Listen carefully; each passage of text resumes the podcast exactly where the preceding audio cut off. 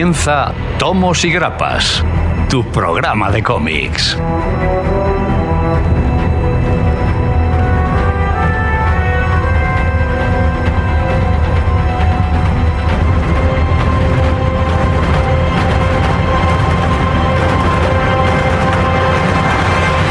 Muy buenas tardes, amantes de los estrábicos, y bienvenidos a Tomos y Grapas.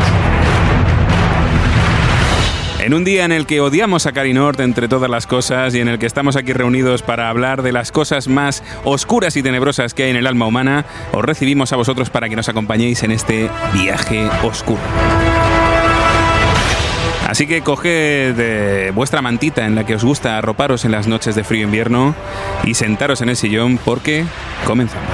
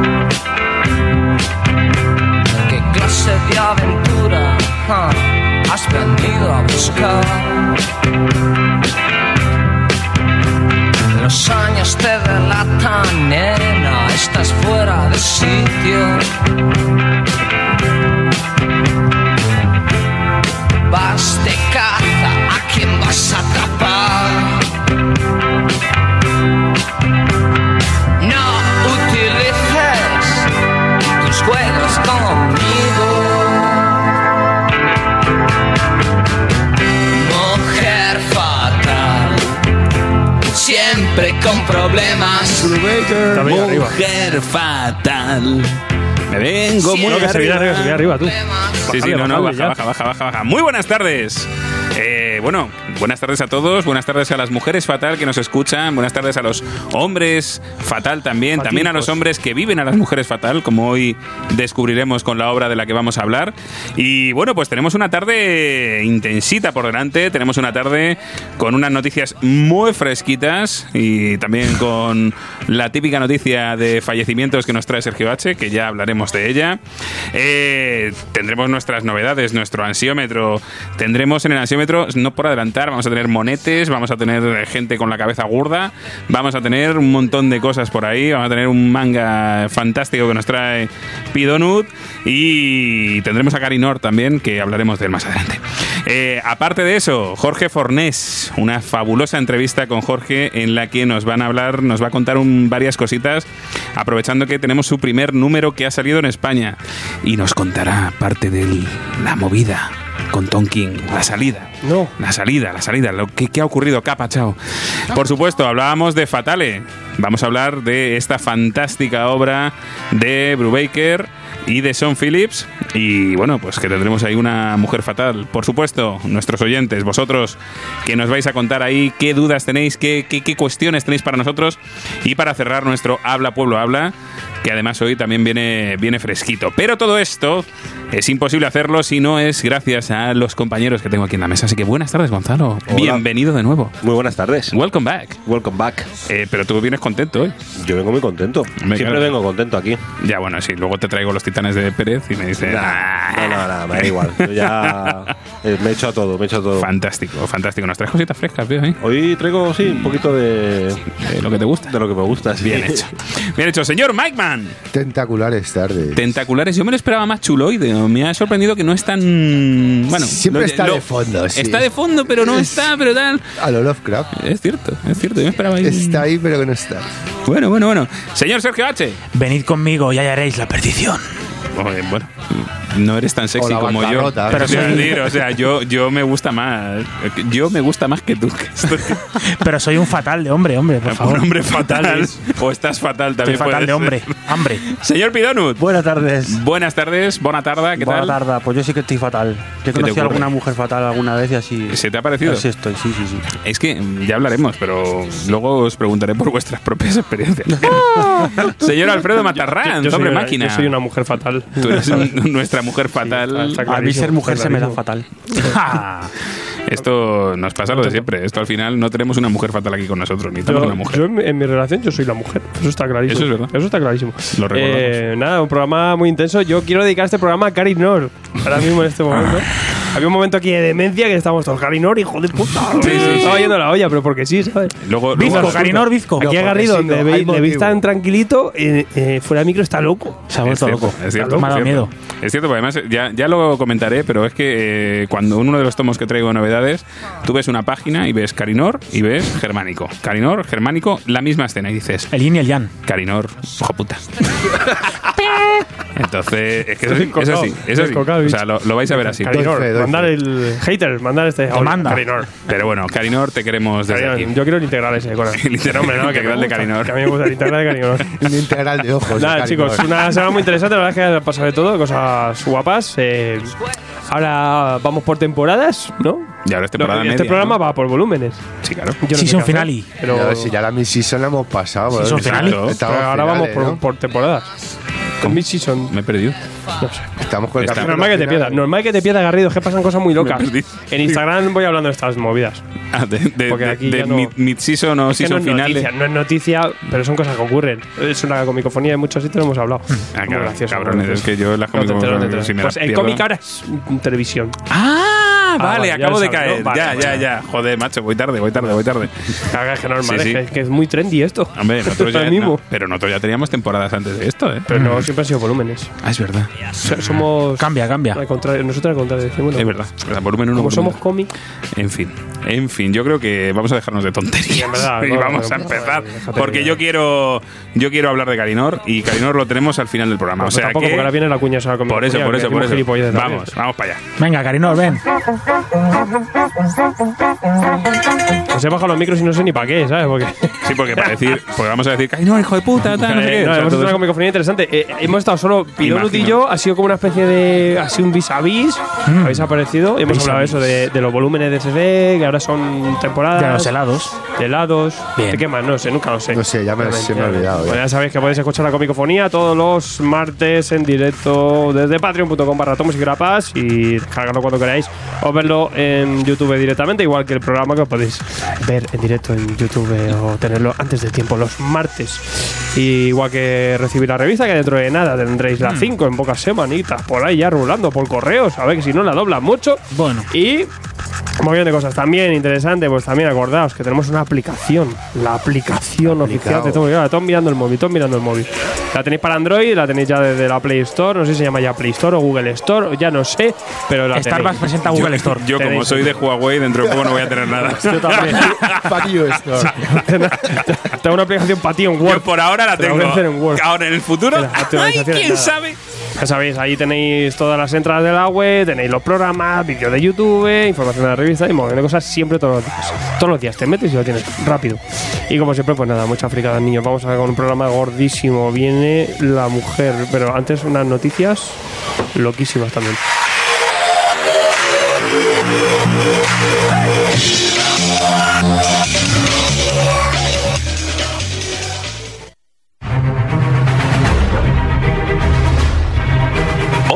Somos Generación X, pero puedes llamarnos Gen X, porque desde 1994 somos la tienda de referencia para más de 11.000 clientes que, como tú, confían en nosotros. Compartimos tu afición por los cómics, empezamos en esto juntos, y por eso nuestro objetivo es siempre estar lo más cerca de ti. Desde nuestra tienda online tendrás una atención personal, envíos protegidos para que te sientas como en cualquiera de nuestras 20 tiendas físicas sin salir de casa en generacionx.es, hasta que podamos estar un poco más cerca de ti. Generación X, tu ocio inteligente.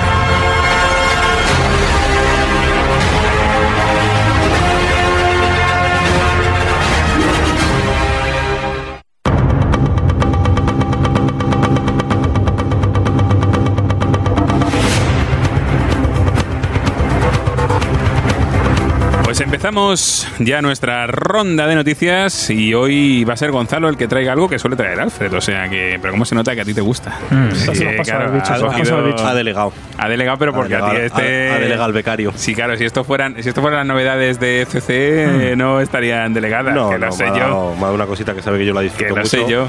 Que son las novedades de junio que nos va a traer Dibu. Opa, Dibucus. Dibucus. Sí, entonces, bueno, pues eh, nos empiezan eh, trayendo el tomo 55 de Spiro y Fantasio, eh, con el título La, Furia del Masupilami. Eh, bueno, nos lo traen Joan y Fabián Belmán y bueno, pues vamos a ver las, las aventuras de Spiro aquí en el tomo 55. Esos fans de, de ya esta saga que no, que no se bajen de ella porque la verdad que tiene muy buena pinta. Luego vamos a tra nos van a traer un poquito más también de, de lo que es un cómic un poquito más infantil. De hecho, ellos lo, lo ponen a partir de los 8 años con una historia que se llama Ginny el Dragón, eh, que nos la traen Richard eh, Marazano y, y Su, Su Yao.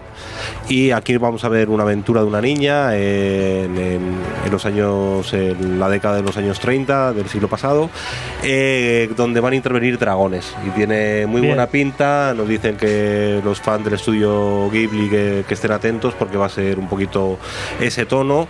Eso sí, ya nos avisan del tono un poquito más infantil porque ya te digo que la catalogan que su lectura eh, puede ser a partir de los 8 años. Entonces, bueno, la verdad que tiene una pinta bastante divertida. Peggy 8. Eh, Peggy 8, sí. Luego, a, a esto sí que tiene pinta divertido, que es Rigor Mortis. Bien, esta ya sé cuál es. Rigor Mortis La de comedia. Oriol Jardi y Kim y va a haber pues una recopilación de chistes y de viñetas de estas tiras cómicas que son publicadas en el jueves y que van a ser por una una crítica satírica ¿no? de la sociedad, de la política, de los deportes y, Humor blanco. y de lo que es la sociedad en general. Eh, bueno, la verdad que este tipo de, de recopilaciones o compilaciones siempre nos hace reír, como ya hizo eh, Dolores y Lolo ¿no? hace, hace poco Mm. tiempo, que ha tenido muy buenas ventas. Y aquí nos avisan de que eh, tendrá un prólogo llevado a cabo por Santiago Segura. Toma. Entonces, bueno, Chaval, te, te veo. Santiago muy aficionado al cómic. Sí, sí, vamos, eh, coleccionista y un gran amante del cómic.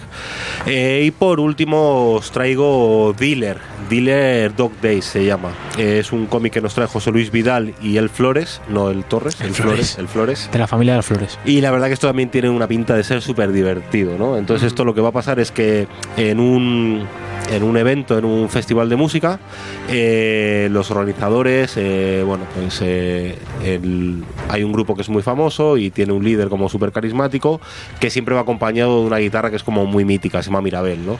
Entonces, bueno, pues los organizadores se llevan a tomar un cubato, un pelote a, un bar, al grupo de música y cuando salen se dan cuenta de que han pegado un palo en la furgoneta y ha desaparecido la guitarra. Entonces, eh, lo que hacen es contratar o pedir ayuda al cabello del festival para encontrar la guitarra. Oye, esto. Entonces, la verdad que esto eh, promete ser bastante, bastante, bastante divertido. Bien. Y ya si empiezan a tocar un poquito la jerga de, de lo que son los, los eventos estos de los festivales de música Sonorama. y la gente que acudimos a ellos, la verdad que nos podemos ver reflejados en alguna de las historias y la verdad que tiene muy buena pinta. Eh, los tres anteriores, eh, la fecha de publicación es el 3 de junio y este último es la semana siguiente, que sería el 10 de junio de 2019.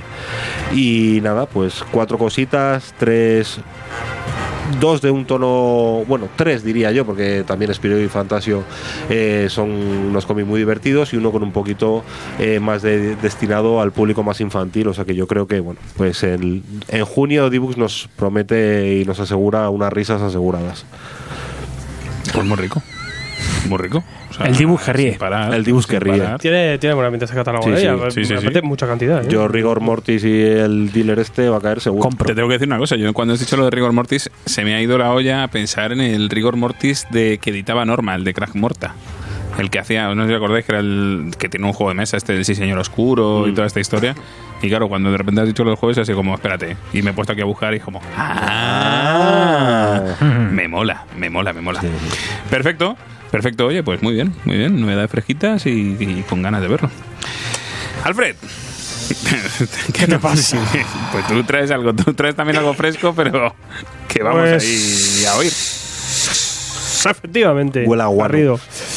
Traigo la noticia de la semana y obviamente ya, incluso ya por, por su rigor y por importancia, ya la hablamos en YouTube plenamente. Eh, La fuga y marcha salida de Tom King antes de tiempo en Batman. ¿Qué pasa? ¿Qué ha pasado? ¿Qué ha pasado? La gente, oh no, my god, no puede ser. Al parecer, Tom King, ya sabéis, desde diciembre tenía planteado cerrar eh, su colección de Batman con varios arcos, ya anunció cuáles, hasta qué números, con toda la planificación, y cerraba con un gran arco que iba a ser de 30 números y cerraba en el número 103. Eh, y bueno, pues al parecer, pues debido a unas cuantas conversaciones en Twitter con, de Bacile con Mitjeras y algunos rumores por ahí en algunos portales americanos, vaticinaba y ya se acabó confirmando por la tarde, eh, pues que eh, va a haber una marcha de, de Tom King dentro de Batman antes de lo previsto. Y ese último gran arco, gran evento, porque lo llamaban ya directamente evento, que, iba a tener 30 números, lo va a, dejar en 10 y obviamente pues se acabará la serie en el número 85, que será a finales de este año 2019. Esto se acaba aquí, pero no tardaron hasta el día siguiente, ya anunciaron un poco algo de algunos de los cambios. Todavía está por, eh, por mm, ver eh, quién vendrá para la, para la colección de Batman, pero sí que Tom King ya anunció eh, una miniserie, una maxiserie de 12 números llamada Batman Can Woman. O sea, que tampoco se ha ido muy, de, muy lejos de Gotham, pero sí que va a darnos eh, pues más un poco esta relación. Dice que esto, pues buscando un poquito lo que hizo Morrison con Batman y Robin, un poco así, de ver- explorar la relación de equipo de estos dos personajes, en una miniserie de 12 números y repitiendo tándem con Clayman, que, que está Bien. actualmente eh, haciendo la miniserie de Héroes in Crisis. Al acabar, pues ya sabemos que haremos esta miniserie con todo. Ya sabemos que Tom King no será lo único que en el que se meta. Obviamente estarán cosas por anunciar todavía. Y todavía lo que queda un poco anunciado, por, todavía por saber, es quién eh, recogerá el manto. Si habrá algún evento por, por detrás, habrá algún cambio importante, algo, no sabemos bien. Pararemos algunos anuncios y sobre todo lo más importante, quién será el equipo creativo de la nueva etapa, que no sabemos si continuará o cogerá, heredará el guion que tenga eh, Tom King o hará algo nuevo, estará todavía por ver y todavía por anunciarse. Y sí que eh, al menos es un poco mala noticia, obviamente, porque veremos condensados esos 30 números en 10, veremos cómo esto acaba, acaba eclosionando ¿no? toda esta colección. Y aunque ya hemos visto que son en verdad arcos casi independientes, ¿no? Sí. Que es, una, es, una- es un trabajo más de ejercicios eh, aislados que de una gran etapa continuista. Pero sí que eh, es, un poco mala, mala noticia, aunque sea por nuestros dibujantes, porque tanto Michael Hanning como Jorge Fornés iban a cerrar esos últimos 20 números. Y se han, quedado, se han quedado un poco sin el encargo y también a la espera de alguna noticia nueva también por parte de ellos. Obviamente, luego en la entrevista, cuando hablemos con Jorge Forn- For- Fornés, nos habla un poco también de esto y nos contará algún detallito más. Eh, pues oye, pues mm, no es mala noticia. Obviamente, ya son 85 números de King. Eh, nos está dando otra miniserie. Parece que se abrirá a hacer otras cosas. Y lo que está por ver es quizá quién pueda venir. Por aquí estamos eh, especulando quizá con un Bendis y Malef o un, un Bendis y un David Mack. Puede funcionar, no sabemos bien. Hay gente que tiene las manos en la cabeza, que vuelva a Snyder, pues la gente está un poco con miedo. No se sabe bien, pero bueno, No está creo todavía yo por... que Snyder. No, ninguno de los dos, yo, yo creo. Snyder yo creo que se ha quedado en No, la JLA y a partir de ahí ya tira. Lo de Bendis sí me lo puedo llegar a creer. Pero puede entrar Lo de Bendis aquí- estando en Superman, que esté Pues- en Superman y en Batman, no creo que DC. Aquí puede entrar un Tom Taylor, un Tim así. algunos autores que también yo, yo están que por ahí. yo estamos, o sea, estamos hablando totalmente Sí, de especulación, especulación y claro. tal. Teoría. Pero yo no veo, no veo que por por cómo es DC que las dos las dos principales cabeceras que son Batman y Superman o- o los dos héroes marca de la casa eh, tengan el mismo guionista. Ah, el dato más importante es que eso sí que lo anunció ya DC, es que la serie a partir de 2020 pasa a mensual. Y eso también es muy relevante también, porque la serie eh, desde Renacimiento, que Sí, empezó en 2016, ha estado siendo quincenal, dos entregas por mes. Eso también ha hecho que Tom King haya estado haciendo guiones para diferentes dibujantes y por eso también en su etapa entraba un poco en los planes hacer eso. Y parece que la, eh, la nueva etapa que tiene pensada va a ser mensual, pues como toda la vida. Que un- es una cosa que va a aliviar, yo creo, quizá a los aficionados a tener que no, no tener tanto volumen de colecciones. Si hacen eso y los trapolan al resto de colecciones, que muchas son quincenales y siguen quincenales, mejor yo creo que, que, bueno, mejor más tranquilos, más pausados y, y con calma. No sé, vosotros os parece buena noticia, mala noticia. Es que como ya sabemos que no es que se vaya a ir muy lejos. No. Pues. Pero- ¿No pensáis, aquí volvemos a extrapolar locamente, que a lo mejor es una cosa suya? Sí, no, claro. Sí. Había que gente no. que no, le han echado, no le han echado nada. No, o que sea, es una cosa suya de, oye, tío, mira, Sí. se me han acabado las ideas. Sí, Yo tiene- creía que esto iba a durar 100 números y, me, y, y Se se, me ha, se me ha venido. Verdad hecho- que él no había hecho ningún arco de 30 números. A mí me hasta entonces. me da a pensar lo último que has dicho de es, eh, los principales no las principales cabeceras no van a compartir el mismo guionista entonces a lo mejor vas a estar de suerte Bendis dejar a Superman para irse a Batman ¿eh? Entonces yo sé, yo sé que tú ibas a ser feliz Y yo sería- bueno, también depende de ver quién entra, ¿eh? también te digo, pero... Pero Snyder. Jurgens. No me lo Hombre, Jargans, vale yo compro Yo estoy con Mike. Vale.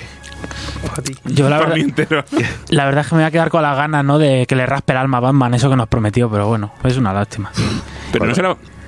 Yo creo que se la va a raspar igual. ¿Se la va a raspar, tú crees? Bueno, ya Pero veremos. más cortico. con todo lo que le ha hecho ya nos parece suficiente raspada En el número de este mes había un cliffhanger ahí gordo, gordo, gordo, gordo. Madre mía, gordo, gordo, gordo, gordo.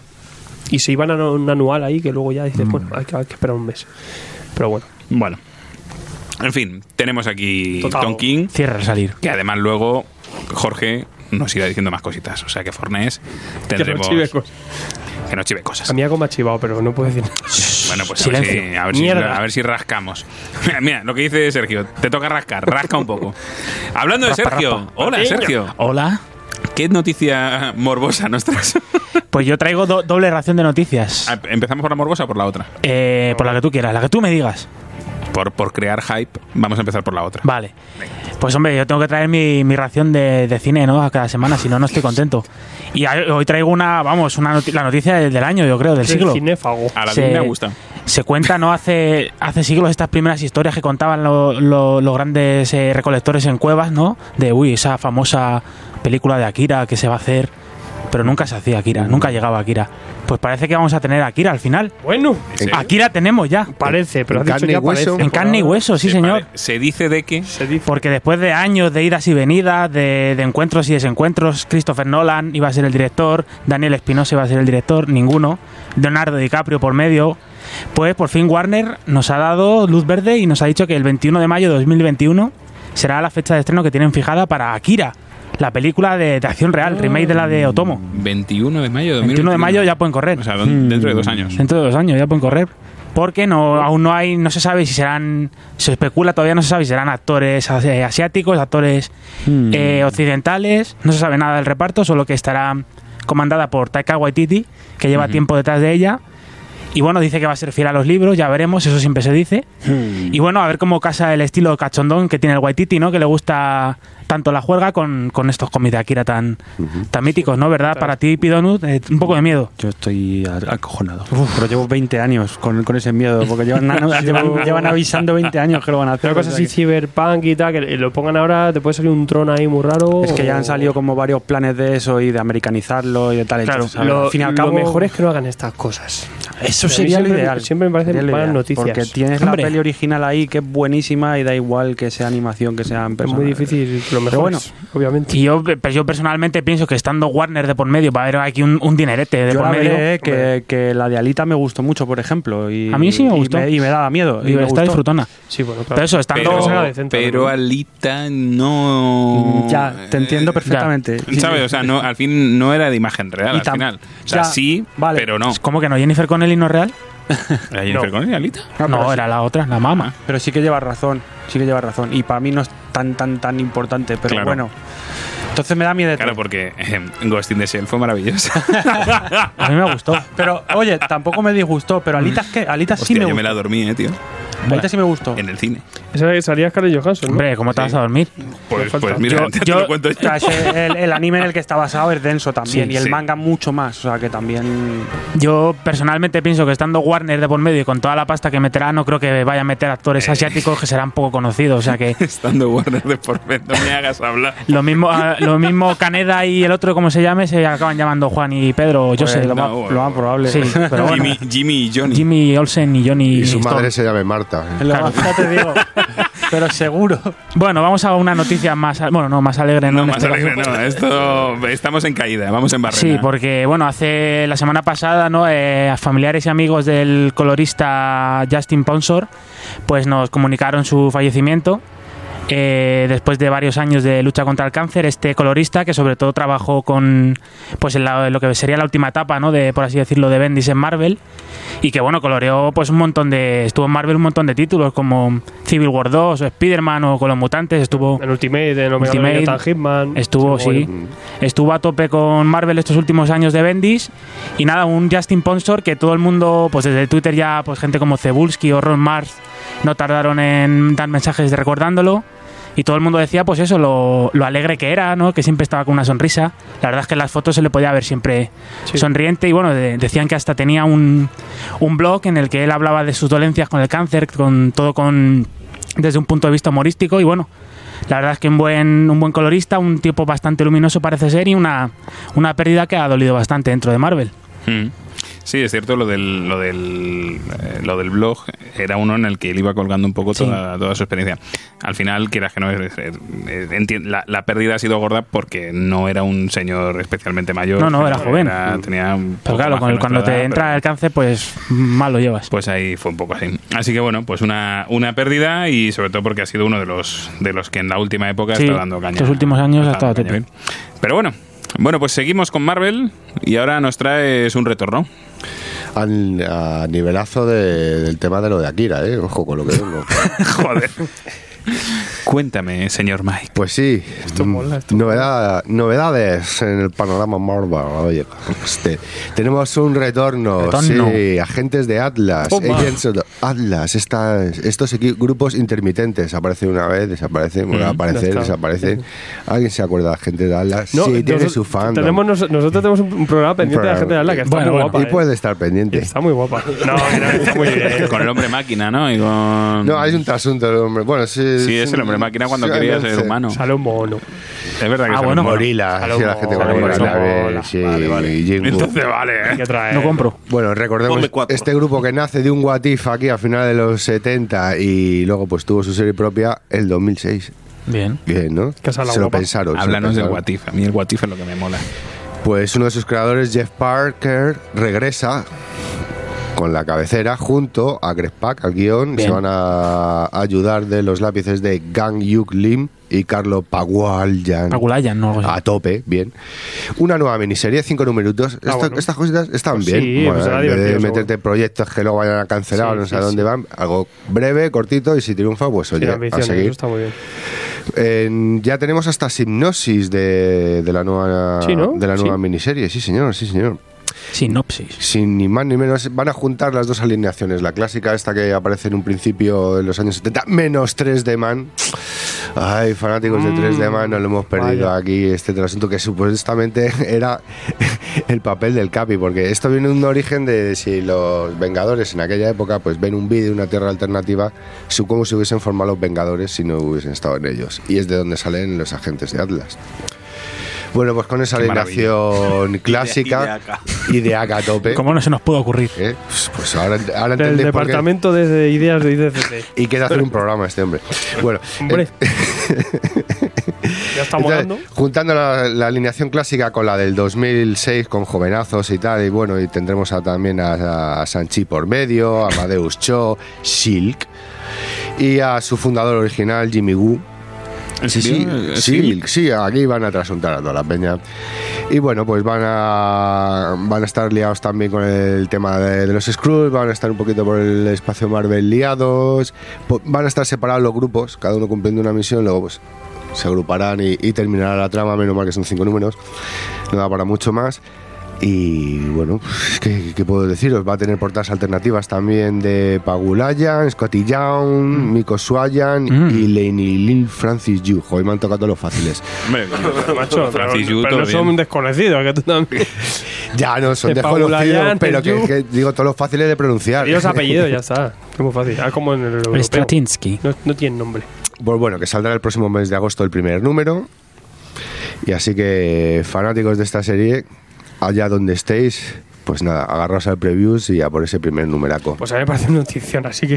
A mí- a Ahora mí- sí, que hagan una nueva, pues tampoco más de... Pues Yo bueno. es que me quedo con el nombre original del grupo que eran los hombres G. Lo prefiero mil Urbazo. Sufre, mamón. Bueno, Pues yo os traigo también una noticia. En mi caso, ya sabéis que yo soy fan de Chip Sarsky. Chip Sarsky, Chip Sarsky, Chip Sarsky. Claro. Y se ha juntado con unos cuantos seres humanos que... Mm, Gente chunga, ¿eh? Bueno, a ver, o sea, el dibujante de Runaways, Chris Anka Gente guapa. y Matt Wilson, Bien. colorista de Paper Girls. Oh. Todo correcto. Y nos va a traer fantasía épica, o lo que yo creo que es épica. Bueno, es fantasía. A ver, pero hay, qué decir, hay elfos, hay orcos, un señor con barba cana, todo Es correcto. fantasía y es Bien. Seguro. Tolkien. Seguro. Ojo, Tolkien. Fantasía etílica. Fantasía de la que me gusta a mí. Y habrá un mapa. Entonces, eh, entonces, bueno, pues nos van a traer una miniserie eh, que se va a titular The White Trees. Eh, esta serie, por lo que sabemos, se nos- se nos va a presentar en dos numeritos. Y, bueno, claro, una miniserie de dos números. Bueno, cosas que pasan. Sí, en miniserie, nadie, ¿eh? Microserie, microserie de Microserie. Será grapa doble. y nos van a presentar ahí el, el mundo fantástico Oh. de Black Sand. Entonces, eh, bueno, pues eh, hace... De canales. Parece ser que. Parece ser que hace 20 años en ese mundo hubo unas guerras tremebundas que lo que hicieron fue que, bueno, pues que a día de hoy haya paz en ese mundo, ¿no? Entonces, bueno, pues realmente no sabemos mucho más, sino que va a haber tres protagonistas de la serie, que van a ser tres guerreros con cicatrices horribles de las batallas eh, que vivieron y que intentan olvidar esas cicatrices. Bueno, no lo sé. O sea, hablamos de una miniserie de dos números, fantasía, White Trees y sobre todo lo que mola es el equipo creativo, que esa es la- la principal noticia, ¿no? De hecho, para los que no nos, para los, los jovenzuelos que nos oís, eh, Star-Lord, la miniserie o la serie que hubo en Marvel en el, hace dos años, en el 2017, Ujú. pues tenía justo a este equipo creativo, ¿no? Entonces, bueno, pues a partir de ahí. En dos números. No. Oye, pero son dos números de Image. Y a lo mejor son dos especiales. O sea, quiero decir, dos tomos. Que esto equivale a lo mejor a cuatro Marvel. No, pero, o sea, puede ser, no, pero yo estaba pensando en, en, en tomitos. Estaba, estaba confirmando, lo digo, a ver si es que hemos traducido Son mal la dos web. No, no, TPBs. es que son, son dos números. pues no, son dos números. números. Yo me los imagino como dos prestigios. No me imagino dos bueno. números de 24 páginas. No, Yo me, no, imagi- no, yo no. me, me les, me les imagino re- reunidos en una posada y no salen ni a hacer la misión. Ya hablaremos de cómics de posadas, que yo tengo aquí uno de, de, de- de- de rol, que tengo yo uno que me estoy leyendo, que ya fliparéis. Bueno, eh, ya está. Tío, que jugar rol no fiar. sin ¿Vamos y más, ya? Sin más. Nos vamos ya y vámonos con las mujeres fatal. Ay, Dios mío. Así que vamos a hablar un ratito de Fatal, de Brubaker y Phillips. Me estoy poniendo.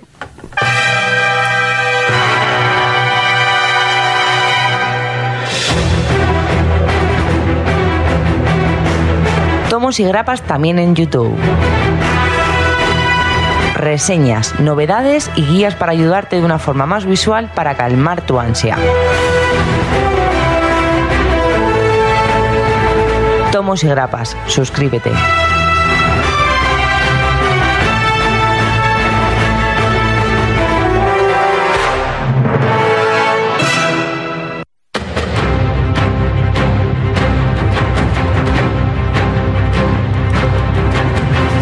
Comics Barcelona.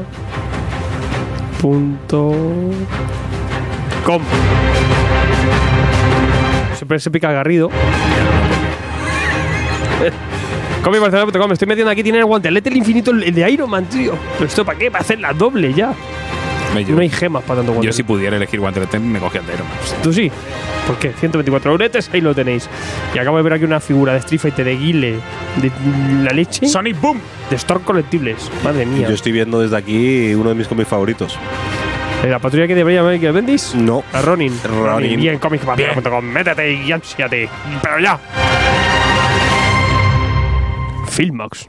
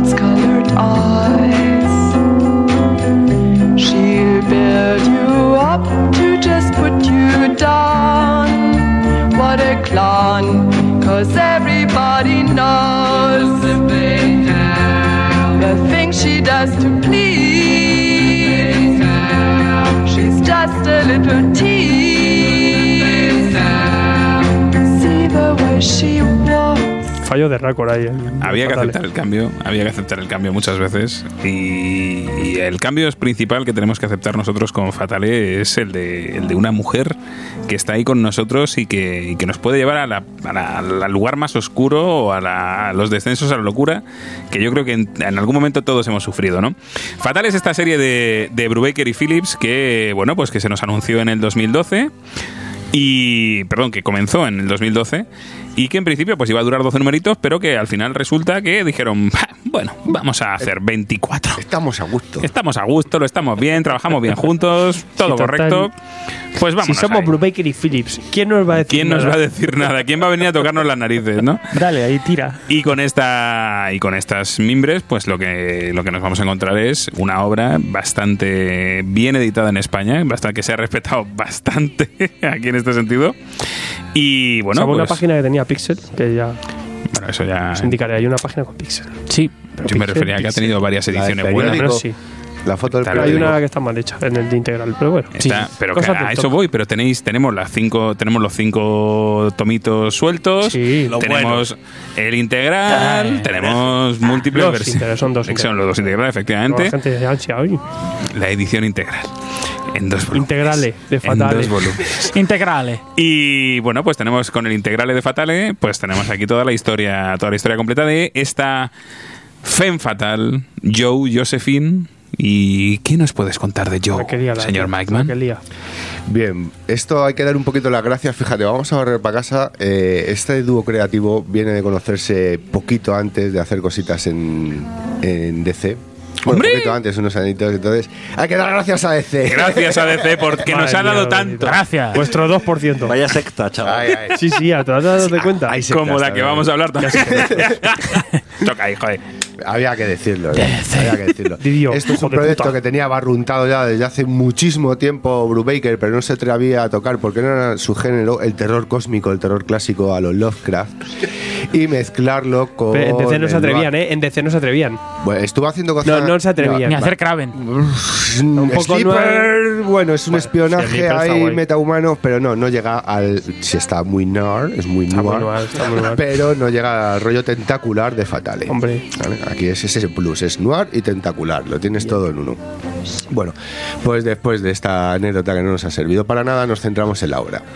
Bien, efectivamente esto es el canon de la mujer fatal, esa, es- ese, ese personaje femenino muy típico del, del cine noir de los años 40, 50, es esa mujer que a, a- a todo el que se acerca le, le cae una desgracia, pero todo aquel siempre queda prendado de... Claro, es que yo creo que va al revés, ¿no? Vamos a empezar, o sea, que primero te prenda Y luego te que sabes que te, y que sabes que sabes que te va, lía. te va a liar. Sí, eso es O sea, eres- sabes, es esa muchacha Pero que pasa, que pasa en los dos sentidos, que también es el típico pibe también Sí, que sí, claro, te o lía sea- y luego te dices, madre mía, si lo sé no me meto. Sí, lo sé, no, claro, no, pero Claro. en este caso tenemos el, el arquetipo, ¿no? De, Sí. de De- esa mujer, de fatal. mujer fatal. Y a mí lo que me mola es eso, que sa- sabes de primeras es como, joder, es que es preciosa, joder, es que es tan simpática, es que me lo paso también con Qué ella. maja, ¿eh? Qué buena Qué tipa maja parece. es, Qué qué, buena cocina. es, Me parece muy maja, ¿eh? qué bien verdad, hace todo. Aquí ya Y de repente... Brubaker le da la explicación tentacular, por- tentacular, ¿no? Porque en este caso el cine siempre ha, eh, bueno, aquí también es la belleza del personaje y ese pasado tormentoso, esa personalidad potente, ¿no? Y a esto le sumamos los cracks. Bien. Esta historia, eh, como le comenté antes un poquito a Gary y le gusta bastante a Brubaker, comenzará en una línea temporal que sería la actual de la historia, es en los 2000 y daremos algunos pasitos en el tiempo hacia atrás que le gusta a Brubaker ir metiéndonos siempre cosas, hechos pasados para ir ligando con la historia y los- el interludio siempre va a ser la, la época actual, ¿no? Pues dividido, podría decirse, en cinco arcos argu- argumentales en el que tendremos, ya te digo, una época pasada fija y la actual, que sería el interludio. Básicamente uno por tomo. Uno por todo. Sí. Comenzaríamos la historia, tenemos a un personaje, a Nicholas Lass. Pobre Nick, Pobre Nick que está en el funeral de su padrino.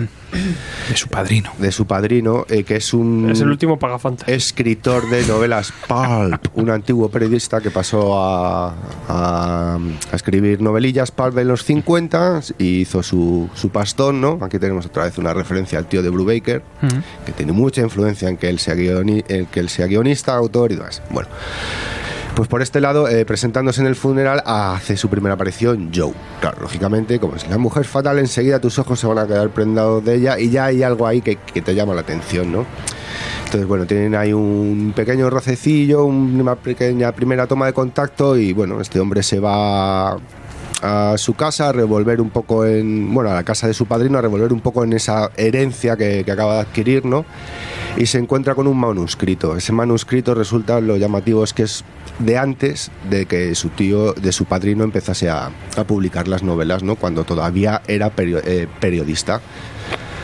Entonces, a partir de este momento hace una erupción otra vez nuevamente Joe y algo parece que viene detrás de ellos. Tenemos una especie de, de secuaces, unos, unos tíos con un aspecto no muy normalito, ¿no?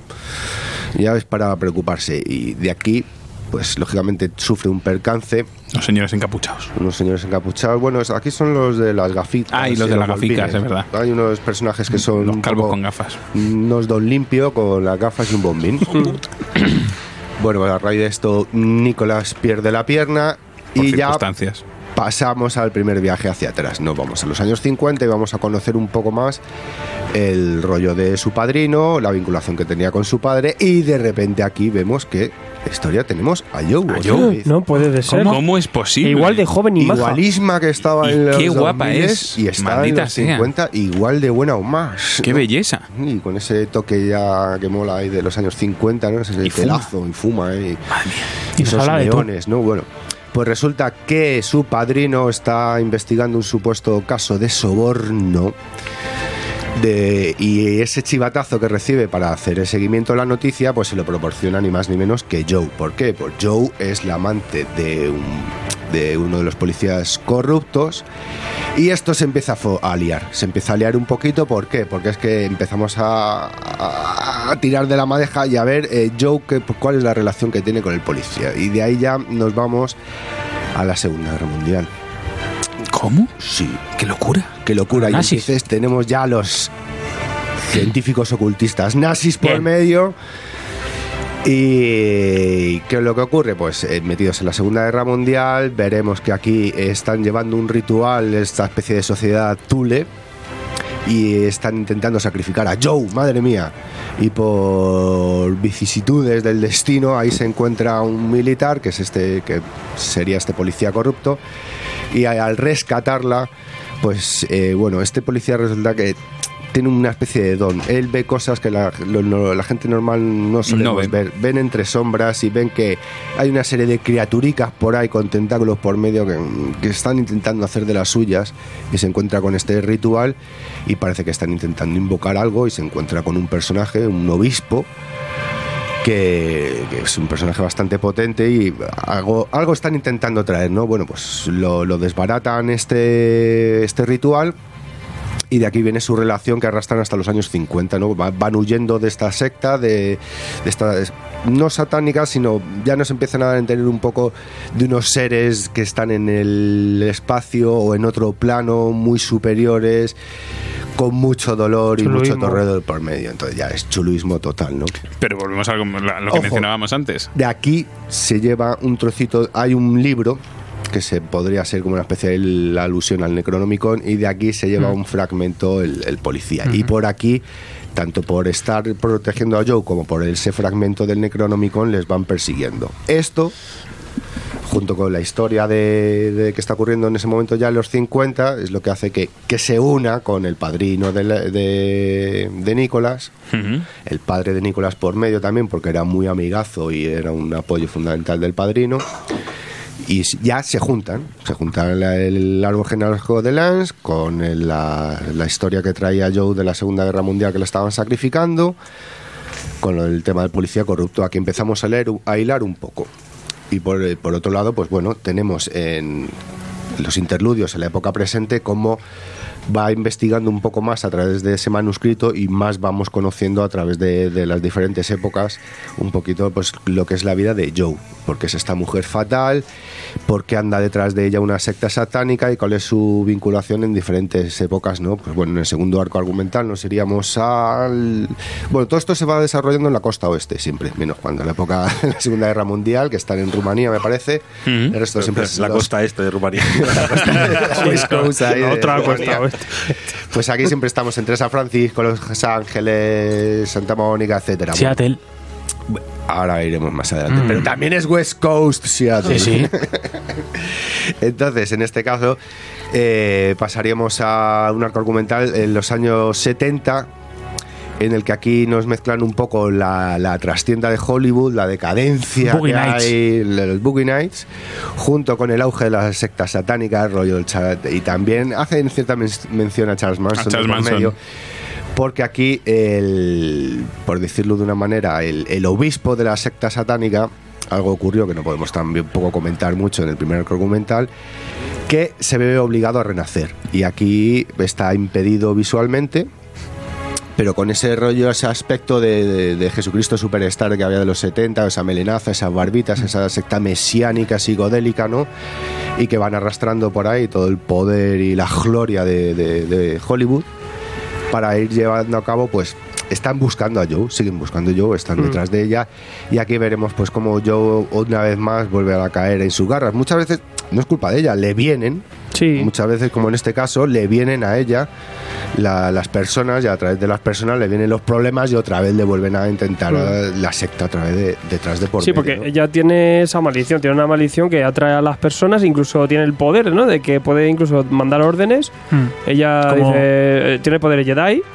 Y, como mi mujer. Claro, y, y- y ella pues intenta en verdad pues eh, hacer su vida más o menos, aunque siempre va encontrándose con hombres en las que le acaban metiendo en su historia. Y luego, como tienes todo esto detrás, todo está, estos pulpos que le persiguen, estos tentáculos, pues al final acaba siempre todo pues en, en debacle, en acción y en ruina para el, para el tipo que la va acompañando en ese momento, ¿no? Y, y con esos saltos en el tiempo, pues va moviendo diferentes peripecias mientras avanza la, la trama, ¿no? Pero Sí. a mí me gustan mucho los saltos temporales que va dando, que a veces incluso da unos bandazos ahí brutales para reflejarnos en diferentes eh, épocas, ¿no? Desde el salvaje oeste a algo más actual, incluso los 90, y va dando esos saltos, pero siempre con, con ese con esa máxima de, de, pues al final encuentra a alguien, alguien nuevo, eh, este, este tipo pues la intenta proteger, pero se va a encontrar con otros problemas que tiene a ella porque en verdad es una mujer maldita. ¿no? Es que siempre se encuentra, porque lo veremos más adelante, al final ya no es que sea una mujer inmortal, vamos a ver como unas reencarnaciones de la misma persona, entonces siempre tiene un mismo comienzo, un, un aparecer de, de- de- de- de- después de algo,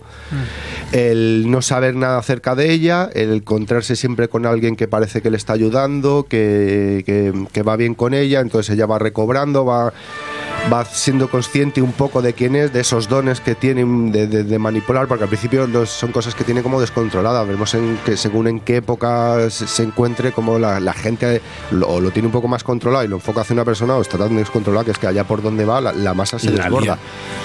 Entonces, como dices, de, de los años 70 pasaremos a otro arco argumental más revelador en su pasado, en la época de, de las cruzadas, continuando con el viejo oeste. Otra vez nos iremos a los 90, a la Seattle, como decías, Mm, a al la. Seattle Grunge, haciendo una alusión a Nirvana, aunque hablan de Nirvana y esto es... Y de Pearl Jam. Pearl de Jam. Pearl Jam, pero esto es un grupillo más bien como si fuese Nirvana. Ámsterdam. Grunchismo. Los llaman los Amsterdam mezclado con le llaman Body, ¿no?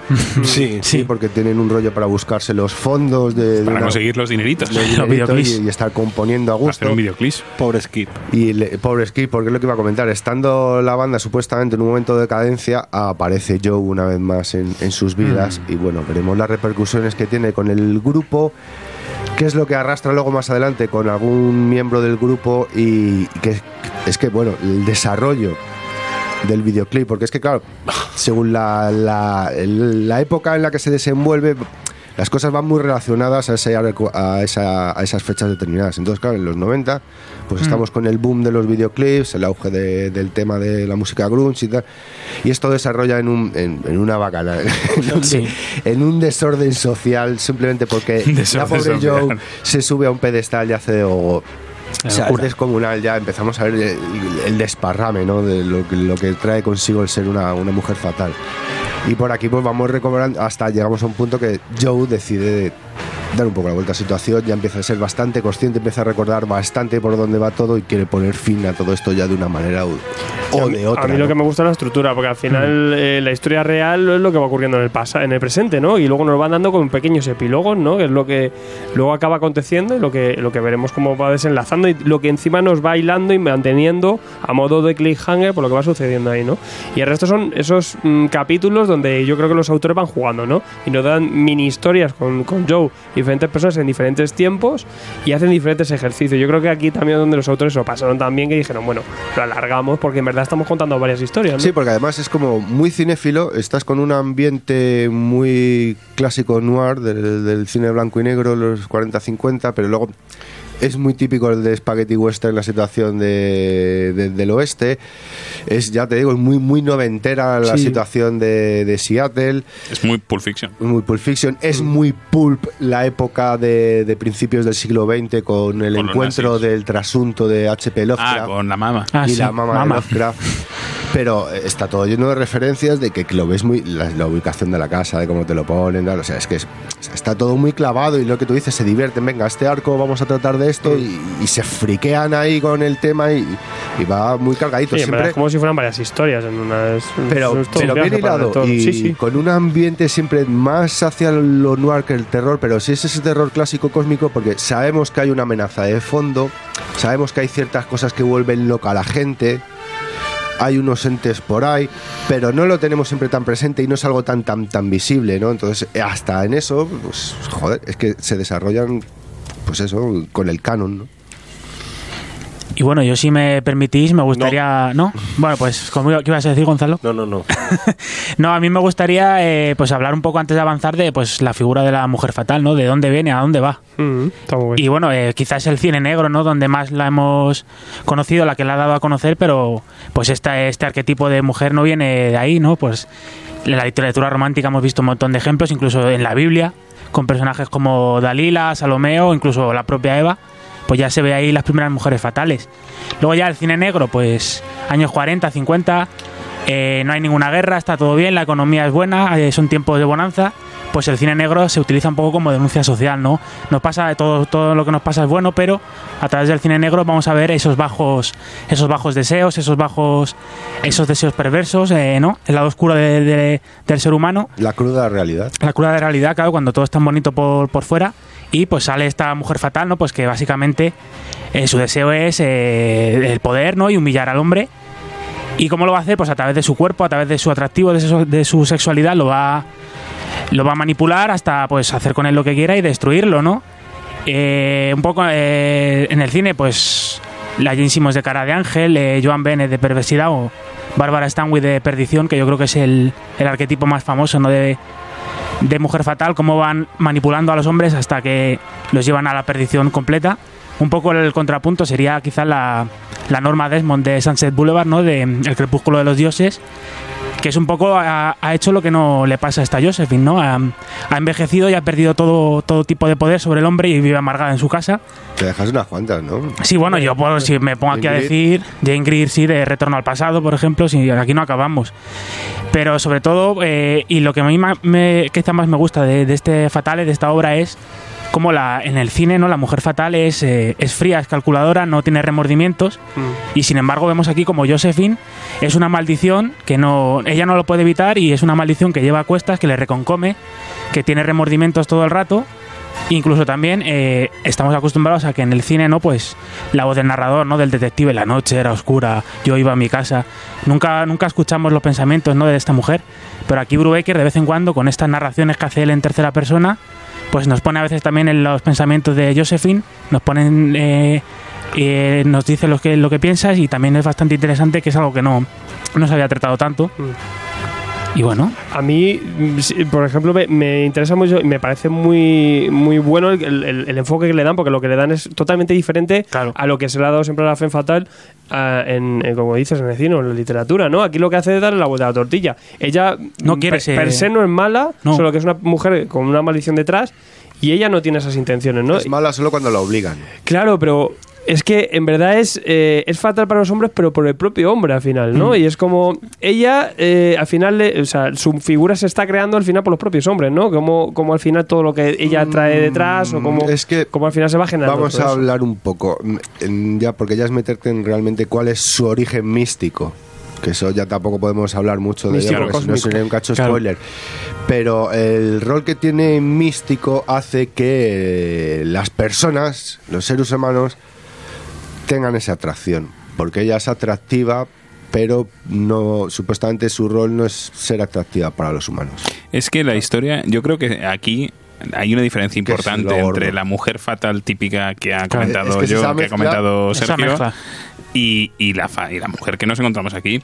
Ella es una mujer fatal a su pesar. Claro. O sea, yo encuentro que aquí ella no, no pretende, o sea, en, en las, en las historias eh, clásicas de detectives y tal, normalmente esa mujer fatal tiene un interés oscuro o tiene una, pues eso, una intencionalidad eh, malévola o para engañar o tal. Esta tiene que vivir con una carga, vamos a decirlo así, y, y intentar sobrevivir en la medida de lo posible y joder lo menos posible al, al personal, porque además ella misma se lo plantea de no, yo es que estoy haciendo daño y no quiero hacer daño. Es- Eso son, Sí, pero son cosas que la En verdad ella. es una maldición que tiene No, ella. pero- y- eh, sí, no, porque luego desarrolla las cosas de una manera que sí, que le reconcome, pero sabe la- lo que hace y sabe que muchas veces eh, lo que necesita para conseguir es a través de sacrificios de sangre. Bueno, Mm. Entonces, bueno, le reconcome, pero, la- Pero lo hace. los hace una y otra vez. ¿Sabes? Hay mucho cadáver por medio en la, en la- Mm. Hay un- en la historia de Joe. pero, o sea, todo empieza. Vámonos al principio del todo, porque tampoco es un spoiler, lo, lo hemos mencionado antes, el hecho, de el hecho de... No, no, la- no, no la- el principio de la obra. El hecho de decir, este tío ha perdido una pierna Hmm. porque, bueno, en un accidente de coche en el que iba con ella, ¿no? Pero porque les persiguen Los malandros. los malandros. Claro. Pero, Con la muerte de los talones. Pero la cuestión, la cuestión ahí es, es ella no está intentando nada chungo con él. Él, él, Sí. Mm, en te- ese, en ese punto, yo eh, creo no, que. ella se acerca a él, pero por un interés. Claro. Ella tiene un interés, está buscando algo. Ella necesita encontrar Y- y algo cree- que y- le saque de, de- de esa maldición y cree que, que- le haga sobrevivir y tener una carta que- de protección frente a la gente que Claro. le está buscando. ¿no? Y Total. que- Y, que, cree que esta persona, mm, en lo que ha heredado, puede encontrar algo que es, Que ella es de necesita. vital ayuda. Mm. O sea, al final es más la figura de que mm, gente que, que va encontrando las desgracias pero no lo busca ni lo persigue, ¿no? Simplemente eh, es una cosa que, que no puede escapar y ella intenta al revés, pues remediarlo, aunque por el camino, pues obviamente, pues, pues caiga gente, al final acaba la cosa como acaba, pero... Lo que mola también es cómo contar la historia de, de la protagonista a través de personajes secundarios, ¿no? Mm. Que son los hombres que eh, bien eh, se hace no, se, a- se, a- se aprovecha de Se ellos. enamoran son de ellas. víctimas Sí. suyas al final. Y, y a cada uno le trata de una manera diferente, ¿no? Depende del estado, lo que tú decías, de su, su estado no emocional, sino circunstancial de, de renacimiento, digamos, ¿no? De- depende de la amnesia que tenga en ese momento, ¿no? Depende en qué estado esté de, de- de conocerse a sí misma o de, de- de esa revelación de encontrarse o saber exactamente lo que es. Sí, porque eh, tiene lo que dices, momentos de, de renacimiento, puede tener momentos de persecución, puede estar viviendo ciertos momentos de bonanza en los que se cree que, bueno, estoy oculta, estoy a gusto y ahí está relajada, está tranquila. Lo- la- los comienzos, la amnesia siempre va más ligada a los comienzos, ¿no? A las- al comienzo de la, de la reencarnación. Pero luego también, joder, es que lo que tú dices de los personajes secundarios es que eh, eh, evidentemente los los son unos miserias. y entonces la mayoría lo tienen más que merecido. Mm. Pero no Pero no todos. todos, ¿eh? No. No todos. Hombre, hombre, Nicolás mm, podría decir, podría haber- haberse hecho la historia con, con las dos piernas. Pero, Y oye, el- mira, y, el, eh, y el poli en un principio. El poli tampoco al principio. Claro. Luego, luego se le va la flapa. son, pero. son fanáticos, porque es que. No, pero son fanáticos de ella, tío. Es que, pero es que es, el- es ese fanatismo ya de pa' mí o pa' nadie, pero a las 24 horas. Eso también hay, entonces hay ya- más, hay más gente del Pamio para Y entonces, claro, entonces ya eso ya denota que ya la persona no está muy equilibrada y claro, según va pasando más el tiempo, pues como que la necesidad va desflorando unas pautas en esas personas que, que- que- madre mía. A mí, guardando. Guardando las distancias con las obras, por supuesto, eh, pero el adaptarse muy bien a cada década o a cada momento de, Mm. de- dentro de, sobre todo, menos el momento que estábamos hablando de la Segunda Guerra Mundial con lo del tema de los nazis, que se sitúa siempre en Estados Unidos, eh, me recuerda un poco al trabajo que se hace en American Vampire. Eh, de Sí, cada, cada tomo está un poco enfocado en cada y, se- y la tratan muy bien con mucho detalle Sí. y muy bien tratado y, y se, y se acoplan muy bien al lenguaje ¿no? y, a, y a los códigos de, Sí. de esa década y lo que resulta curioso es que nos más o menos nos movemos siempre en el siglo XX y el tomo este que hace la regresión un poquito más Tercero. a la época de las cruzadas Y al que- siglo y XIX. al salvaje y al, oeste. y al siglo XIX, al salvaje oeste, que cambia de nombre, que es la única vez que ella cambia de nombre. eh, se llama Matilda en, Yo, de hecho, en sí. las Sí. cruzadas. Y Joan, Black- Ojo, Black ojo, y. Joan, pasa ¿eh? Joan Pasa también. Joan en el tomo del Grunge. Ah, bueno, Joan, Joan. y Black Bonnie, ¿no? Eh, no te rompe, o sea, lo encuentras muy natural. O Sí. sea, un salto tan grande, digamos, que hay veces que te saca un poco No de altura y, y no sobra, no, no parece de relleno. Parece que es un momento en el, que, en el que va mm, es más concreto, también más, más breve esos momentos, ¿no? De estos saltos aquí que empiezan muchos saltos, es un momento un poquito más, Mm. más transitivo para lo que no va a venir después. Yo creo que quizá aquí es una obra que para mí me funciona un poquito menos que otras obras de Brubaker y Phillips porque alarga el chicle, ¿no? Y se, se nota que ellos disfrutan con esto y hacen ese juego.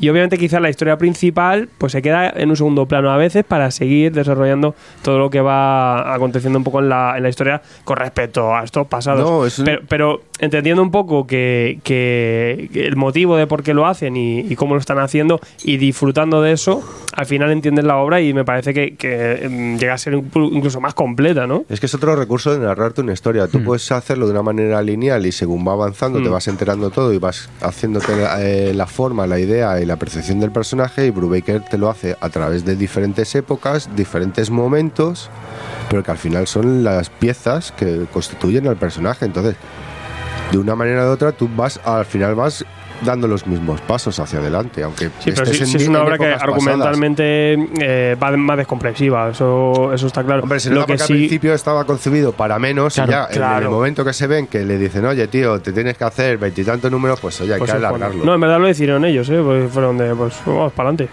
En verdad iban a hacer una miniserie y dijeron, pues, mm, pues está molando, vamos para adelante. Se nota y, también se, se nota un poco a veces en los comentarios que hay hacia- acerca de esta obra, ¿no? Como a mucha gente le funciona menos. Y quizás solo sea por eso, pues es diferente a lo que nos tienen acostumbrados.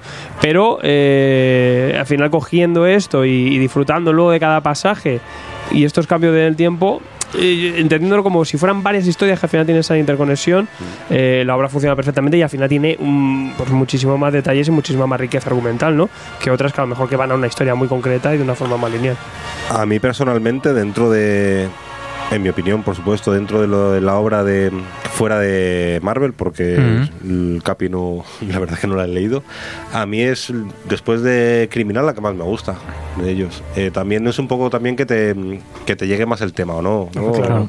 Eh, Fate Out me parece un pedazo de obra, pero a mí eso Es más densa. Sí, el toque, el toque este de terror cósmico que Claro, es que a mí esto me engancha. que el, el Me rollo engancha mucho. tentáculo, a mí es que ya es como Es que es, tentáculo. como, es como si tú ves un mono en un Pero de cómic, todas formas, el tema para mí tentáculo. es un tentáculo a ver, y- es un hilo, pero está ahí. Pero está- tampoco plano, es- tampoco es pero- una cosa. pero ves tentáculos. Ya, hay de- sí, no, no, hay y como, y tentáculos, como ha sangre. dicho y como hemos hablado con Mike antes, es que en las novelas de Lovecraft el tentáculo está de fondo. El tentáculo O sea, otra es como es- el, el, el, pajote final. O sea, es ya como. No, pero es que- te muestro pero es que- tentáculo de es enseño la mucha- patita. Es sí, que sí. muchas veces tú no llegas, sí. o sea, en las obras de Lovecraft, Claro. tú no llegas a ver tentáculo en ningún momento. Tú lo que ves es un pintor que está pintando, que se está volviendo loco pintando y que su propio ansia de pintar le lleva a la muerte o a la locura o a matar a su familia o a lo que sea. Y es muy parecido a lo que tenemos aquí. O sea, aquí sí hay momentos en los que vemos tentáculos y de hecho hay un momento que vamos a ver mucho, ten- no, no mucho tentáculo No, gordo, pero pero, sí una lo carita Y sí que tentacular. hay un, hay un momento en eh, que hay un clima cósmico que es impresionante. Oh, hay al un final. clima Nunca mejor dicho, cósmico amigo. que dices, venga, es- no, no es ningún spoiler, es decir, hay un momento ahí de... de, de- De clímax. Sobre todo de, de capacidad gráfica de... ¿Cómo se descoca? es- ahí se viene. se número 23 USA Mm. es descoca. Gloria Bendita. Sí, sí. Sí, sí. Que también hay que decir que eh, cósmico. dibujo aquí, sin, sin Philly ya le conocemos mucho, obviamente, y, mu- y este hombre, Brubaker, en sus códigos, eh, obviamente hay que hacer un trabajo acorde, sí que tiene algún bajón en alguna página, porque es normal, es una serie larga, pero luego también hay un cambio importante, porque te- em, arrancan con un Dean White, que está muy acostumbrado ya a trabajar con él, Y hay un momento en que Dick White. Stewart, eh, al perdón, sí, Dave Stewart. que- que Dave Stewart, pues ya le conocemos, tiene un mogollón de Disney. Perdón, me, me- me he ido yo a Dick White, no tiene nada que ver. Eh, pero sí que hay un momento en el que sale de la serie y entra Bray Webster. Incluso ellos, y lo decía que tenían miedo. Eh, el, el propio Brubeck decir, yo no sé si a Philips esto le va a molar porque, porque Stewart eh, tiene mm, esos colores planos que le funcionan muy bien y esta mujer no sabe muy bien porque mete Pues matices, mete cosas. Claro, y aquí es donde se descubre este tándem ya. Ahora son un trío. Añadiendo a trío. Webster, que por ejemplo en The Fade Out ya les vemos súper mega redondos y, y obviamente aporta todavía mucho más. Y por ejemplo en este capítulo que decimos que hay una eclosión aquí artística impresionante, el aporte de, de esta colorista es ya, eh, claro, obviamente sumar más a ese dibujo de, de, de Phillips que Y el, con, el con esos el de luces- registro. Sí. Claro, yo que, que creo que es, un- es un- una colorista que juega muchísimo con la luz y haciendo efectos, hace unos efectos también que, que aportan y, y- y quizá pues eh, de la otra forma se queda un poco en los códigos que ya teníamos, pero se quedaba un poco ahí plano, ¿no? Y funciona muy bien, obviamente, eh, este hombre es un colorista brutal, pero, con Bray Webster gana Sí, entero, pero ¿no? es súper inteligente, ¿no? Al final lo dices tú descomprimida, tal, no sé qué. Son 24 números, número 23, de repente te doy seguidos como eh, Six Splash Page Ocho, o ocho 8 splash page. eh, de, de, de- de- de, vamos, de pañuelito y llora, eh, con el dibujo que estás diciendo, es, es que te deja... Podían haber acabado después de eso ya, que te da igual el final. Sí, y más cuando eh, Son Phillips es un tío que na- narrativamente siempre está muy. sigue unas sí, pautas sí, y va muy clásico, y de repente claro. ves cómo explota y es, dices, "Oh". Espectacular. Sí, aparte yo creo que es, esa, es esa rotura de patrón, como se mueve esos en esos códigos noir, pues tira siempre por una composición clásica, Sí, muy clásica. no se mueve mucho, con todo no, no pierde No. dinamismo, el, el dibujo siempre sabe narrar bien, pero luego, claro, luego llegan estos momentos de, de breaks totalmente y claro, ahí ya pues eh, perfecto, o sea, un planteamiento ahí de final, que de todas formas, claro, el final lo tenía pensado aquí este equipo y dijeron, bueno, lo alargamos, pero claro, era el que tenían desde un principio y lo, lo supieron plasmar, incluso yo creo que con el tiempo lo subieron, lo supieron incluso rodar un poquito más para que eclosionara Al final, mejor. Es que yo creo que lo de el, el- el- el alargarlo, realmente lo que hace no es alargarlo, sino que al final, como cada arco argumental, estamos hablando de una historia. eh, Una reencarnación. o sea, una reencarnación de yo que, que va, que va a relacionarse con un hombre. Sí. Esto podría alargarse ad infinitum. época. Sí, la, la- de hecho la, la historia del, del presente se puede resolver en dos números. Sí, sí, que además te lo resuelves. Sí, sí, sí, sí, en dos números. El- hace- todo lo que hay por medio es, Es ap- que- no es sí, que lo alargarlo, es, hace- es- yo creo que es la historia, aplazarlo. La historia del presente es, te sirve para el desenlace. Es- Claro. es, es el desencadenante al desenlace. De hecho, es lo- tú puedes cogerte y cogerte, si quieres leerte solo eso, cógete los interludios y las presentaciones, o sea, las, que, que son cuatro páginas por tomo o ocho páginas por tomo, y es lo que tú dices, Claro. tienes un número. Pierdes todo lo, No lo hagáis. No, no lo hagáis, no lo hagáis, no lo hagáis. Panini edición. Por el pero- amor de Brubeck. que- Pero, pero no, claro, pero mal. que, que lo que dice Alfredo, que todo el- tienes todo el eso- fondo, todo el o sea, esos ocho, tú lo único que tienes que hacer es reducir. Si quieres alargar la historia, reduces el número de páginas de eso que pones por número. Claro, es que, es que, pero es que al final esa es la historia, pero luego es todo con un contexto brutal que Claro. te suma a todo lo que a eso Claro, que porque se queda es que, novela, a mí claro. me interesa mucho más cada historia que tiene yo con cada uno de los hombres que Sí, la historia claro. de Nick. A mí, Claro, la historia de Nick como resolución Está muy bien. me pero funciona de puta madre. Que Nick al final es como. Vale, es, es uno más. Sí, es que es uno más. Es el Pero otro- que me- es de los random, además. claro, claro, claro. Es que a mí me interesa tiene, mucho tío, más. Tiene personajes principales Claro. A lo largo de su vida y algunos Me interesa mucho más el Mike Man de Fatales, el señor Cruz. me interesa muchísimo más que, que, que el Nick. Pobrecito. Bueno, Un señor que era muy loco. Muy Tenía loco. su banda. Luego hay de perrete por ahí. Busca, busca. Claro, claro, claro. Es que esa es la historia. Esa es la historia. Oye, ¿y con cuál de los hombres os quedáis? No. Pues, hombre, Yo me quedo con el Grunge, o sea, yo lo tengo clarísimo. Yo con Joe. Mm. Pues yo con el actor, venga. Con una sorpresa en el oeste. Venga. El indio. El indio. No. Bueno, eh, ya está. El señor que va con el indio. El señor que va. Ah, vale. Eso a mí me dejó. Con el culo torcido. dice, a mí es que la dentro historia. de varias cosas que te dejan el culo Claro. torcido, ya es una más que dices que ya es que hasta con esto que cabrón me has hecho el lío, tío. A mí me dejó muy loco la historia del Grunge porque no me la esperaba. O sea, yo, yo en ese punto, en ese momento todavía estaba un A mí poco sí que es la historia perdido, que más me marca. Y encima que se va a una época más. más reciente, Más más, actual, bien llevada. moderna. Y choca un poco lo que hace el hombre también. Sé que dice, joder. Tiene unos recursos guays. Y aparte, cómo juega con él luego Pero también. estas al cosas. final la banda como va aquí asimilando el tema yo. ¿Cómo va? Pero Cada el uno. hecho, y el hecho de que ella no tenga memoria, a mí me gusta ahí. O sea, hay un punto en el que en, en las diversas reencarnaciones lo que pasa es que hay veces que aparece con toda Es la que así memoria. no te ninguna, repites también. Claro, entonces a mí el hecho de que ella aparezca como tabula rasa pero tú ya vienes de haber visto todo lo que ha pasado. madre mía. y dices, madre mía, la que le va a liar, ¿Dónde ha madre del amor ¿Dónde hermoso, la que le va, pobre hombre, Dios mío, ¿cuándo le va a pillar? No podía, ahí. haber, no podía haber ido a Abbey Road ahí con los Beatles, no. Yoko, Yoko. Yo, yo me quedo con A Hansel. la Heineken. Hansel. Es el obispo. Ah, Ah, eh, pero Es que yo me dejas un cuchillo de piedra, una túnica y un banco de sacrificio de eso y ya En la tarde la tienes hecha. soy feliz. Yo me quedo con uno que no se puede decir porque. Pero es de, es de traca, ¿eh? es de traca, es uno de los giritos que dices, uff. Uff, mamá. Mamá.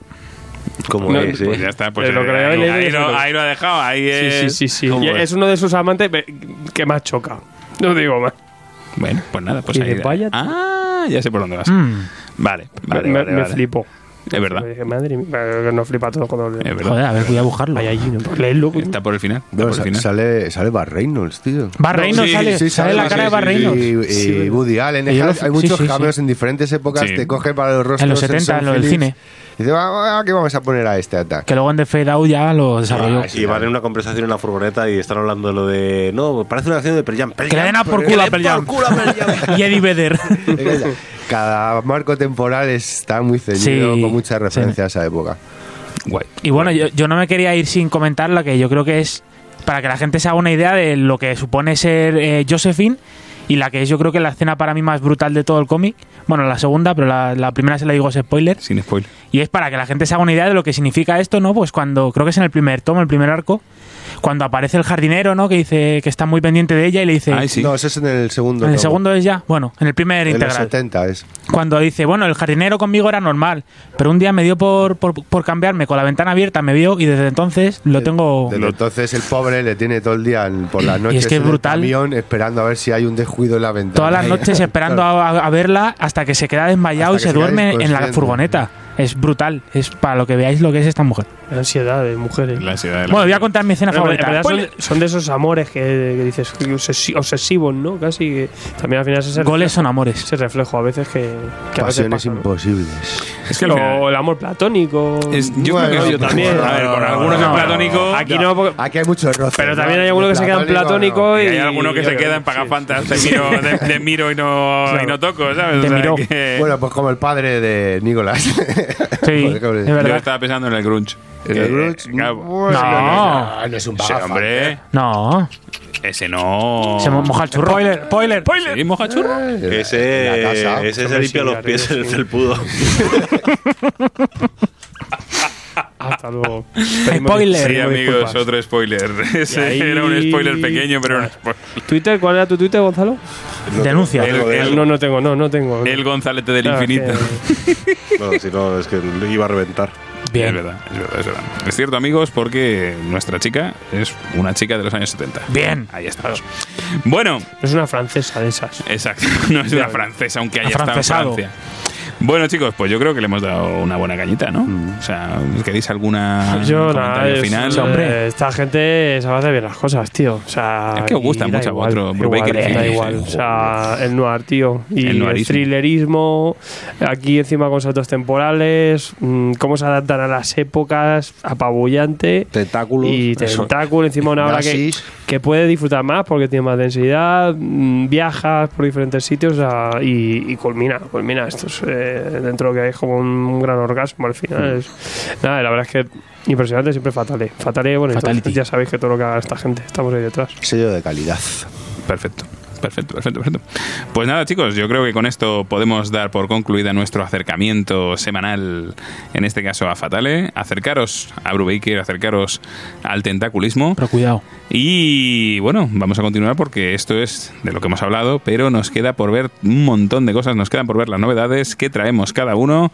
Y no sé yo si habrá más tentáculos, pero seguro que hay cositas y, y bueno, aquí hay cabezones. Yo me gusta ya. Y monetes, hay monetes. ¡Ale, bonetes! Le demos caña.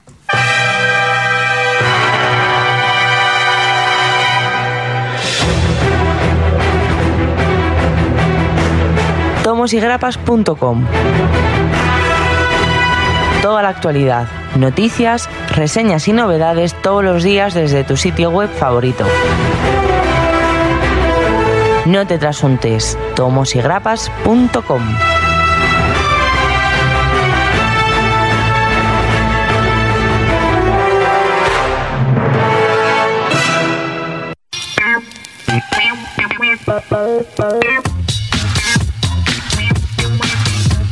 Está Universal Studios ahí donde hace Brubaker los cómics es. Pero por aquí tenemos Universal Comics. En Barcelona, en la Ronda San Antonio. Eh, con una zona de novedades aquí que podéis ir pillando todo, incluso prepidiendo. Y veo por aquí una revista, número 5 de Tomos y Grapas Magazine, que Oh, ya se puede ir pre- prepidiendo y todo. O sea, ya. con ansiedad ya para irlo reservando y todo. Fíjate lo bien que trabajan aquí en universalcomics.com. Te metes para allá y flipas. Tienes aquí merchandising. Hay un chulú. Mira, una estatua de Chulú por 37,95 tira. O sea, para lo que es Chulú, ¿sabes tú? Con lo que ha sido. le veo, Con lo que ha sido. Con lo que ha Para sido soldado. Chulú. Con lo que ha sido chulo, Vale, madre pues mía. hay que comprar lo que queráis. Envíos gratis a partir de 50 euretes eh, para Península y, y sí, ¿qué más? Y si no, pues estáis por Barcelona, pues una tienda de las buenas, de las de ch- chat de la tarde, de disfrutar con el cómic, que es lo que mola a fin de cuentas, ¿no? Muy rico. Sobre todo perder nuestras tardes, darte un paseo, que nos dé el aire que nos hace falta a veces. Todos los frikis como nosotros. Madre mía, qué mal estamos. Marcelo.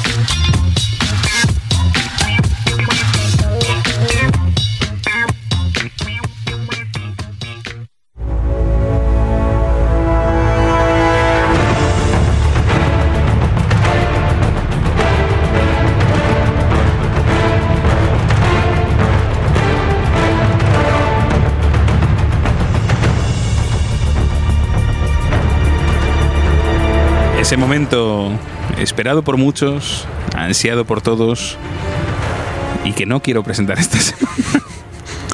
es el momento. Esta- eh, alguna vez tienes que ponerme rever aquí. No tengo momento rever de para hacerlo el ansiómetro.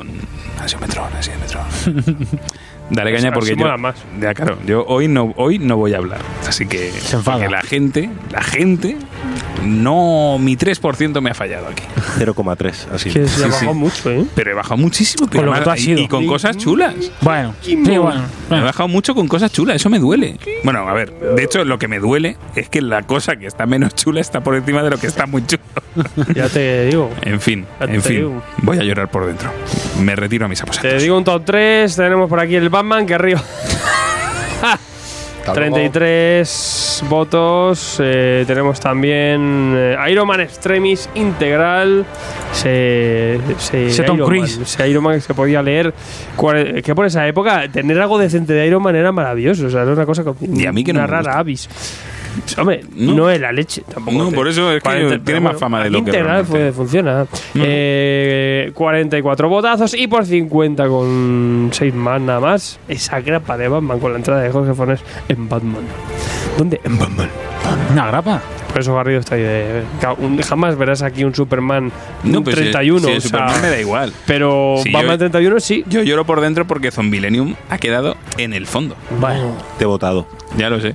Lo espérate que te voy a votar, espérate que te voy a Lo votar. he visto, lo he visto. Pero Acabo de empatar con Isaac el Pirata. No llevo Bueno, más europeo. También me da tristeza. mira, es más, en la lista se ha puesto el penúltimo ahora mismo. Mira, con- con el, Niños. empate, el empate ha decidido que me mola más El. DCismo ha fallado, eh, esta vez. Bueno, y Justice contra He-Man tampoco vamos a pretender. o sea, Ah, ¿sabes lo que te quiero acaba la cosa. Yo a Josefa y mira. La Josefa es verdad que tampoco ha quedado muy allá. En el 8, pero, pero Mae, tú, lo guay es la calidad de gente. ¿Y a la gente le gusta Hulka o no le Ha gusta? votado gente muy Sí, a. Hulka sí. Va, ¿Eh? bueno, bien. Hulk ha votado el top rarito, 4. pues, bien. Y Trackers el top 5. La biocracia también el 6. Está muy bien. Bueno. Bueno, bueno, todo bien. Todo bien, pero a mí me interesa mucho el ver qué ocurre hoy, porque hoy tenemos vamos a tener un duelo a muerte entre monetes, entre gente con cabeza gorda, entre Spider-Man, Bueno. Pues, chaval. Veremos cosas, ves. veremos cosas, veremos cosas. Y Un teatro mamellas. que da miedo. ¿Mamellas? Mamellas. Mamella, My God, eso me lo vas a tener Pero, pero mamellas. Eh, Giant. vale, la casa. Es que, es que el niño trae manga. O sea, Trae manga, trae manga y que Manga se llama, larga. y, y se llama Gi- eh, el de Mamellas es. Gigant. Vale, pues nada, pues probaremos, veremos ahora qué nos cuenta. Yo no, no he traducido el título porque. No, porque han dicho que. Así que Mike, empecemos con los monos. Pongamos un poco de cordura, sí, hombre, por favor. Vamos con un clasicazo, hombre. Esa novela gráfica. Os traigo una nu nouvelle gráfica comiquera. Nouvelle graphique. El planeta de los simios visionario. Visionario. Nos lo trae Panini Comics. Al guion Dana Lápiz. Poca broma, ¿eh? Dana Cole, ¿no? Un poquito broma. Vicente, pró- prólogo de Vicente del Bosque. y de los tricicles, epílogo. Venga, hasta luego. Ay, y lápices de Charles Lewis. Mamonazos. Bien, en este caso eh, lo, lo traigo en formato de cartoncillo, tomo único, nada más, a 22 euritos, ciento muchas páginas. Bien. Gracias por el. Un pack de seis. Completo. Bien. Bien. ¿Qué es lo que tenemos diferente, peculiar? Porque alguien podría decir, ¡Oh, los monos, one more time! No avanzamos, tío. Estoy de Charles. Heston. Error. Bien, porque esto es la transcripción del primer borrador de Rod Serling, los, por donde en un principio iba a haber apuntado la obra del planeta de los simios, que yo, según me he leído esto, mm, hubiese preferido que hubiese tirado por aquí. Oh, sí. Pues sí, Ojo. ahí- Oh, oh, aquí oh. ya la empieza a vender bien. Eh. Luego cada uno, uno podrá decir, ¿tú qué criterio tienes para monetes? Ah. Ah. Ahí lo dejo. Bueno, en este caso, pues bien, partiendo de la premisa original, que todos conocemos de la del cine, de... Bueno, el primer cambio, ¿cuál va a ser? Eh, Charlton Heston era Taylor en el cine, aquí va a ser Zoma. O sea, que no le sale Charlton Heston. Es que el original era. Joder, Sí, es pero aquí lo han dicho ellos. Como el guion original en un principio iba enfocado a Paul Newman, pues esto, esto va más, el aspecto más de Paul Newman. ¿Se parece a Paul Newman? Pero al Paul Newman de los 60. Te lo compro. Porque esto es un guion de los años 60. Vale. ¿Qué ocurre? Pues eso, tenemos a los, los cuatro astronautas en la nave por el espacio, venga, vamos a hibernar, que vamos camino de la Tierra, que en unos meses, o no sé si era en un año como mucho, eh, ya alcanzamos nuestro destino. Bueno, pues de repente, de un momento para otro, ellos despiertan, menos uno, uno del pobre se ha quedado ahí momificado dentro de la cápsula y sufren un accidente. Llegan a un planeta muy similar a la Tierra, como, reconoce, como recordaréis en la película, pero aquí estamos ya en plan más jungla, no tanto en comienzo de un desierto y luego llegar a una jungla, ya el aspecto es como más salvaje, de naturaleza más salvaje, ¿no? Y empiezan a escudriñar un poco el cielo, joder, no hay luna, pues no estamos en la Tierra, ¿y en qué época estaremos? Pues tenemos que buscar referencias, si no estamos en la Tierra, habrá que ver dónde estamos y, y cómo podemos volver para la Tierra, ¿no? Bueno, no voy a contar el planeta los simios entero, porque lo tenéis que conocer ya de sobra. Voy a entrar un poco en las diferencias, porque no es hacer spoiler directamente. Entonces, bueno, en el desarrollo de la historia, eh, aquí tenemos la- el, el cambio de los monetes. Pues como se vivía en Estados Unidos en los años 60, ni más ni menos. Aquí ya le vamos a ver conduciendo, con sus cigarritos, viendo la tele. O sea, más, más humanizados todavía, más modernetes, ¿no? Que simplemente yendo a caballo, en plan con ese rollo tan militar cerrado, las dos castas tan divididas, no. Aquí está un poquito, un poco más repartido entre las diferentes razas de monetes, ¿no? Por otro lado, pues bueno, el desarrollo de la historia es bastante similar, la pérdida del habla, el que los secuestra con el resto de los humanoides, el darse cuenta de que los humanos ahí son tocavernícolas y que al poder están los monetes. Y bueno, varios cambios respecto a la transcripción luego a cine- cinematográfica, pues aparte de un poco cierto rollo del rol de los personajes, el de actor Zayus es más más cabronasi todavía, sí. ¿Más todavía? Más todavía. Actor cabrón. Zayus. Sí, sí. El- luego, aquí no vamos a tener la secta esta. Sí hay alguna alusión a una guerra nuclear, pero aquí no tenemos el rollo de la secta esta de- del misil, eso fuera por medio. Así que hay mu- muchas cosas que son del cine que es que te das cuenta una vez que lees esto que es más bien para captar a, a público de cine que lo que es una historia en sí, que los diferentes matices de cómo te lo representan aquí lo hacen más atractiva lo que es el, el clásico de la, de la ciencia ficción, ¿no? Bastante más amarga esta que la, la- versión cinematográfica de- de- del Charlton Heston, lo otro es más, más un rollo aventurillas distendido. Y claro, se encargaron un poco de, de- de darle más énfasis. co- Como es algo más conocido, eh, es una obra bastante conocida, pues oye, eh, enfatizar un poco en, en situaciones clave a lo largo de la historia, eh, en que te, te meta ahí la viñeta o la doble página de, de- de quedarte ahí diciendo, hostia. ¿Sabes? Porque son, es algo que ya conoces, ¿no? Pero vamos a darle una vuelta un poco a cómo representártelo. Y en ese caso, pues Chad Lewis se carga bastante bien, juega muy bien con el tema de los rostros, las expresiones faciales, tanto los animaletes como los humanos que no pueden hablar, como la parte que el propio Thomas no puede hablar. Y a mí, joder, pues la verdad que me ha dejado muy buen sabor de boca. Pues muy rico, tío. se te hace- a mí se me hace hasta corta, fíjate. Lo que no me ha gustado es el papel, ¿eh? Sí, porque se han buscado, es que yo creo que, no sé, han buscado tirar un poco el rollo al euro, el papel este tipo europeillo, en formato un híbrido entre europeo y un... Y un satinado. Y un, satinado y el, y el formato típico cartoné de, para el cómic de toda la vida. Mm. Pero bueno, la verdad, a él le va bien porque el, el trabajo de Chad Lewis es muy de lápiz. Entonces, no sé, yo creo que con este tipo de hoja, pues, tema de color y más, le va, le va bastante bien. Bueno, perfecto. Pues tenemos este primer, bueno, este primer, este único, Tomo este tomo de Lee, el planeta de los simios visionarios, que nos contará si queréis descubrir la historia que se plantearon nuestros los guionistas en, en el origen, pues antes de hacer la peli, pues aquí tenéis esta opción que nos trae Panini Comics por 22 euritos. ¿Y qué más nos traes? Y ahora traigo algo diferente. Poca broma, A ¿eh? ver, a ver aquí. Poca broma, something different, sí, tío. Os traigo Charles Manson, una biografía. Bueno, hombre. Madre Lo que mía. todos necesitábamos. Lo es que un libro de cabecera para luego descansar tranquilamente. Te- Te echas Bien. unas paginicas y luego ya duermes y sueñas con De los Paco angélicos. David Domínguez al guion y Fabio Castro a la ilustración. Bueno, al guion a la adaptación, porque se han basado en. Se han hecho ahí una buena Wikipedia, tanto en cuanto a documentación gráfica, visual, como de, de tema de, por escrito y demás, ¿no? Esto coincidió justo además cuando me lo iba a leer, me lo empecé a leer el viernes pasado, justo pum, en Movistar, doble documental de Charles Manson, la familia. Digo, ¡ay, mira qué bien! Está- me voy a leer esto y me voy a ver el documental. Soy ya un mansicida total. Eres un manso. Bien, esto nos lo trae la editorial Random Comics a 16,95 euros. Es el tamaño del librito, es un cartoné jibarizado, el tamaño del libro de toda la vida, ¿no? Mm. Bien, igual, pues no sé cuántas, muchas páginas, no me acuerdo. Tampoco tantas, ¿eh?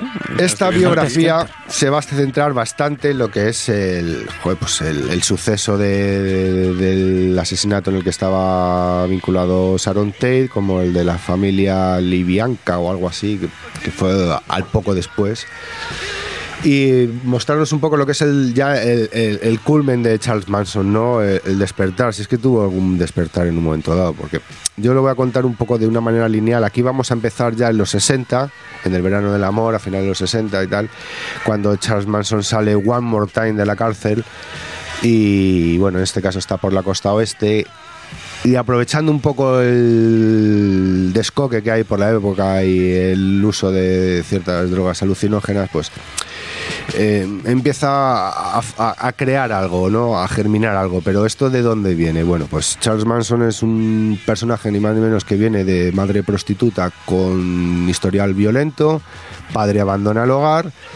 Y Manson, pues yo qué sé, desde los 6, 8, 10 años hasta los 30 y algo, va dando saltos de reformatorio, cárcel, cárcel, reformatorio por diferentes tipos de delitos, ya sea por robo, robo a mano armada, apropiación indebida, prostitución, etcétera, ¿no? Joder, qué angelito. Una joyita. Aquí eh, la- los autores dicen, bueno, queremos dar una visión de Charles Manson, pero no esa visión que quieren vender mucha gente de que era un psicópata, porque ¿qué psicópata oye de su escena de crimen? Aquí yo estoy en totalmente desacuerdo con ello, porque puedes ser un psicópata sin llevar a cabo tú mismo el crimen y manipulando a- para que lo hagan otros, Eh, lleven, sí, claro. hagan tu, tu- tu trabajo sucio. Mira. ¿Y cómo no vas a escapar de una escena del crimen si te quieres librar? Mm. Ni más ni menos. O sea, cualquier psicópata quiere seguir haciendo lo suyo y busca escaparse. Entonces ahí, pero por lo demás, el tema de la biografía está muy centrada en una época determinada, dando unos, po- unas muestras de- del pasado de Charles Manson para que aquellos que no conociesen el tema eh, lo asimilen y se afiancen un poco más en, en la personalidad del personaje, porque tela, es que esto da para mucho más. Ah, La verdad, la- la- esta biografía está bastante bien. Es un redux, por decirlo de una manera, de una época, te digo. Tiene recursos concreta narrativos muy graciosos, yo creo. unos ¿no? recursos narrativos muy buenos, muy, muy buenos, porque tanto en el momento en que la gente ya se descoca, se desvirtúa la realidad, se empieza a desvirtuar el dibujo. Tiene un dibujo bastante, por decirlo de una manera, típico que nos encontramos en el tema de ilustración acompañando a textos narrativos, aunque esto, esto es formato cómic, pero cuando pasa las entrevistas, te representan, Charles Manson tuvo diferentes entrevistas en, en la pequeña pantalla, cuando te las representan aquí aquí es un des- es un está sobradísimo. O sea, se ve que se ve que, que- que se maneja pero vamos o sea a mí me encanta cómo representa la- los movimientos los, los gestos todo lo que te transmite de, Charles- Manson mientras va diciendo sus desvaríos y es que es, es- es acojonante. A mí el trabajo ahí me, me encanta. Hace el ejercicio de las típicas pantalletas de televisión que vimos con Miller en la época. Mm. será un guiño. Bueno y en este caso ni más ni menos, es eh, cuando ya de las últimas, la- supuestamente la última vez que salió de la cárcel, antes de volver a entrar por lo ocurrido con estos asesinatos, cómo se va fomentando, cómo va captando a diferentes personajes femeninos, siempre con un mismo patrón, gente que... Además, más adelante notas que se lo desvelan, ¿no? Eh, gente, búscate gente que esté rota, pero no del todo, ¿vale? Y, y si a ser posible con una edad fresca, pues mejor, porque la mente todavía no está terminada de moldear. Te hace mucha referencia a que a todo lo que ha escuchado Charles Manson durante su vida, que es lo que le lleva a pues eso a crear a la familia a una especie de secta a retirarse a una especie de rancho de ahí pasar al desierto a tener vinculación con ciertos artistas potentes musicales de la época como que tenía mucha amistad con el batería de los Beach Boys y a raíz de aquí pudo haber entrado en un gran proyecto musical porque la pasión, aparte de hacer el cabronazo, su otra pasión era la música. Entonces, incluso en algún momento da gente de- del propio mundo musical hacen una referencia que era una especie de Bob Dylan, que era un tío que tenía una facilidad para improvisar las canciones sobre la marcha de un momento para otro, que era, pues que les, que les dejaba bastante asombrados. Lo que pasa es que mm, está trilladísimo. Tiene una vida, pues claro, imagínate, violaciones eh, sufridas, maltratos, violencia, drogas, eh, incultura y, bueno, incultura no, ignorancia. Y bueno, pues esto, claro, al final, con el abuso de, de las drogas lisérgicas y con los desengaños, sobre todo porque se lleva una frustración enorme con el tema de- del, proye- del proyecto discográfico. Aquí te hacen idea de que el batería de los Beach Boys le promete que van a coger una canción suya para sacarla en un disco de los Beach Boys tal cual. Y que se la pisan, se la mean, se la copian, le cambian el nombre y la hacen la cama.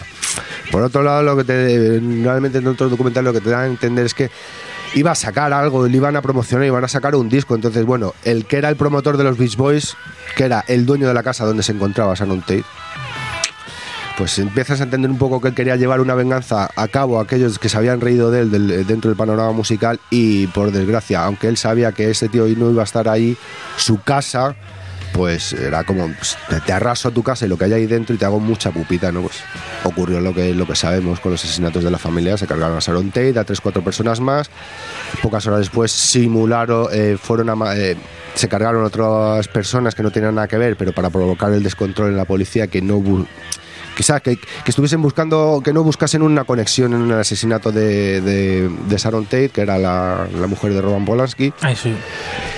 Y, y por ahí, bueno, pues te va mostrando cómo va captando desde los diferentes miembros, cómo la gente va entrando un poquito en el juego y en la manipulación de Charles Manson. Y al final son los que le hacen el trabajo sucio, ni más ni menos. Tú eres de esos que le mandaban cartas, ¿no? Ya he visto yo. Correo del lector. No, a mí me ha valido, me ha valido me- esto para poner a los Beatles. Yo siempre. Es que la de Helter Skelter no lo hemos contado. Una de las buenas de los Beatles. Este hombre, Los Beatles la excusa que tenía al formar la secta era por lo del Helter Skelter. Basándose en la canción esta de los Beatles, el tío eh, a- a- auguraba una guerra racial entre blancos y negros, que iban a ganar los negros, él se iba a tener que refugiar y pasar muchos años después de dominación de los afroamericanos, iban a buscarle a él, a Charles Manson, para decirle, oye, mira, no somos capaces de gobernar, ayúdanos y sé tú nuestro líder. Me dirás tú lo bien que estaba Charles Manson de la cabecita. Yo, esto Y la culpa de los Beatles, ¿eh? Sí, es, sí. un- es por un personaje, Skelter. es un Siempre. personaje que, que me, me provoca tal rechazo. de- o sea, nu- nunca he visto una película de estas de las de. Y han hecho varias. Ahora va a hacer una. Porque siempre me ha provocado eso, un cierto temor el ver como el tío. Además, es que él siempre dijo lo esto: de que no, yo no he matado a nadie. No, no, no, es juez". que. Gary, te, te- te tienes que meter. Es que es, eh, va- hay mucha movida social. De por medio eh, eh, vas a entender un poco el- lo que es ahora, tío, el abuso de la gente, el tema de las sectas, el, el- los falsos gurús, tío, el, el abusar de las personas rotas, el comer Bueno, aquella, aquella secta que en Brasil luego se suicidó todo el mundo. Mm. Es que esto- personas, es- ¿no? ¿Sabes? Charles Manson es eh, David Cores, Claro, claro, claro. con Waco. O sea, Ah, guaco. Solo que está al final, por la época que fue, pues llegó a ser un icono, tanto para todos, ¿sabes? Pero no sé, la cosa en ese aspecto sí se fue de las manos, pero el tío, claro, el tío. Dossier Manson. Lo que le gustaba era eso, tener control a la peña Ya, que ya la te digo gente yo le baile. que le va a cundir más esta reseña que el cómic. Que es muy, que muy cortito. Sí, eso también es verdad, ¿eh? No tiene, por eso cuando he dicho antes 800 páginas, ¿no? Es que- Yo, yo le pondría un vídeo ahí en la contraportada. De, de- ¿Quieres saber más? Escúchate el audio. Pues chicos, Charles Manson, una biografía por David Domínguez y Fabio Castro, editado por Random Comics, 16,95. Muy guapo. Buen trabajo. Muy bonito. Pues nada, empezamos con Mike y seguimos con nuestro hijo pródigo, Gon. Papa. ¿Qué nos traes? Prometo ser más breve. Eh, no, no tienes por qué. No, no, no, no. Tú traes un bicho que no quiero que. Tú traes dos bichos. breve, Yo voy a empezar como casi siempre por un europeo, no sé por qué. La casualidad, que la no- casualidad, no sé, es que no sé, me tira, me tira aquí la cercanía. Y voy a traer un poquito más del universo de Freak Squill con este funeral eh, tomo 5, Bring the Kids Home, que es el título que lleva. Me gusta que no traduzca los títulos, siempre funeral desde el primer momento siempre han mantenido los títulos originales. Y bueno, pues aquí hablar de Florent Mado, eh, lo hace todo él, tanto el guion como el dibujo. Como he dicho, nos lo trae D-Books y bueno, pues es un formato eh, a color con alguna página en blanco y negro, que ahora comentar el porqué, y son 48 páginas por 15 euros. Aquí, bueno, el cuarto tomo de funeral nos dejó con un final eh, muy, muy intenso, con una lucha apoteósica, ¿no? Con un resultado memorable. Y aquí, bueno, pues nos va a comenzar el cinco tomo con un poquito más de tranquilidad, con, con la legión decimotercera, que llega a una ciudad que se llama Turques, eh, aquí con los dos hermanos, con funeral y Escipio. Y aquí lo que va a pasar es que el ejército, pues bueno, pues después de, de- la tempestad llega a la calma y que van a empezar, Pues van a empezar a, a comer de, demasía, van a empezar a beber, van a empezar a tener sexo descontrolado y van a llegar en, en esta época que nos sitúa este mundo fantástico, que eh, te tienes que imaginar que sería como un siglo XII o un poquito antes, porque ya sabéis, bueno, quien no lo conozca, perdonar que no he hecho la introducción eh, adecuada. Eh, para los que no conozcan lo que es funeral, aquí vamos a hablar de un mundo como fantástico que tiene pues unos eh, tintes y unos eh, aromas a lo que es el, el Imperio Romano pero con un look mucho más eh, victoriano y muy muy gótico. E incluso vamos a ver un poquito también de toques eh, no de los caballeros del zodiaco pero sí que va a haber esos como meta o mega armaduras o meta guerreros no Conex- eh, que están conectados por, por como por un aura no bueno pues un poquito una historia un poquito más eh, psicodélica. Entonces bueno pues aquí vamos a ver cómo esta legión decimotercera está como un poquito más relajada y en el pueblo este pues los demás condados sabéis que aquí hay una lucha como de juego de tronos en los diferentes estados Estados, sí. estados de, de este de esta tierra pues va a haber una conspiración para intentar acabar con la con la decimotercera legión entonces bueno pues aprovechando la festividad de carnaval eh, pues van a van a intentar pues dar un no un golpe de estado pero va a haber como una especie de complot para acabar con ellos y digamos que va a haber una intervención como de una deidad eh, eh, no ancestral pero muy antigua que va a tener mucho que ver. Y bueno pues una de las personajes de la Legión decimotercera que es Mamut que es un entrañable personaje de, de esta saga pues va a ser la protagonista total de, de este tomo 5 eh, Florán Al empezar el cómic nos dice que es la el final de la de la etapa Soho se lo dedica a varias personas. Con esto no sabemos si va a seguir funeral con otro tipo Con otro de- nombre o con otro estilo. o con otro estilo o va a hacer otro spin-off como bueno ya sabemos que está Masico está Rojo a- a- el universo Freak Squill ha crecido y hay tres o cuatro spin-off el dibujo para quien no conozca la obra pues es un dibujo muy característico de este artista que es como una especie de América manga eh, eh, se le da muy bien el detalle a lo mejor de lo que son ciudades y demás, de inventar eh, este tipo de mundo medieval gótico victoriano, digamos, que es un poco una mezcolanza un poco rara, con, con unos tintes bastante oscuritos, de hecho de ahí viene lo del gótico, y luego también él usa en su lenguaje muchas referencias a cosas modernas de hoy en día, que están como metidas ahí, no son solo palabras, son solo cosas, pero si sabes un poquito la esencia de de Freak School y tal, las coges enseguida y, y el tono es muy desenfadado. Es un tono que, bueno, eh, guardando lo que es la, eh, la historia, la trama y la tensión que hay, porque son cosas con mucha acción, sí que siempre tiene un componente de humor que sí que lo sigue trayendo desde Freak Squill y que ha mantenido, quizá menos en rojo, que es un poquito la más seria y más psico, en Funeral y Freak Squill siempre nos da esa dosis de humor. Entonces, bueno, pues quien no conozca Funeral, eh, pues le animo a que se acerque. Eh, siempre que traigo, porque yo creo que he traído todos los tomos yo de Funeral al programa, no hace falta leerse Freak Squill. Se puede leer, aunque es una, un spin-off y beba de la serie principal, se puede leer totalmente por separado. Y es un- una serie y unos cómics muy, muy divertidos. Y la verdad que, bueno, pues yo lo recomiendo y, y yo siempre disfruto y espero cada obra de Florent Mado, que, bueno, pues con el sello este de 619 Label, ¿no? que es francés, está haciendo muchas cosas con, con Rune y con, con la gente de, de Madafaka. Mayev. Todos los macarras, todos los macarras. Sí, eh, eh, la verdad que están haciendo cosas muy interesantes y es El, el europeo redneck. a mí es de lo que más así europeo, así muy fresquito, eh, que mola, mola mucho. La alternativo, que- es muy alternativo. Sí, es alternativo, pero siempre enlazan, siempre tiene esa conexión un poquito de dibujo América Manga con una movida rollo como muy de Wire, ¿no? Mm. Eh, así una mezcla así como pandillera, y- pero con un dibujo dulce que la verdad que, que es fantástico. Perfecto, pues tenemos este ya quinto volumen de Freaks Squill Funeral, Bring the Kids Home, editado por D-Books, que lo tenemos por un precio de 15 euritos. Casi nada por el cuerpo. Y, y luego, pues bueno, esto la verdad que tenía muchísimas ganas diciéndolo. de hablar de ello. Lo sigo en americano, tengo figuras y es nada más y nada menos que Headlooper, el cortacabezas, este tomo 1.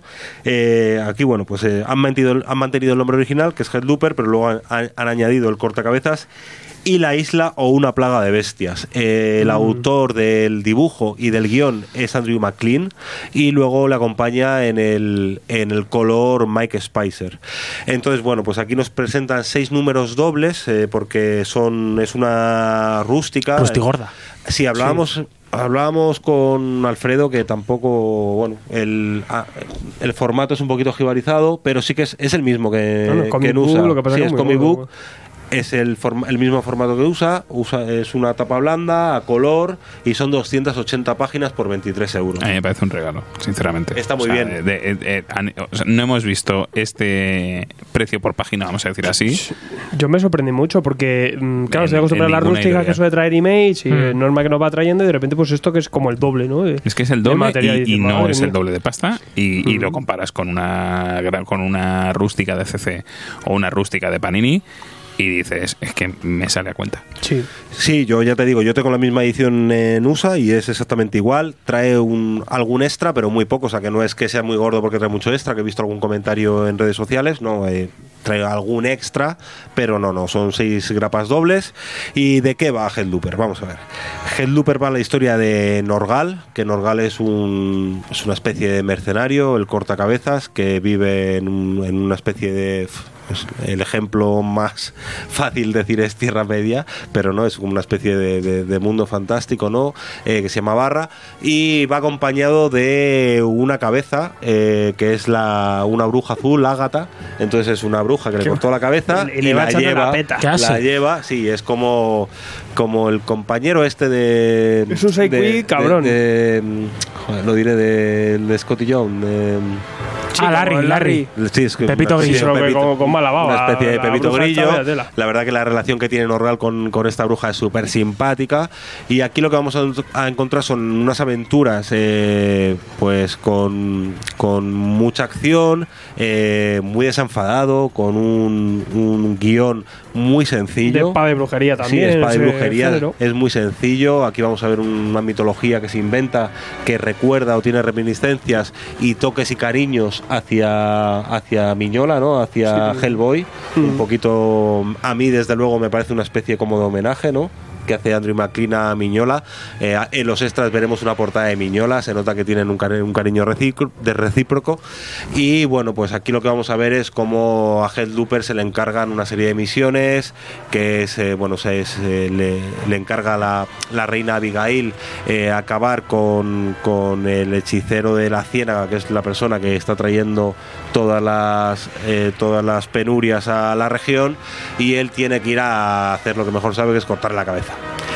Entonces, bueno, pues eh, hay que hablar que el dibujo de Andrew McKean es súper, súper característico, Mm. ¿vale? Es como una, una movida como muy naif, eh, eh, con unos... Sí, un cartoon también, Sí, muy poco- cartoon. muy Eh, rápido. Lo hablábamos el otro día tú y yo de, parece lo de Hora de Aventuras. Sí, tiene un poco también ese rollo. Sí, pero de repente te es como más miñolesco. Mm. eh, el dibujo como muy dulce Muy de suelto, Spicer muy- y una, una narración gráfica súper, súper ágil. Mm. Súper, súper ágil. Eh, hay que decir que es un estilo muy, muy independiente. Eh, gente que solo lea o vea ese o esté acostumbrada a un, o se mueva en el mundo superhéroes o en algo super clásico le puede chirriar No, no, si tú coges una viñeta, la separas y dices que es una ilustración pues, y juegas un poco el acabado, pues dices, no. Es que hay que entender un poco como la obra y, y a, a servicio de que está este dibujo que es mm, A mí, soberbio a mí me esto, parece ¿eh? fantástico. A mí es de las cosas, la verdad que la cogí hace tiempo eh, y fue de las cosas que más me gustó y más me, me divirtió. Yo creo que os lo, os lo transmití a vosotros de, oye, mira, ha salido esto, que es que me ha parecido una pasada. Sí.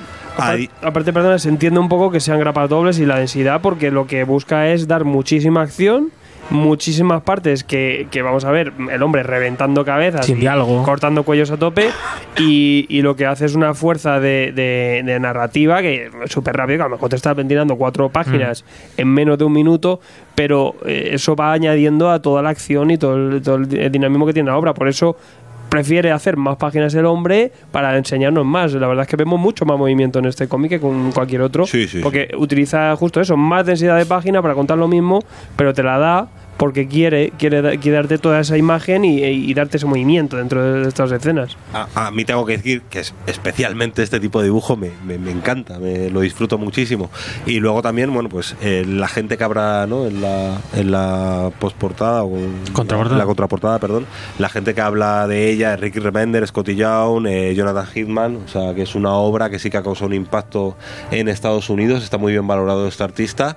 En- se ha publicado ya el segundo tomo que se llama creo que La Torre Roja de Red Tower o, o algo muy muy parecido y sigue abierta. Entonces bueno pues eh, yo creo que no tardarán mucho en publicar el segundo tomo porque ya lleva pues unos yo creo que desde marzo del año pasado publicado o desde sí desde marzo del año pasado publicado en Estados Unidos.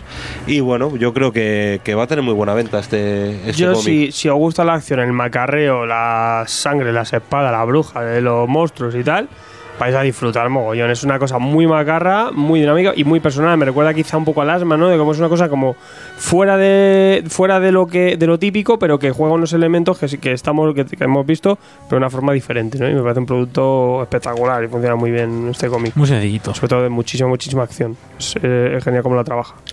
Pues nada, queridos. Tenemos este Headlooper, 280 páginas. Gorda. Yeah. Por tre- 23 pavetes. Yo, amiguitos, esto es compra obligada. Pues muy bien. Muy bien, muy bien, Sube- Gonzalo. sube- gran sube- gran, gran retorno. me queda a gusto sí Te has quedado gustico, ¿eh? Te has ¿Sabes lo que, gustico. lo que creo, Gonzalo? Que vas a ganar y no vas a venir para celebrarlo la semana que viene. Bueno, pero Yo lo, creo- lo tendremos en nuestros corazones. ya, ya veremos que esto es como partido a partido Lo importante es que venga para los castigómetros. importante es- Eso es lo bueno.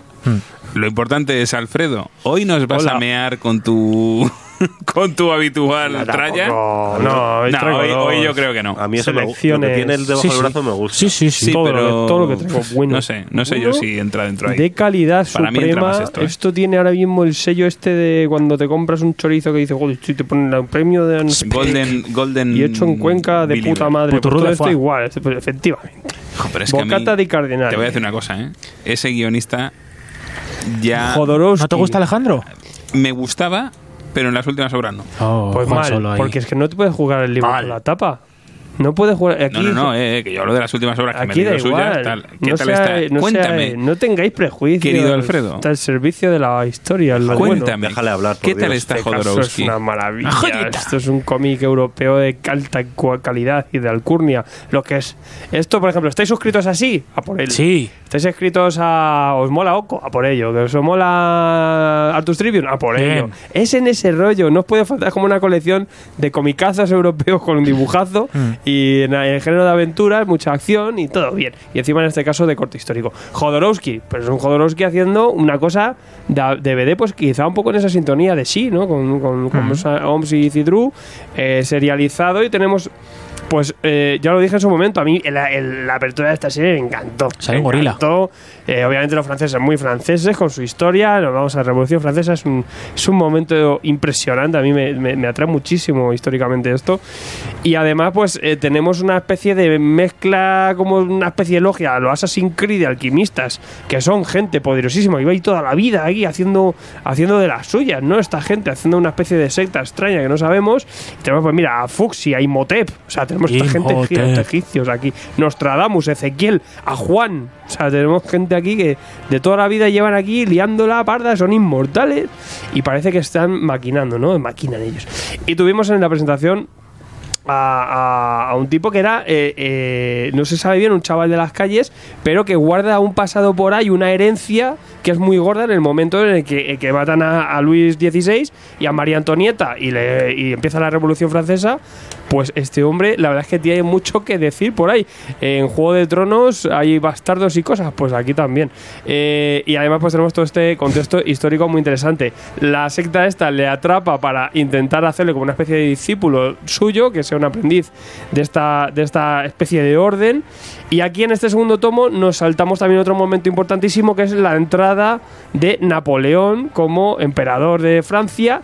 Y eh, de repente pues aparece esta amenaza, ¿no? Y aquí cómo se lo lleva Jodorowsky al servicio de esta historia?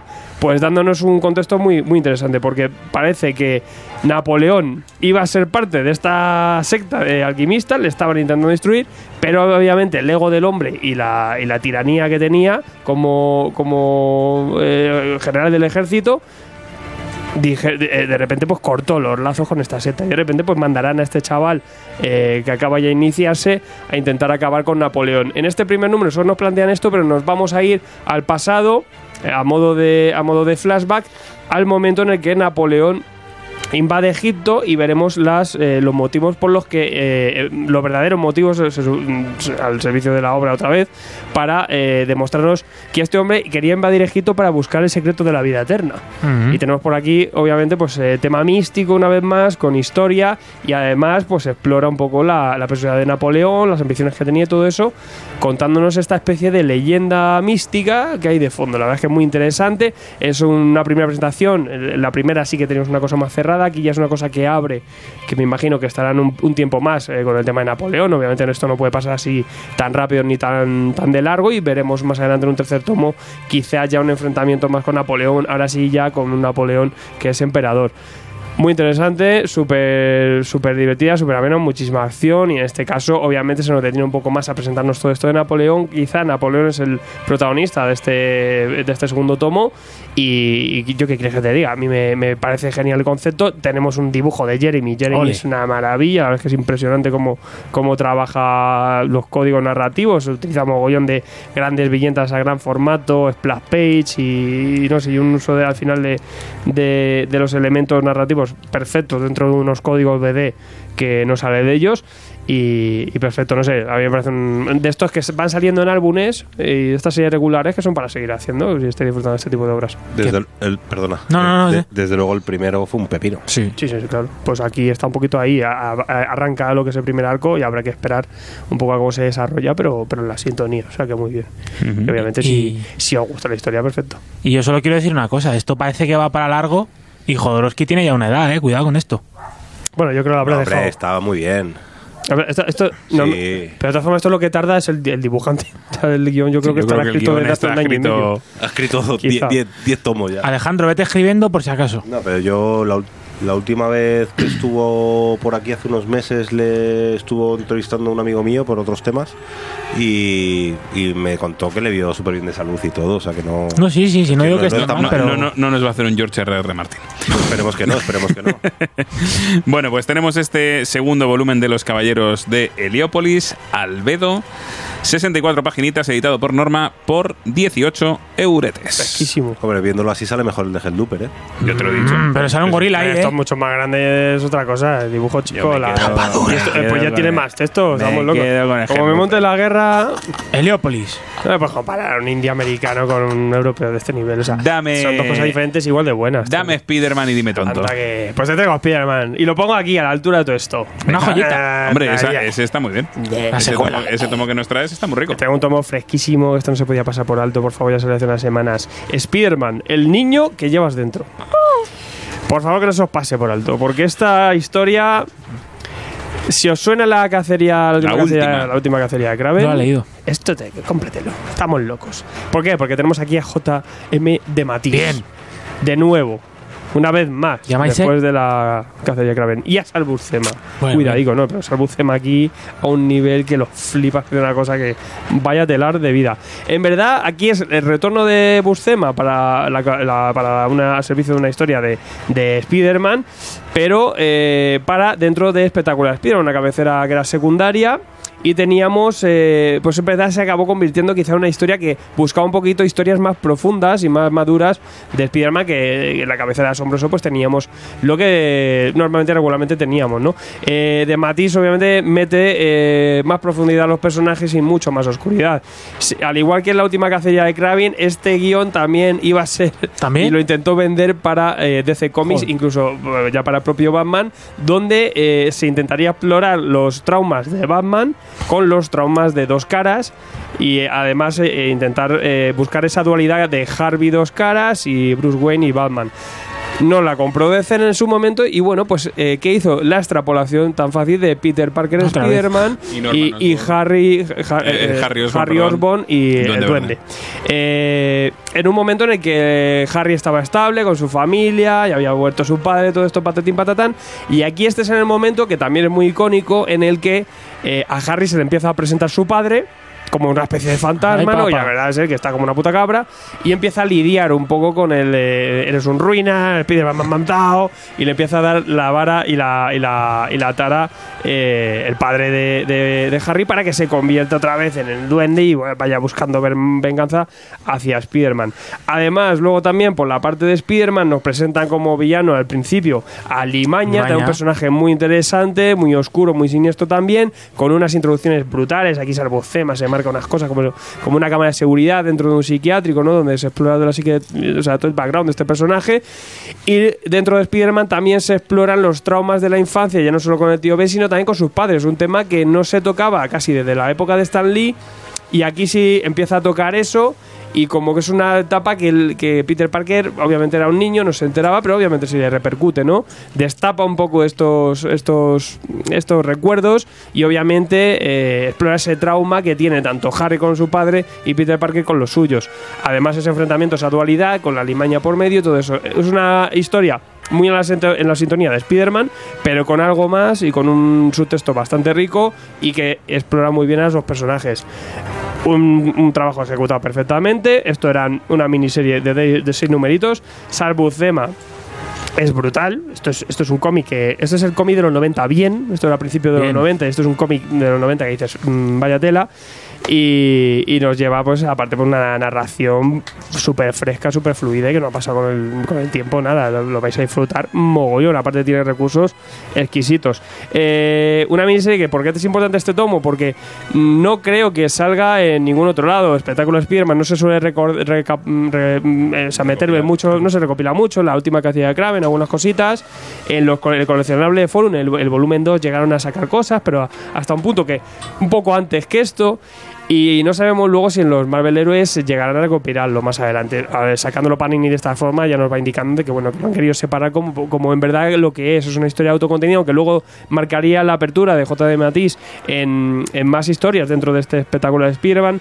Pero eh, es una historia que no se, re- no se ha reeditado desde, su, eh, desde que salió aquí en el 93 en Marvel Héroes que se metió ahí la miniserie en, en grapas y no se ha vuelto a, a rescatar. Y obviamente, si habéis disfrutado, entra en la sintonía con esa última cacería de Kraven, porque Matiz nos mete aquí una historia con mucha más profundidad eh, que las que teníamos visto. La verdad es que si sois fan del personaje, esto nos puede faltar. Y si queréis alguna lectura independiente de Spider-Man, que fresca y viene bien ejecutada, aquí lo tenéis. Esto es un muy buen trabajo, con, con saborcillo ya clásico, porque es ese cómic de los 90 con sabor a los 80. Y, y no sé, me parece una calidad soberbia. Ahora lo tenemos en un tomo, cartoné, encima con sus articulitos, siempre ese Panini te pone bien en contexto, te cuenta todo esto. Y nada, 20 euretes, mm, chulísima, tío. Muy guay. Perfecto. No te, pues lo, no te lo pierdas, papi. Yo, yo me lo el llevo. espectacular Spider-Man, el espectacular Spider-Man, el niño que llevas dentro, editado por Panini.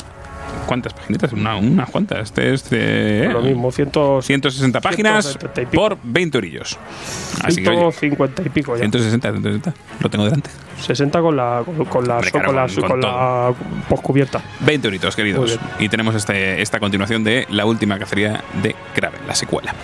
Perfecto, pues eh, dejamos a Alfred y nos vamos con Pidonut, que nos va a hablar de gigantismos. Dos de gigantismos y de cosas escabrosas. A ver, cuéntanos. Venga, vamos con los gigantes primero. Bueno, Sí. giga- gigantas. Bien. Giganta. Bueno, pues va- vamos con una vuelta al ruedo de un mangaka bastante conocido, Oku Hiroya, conocido por ser creador de Gantz, las Hiro Inuyashiki también. ¡Aupa! Y bueno, nos trae una obra que está muy en su tónica de ciencia ficción súper loca, llevada a extremos raros, porque tiene cosas, tiene cosas raras y toca sus propias perversiones y sus propios fetiches. Este hombre es bastante conocido por su manera de, de trabajar, su manera de dibujo, que siempre es como muy... O sea, él dibuja sobre unas bases de modelos de 3D que, que hace su equipo y demás, Ujú. con lo cual eh, sus diseños son siempre como muy... Las proporciones son muy realistas, Hiperrealista. menos en el caso de, de las mujeres que les pone unas bombas bastante considerables.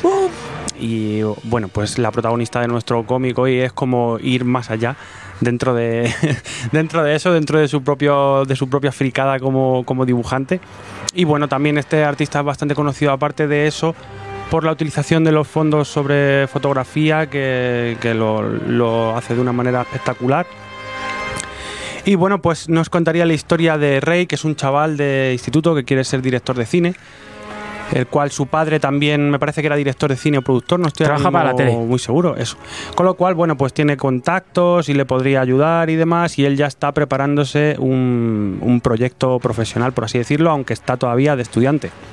En el proceso de buscar una actriz, eh, se buscan a la actriz, pues de actriz a la chiqueja más joven de- del instituto, que les dice que sí, pero luego acaban no haciéndolo por, por condicionamiento de su novio. Y bueno, pues veremos que este chaval eh, tiene un fanatismo con, un- con una actriz de entretenimiento adulto, Bien. una actriz pornográfica. Y es bastante fan, se compra sus DVDs, no sé qué, tal.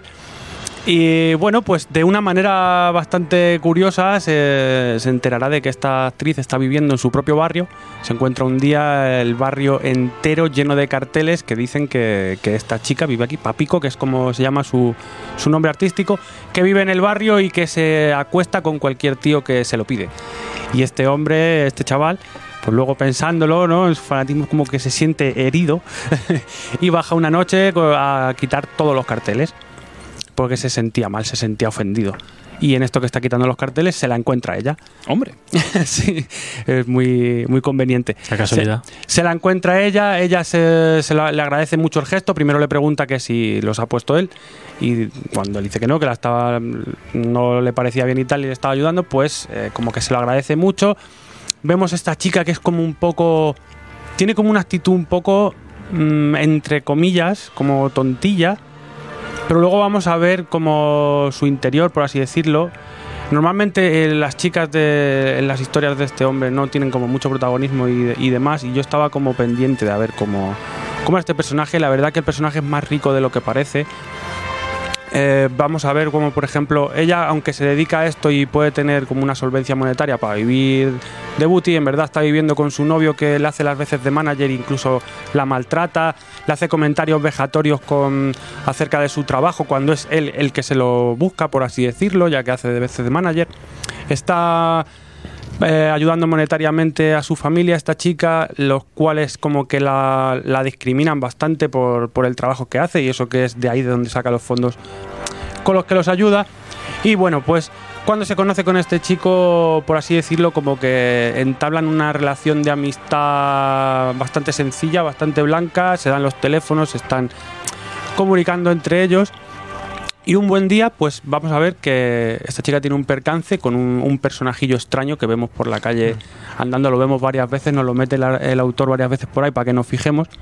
Es un personaje extraño que anda por ahí en Ayumbo.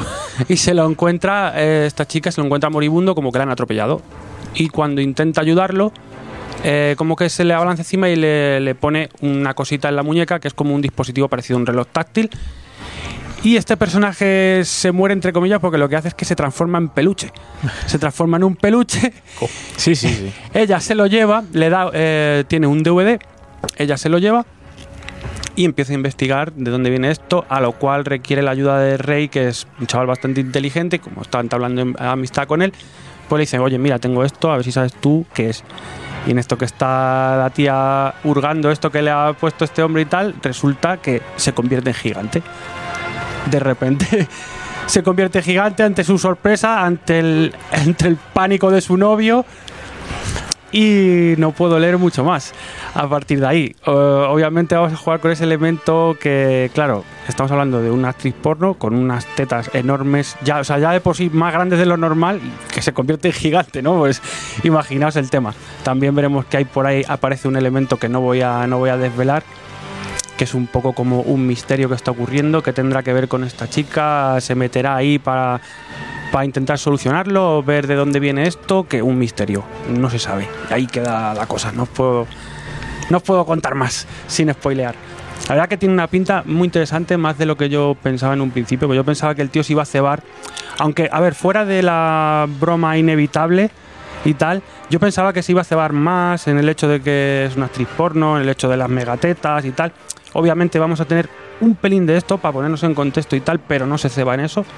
Y bastante en profundizar en el personaje, que es algo que me ha sorprendido a mí. A mí una cosa que me sorprende es la portada. Hmm. La coña con la marca japonesa Uniqlo. que es eh, la chica, es nada, la portada es la chica y una camiseta que pone Umiclo. Hmm.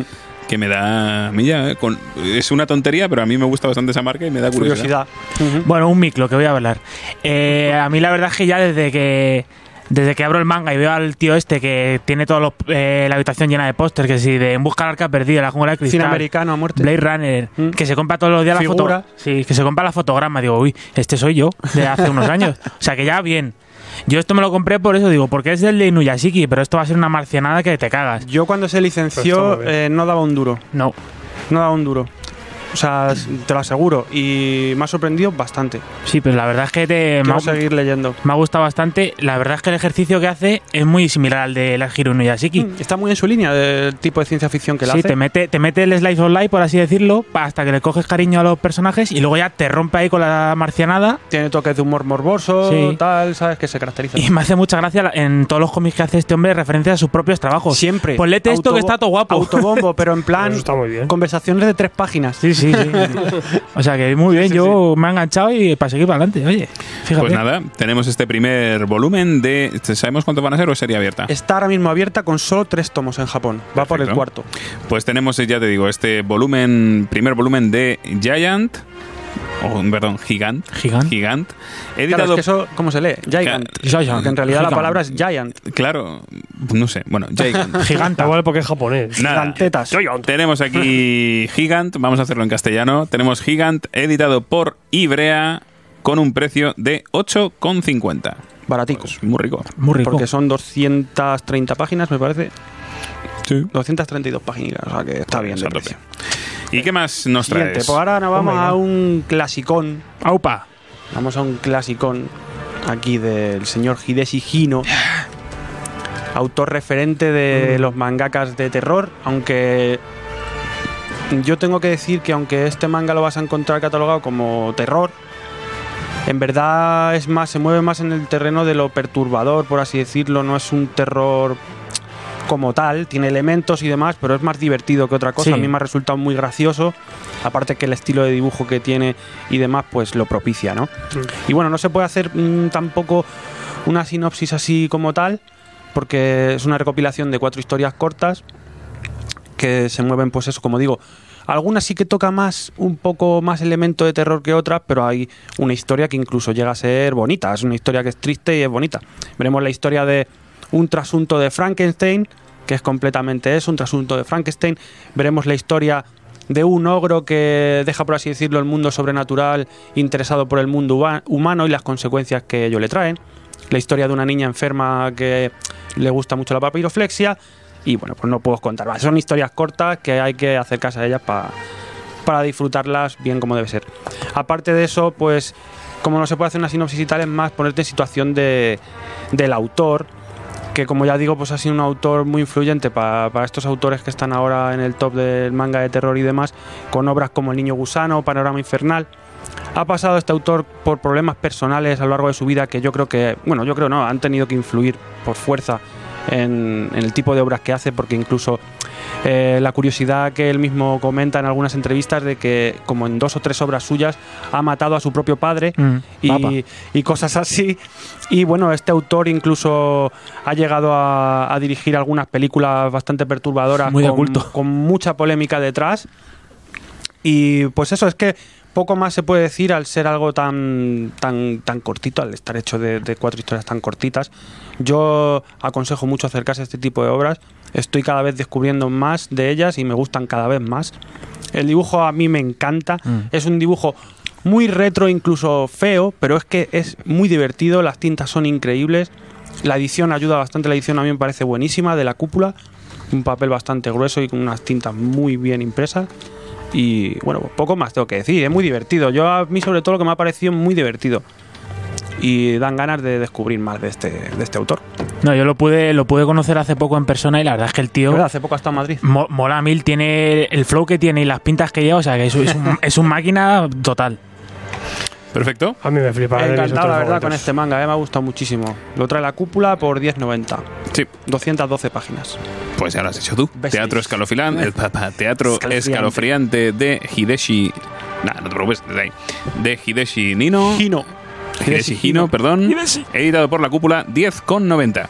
Acabo de ver la. Estaba aquí ojeando este. Y ¿Ha visto la acabo página? de ver la. No, no, acabo de ver la referencia que hace a sus propias. Es que en, en todo, en todo. Madre mía. En el anterior también lo hizo, con el primero y así. sea, Sí, sí, sí. Qué grande. Autobombo Finest. Autobombo total, ¿eh? O sea, pero además en dos páginas te dice, ah, y este es del mismo Sí, autor, sí, sí, sí. léelo. Claro. Sí, sí, sí. Es un crack. En Grandioso. el primer tomo, que no esperaba. No, no, no esperaba avanzarlo. Ay, recomendadme un manga. Eh, bueno, pues te mira, que derivar, está muy bien. me parece fantástico. Pero tiene esas cosas graciosas por ahí. Genial. Pues nada, Sergio, es tu turno y nos traes dos cositas. ¿Qué nos Ojo, traes? ojo con lo que traigo, me voy a comer un rosco, pero ojo, Un eh, rosco. porque vengo a hablar de, me falta alguna cosilla por leer por ahí de norma, pero vengo a hablar de lo que yo creo que es para mí el cómic del mes y la sorpresa del mes, así que ojo, cuidado. Eso dije yo, Joder, eso dije yo la semana pasada. de- A ver, lo que trae Sergio H, pues si no le hacéis caso, Eso. eh, tiene una calidad mm, Ojito. de level. Los Bueno. dos tomos. Vamos a empezar a meternos en farina con, con el rosco que me voy a comer, efectivamente, porque traigo rosco, obra de Cidru, dibujo de y color de Alexei Kispredilov. No puedes evitar tu traer a Cidru. eh. No puedo evitar a Cidru, es que claro, hay gente que sí tal, que sí que miñola, que sí. Pues yo, joder, pues yo me quedo con Cidru que bien, bien me compensa. Muy bien. Y bueno, Rosco, ¿qué, qué es este Rosco? ¿Qué nos cuenta Rosco? Pues nos vamos a ir a- al futuro. Eh, un futuro no se menciona exactamente qué año, pero no muy, no muy lejos de la- del tiempo en el que estamos. Y vamos a ver cómo eh, nos presenta a este, a este protagonista, a este Rosco. Mm, ¿Cómo se, se me ha ido el apellido? Rosco Timber, que nos empieza la historia diciendo a, lo- a los talones: debería haberlo matado. Y es que, pues, él eh, capturó al asesino en serie Pérez Benson cuando ya eh, a punto de. había matado a sus a 92 víctimas y salvando a la víctima 93, capturó a este asesino en serie. Y pues ya nos vamos seis años después y este, este asesino, este Pérez Benson, está pues en el, en el patíbulo, ¿no? Eh, esperando a, a, pues a ser eh, ejecutado próximamente. Y pues vemos como en este futuro, pues siempre que nos vamos al futuro en la, en la ficción, la verdad es que es poco, un futuro poco, poco halagüeño, ¿no? ¿no? No apetece viajar. Y vemos como pues todo desde lo que vemos en la tele, lo que, lo que nos llega a la opinión pública, todo está patrocinado por las grandes corporaciones, las grandes empresas y pues a, la- a esta, a las grandes multinacionales, en este caso es un gran con- conglomerado que se llama Pi, Pues eh, está la pi, la pi policía, por ejemplo, que es brutal, que es como, pues tú pagas tu mensualmente tu, tu cuenta de policía y hay un momento que a una anciana le roban el bolso y van, mientras, un, mientras uno va a buscar al ladrón, el otro le dice, a ver señora, déjeme ver su, su tarjeta y dice, uy, usted no ha pagado este mes. Ya, ya, pero es que se lo ha olvidado a mi hijo, ya, pero es que lo siento, ala, ladrón, usted que se vaya y tal y que no lo vuelva a encontrar. Así que es brutal y vemos como en este todo en este en, en este núcleo de, de crispación y de, de control de las multinacionales, pues escapa este este peligroso asesino, este Pérez Benson, que hay que decirlo, está es un pertenece a una secta, ¿no? Que lo llaman de los iluminadores, ¿no? Que, los redentores y lo guía pues la Virgen María, sí, sí, es así. Y escapa y bueno, pues eh, la, la- televisión que lleva esta gran multinacional pues eh, controla los hilos, maneja sin ningún tipo de pudor ni de remordimiento los hilos de esta historia, el, desenla- el desenlace.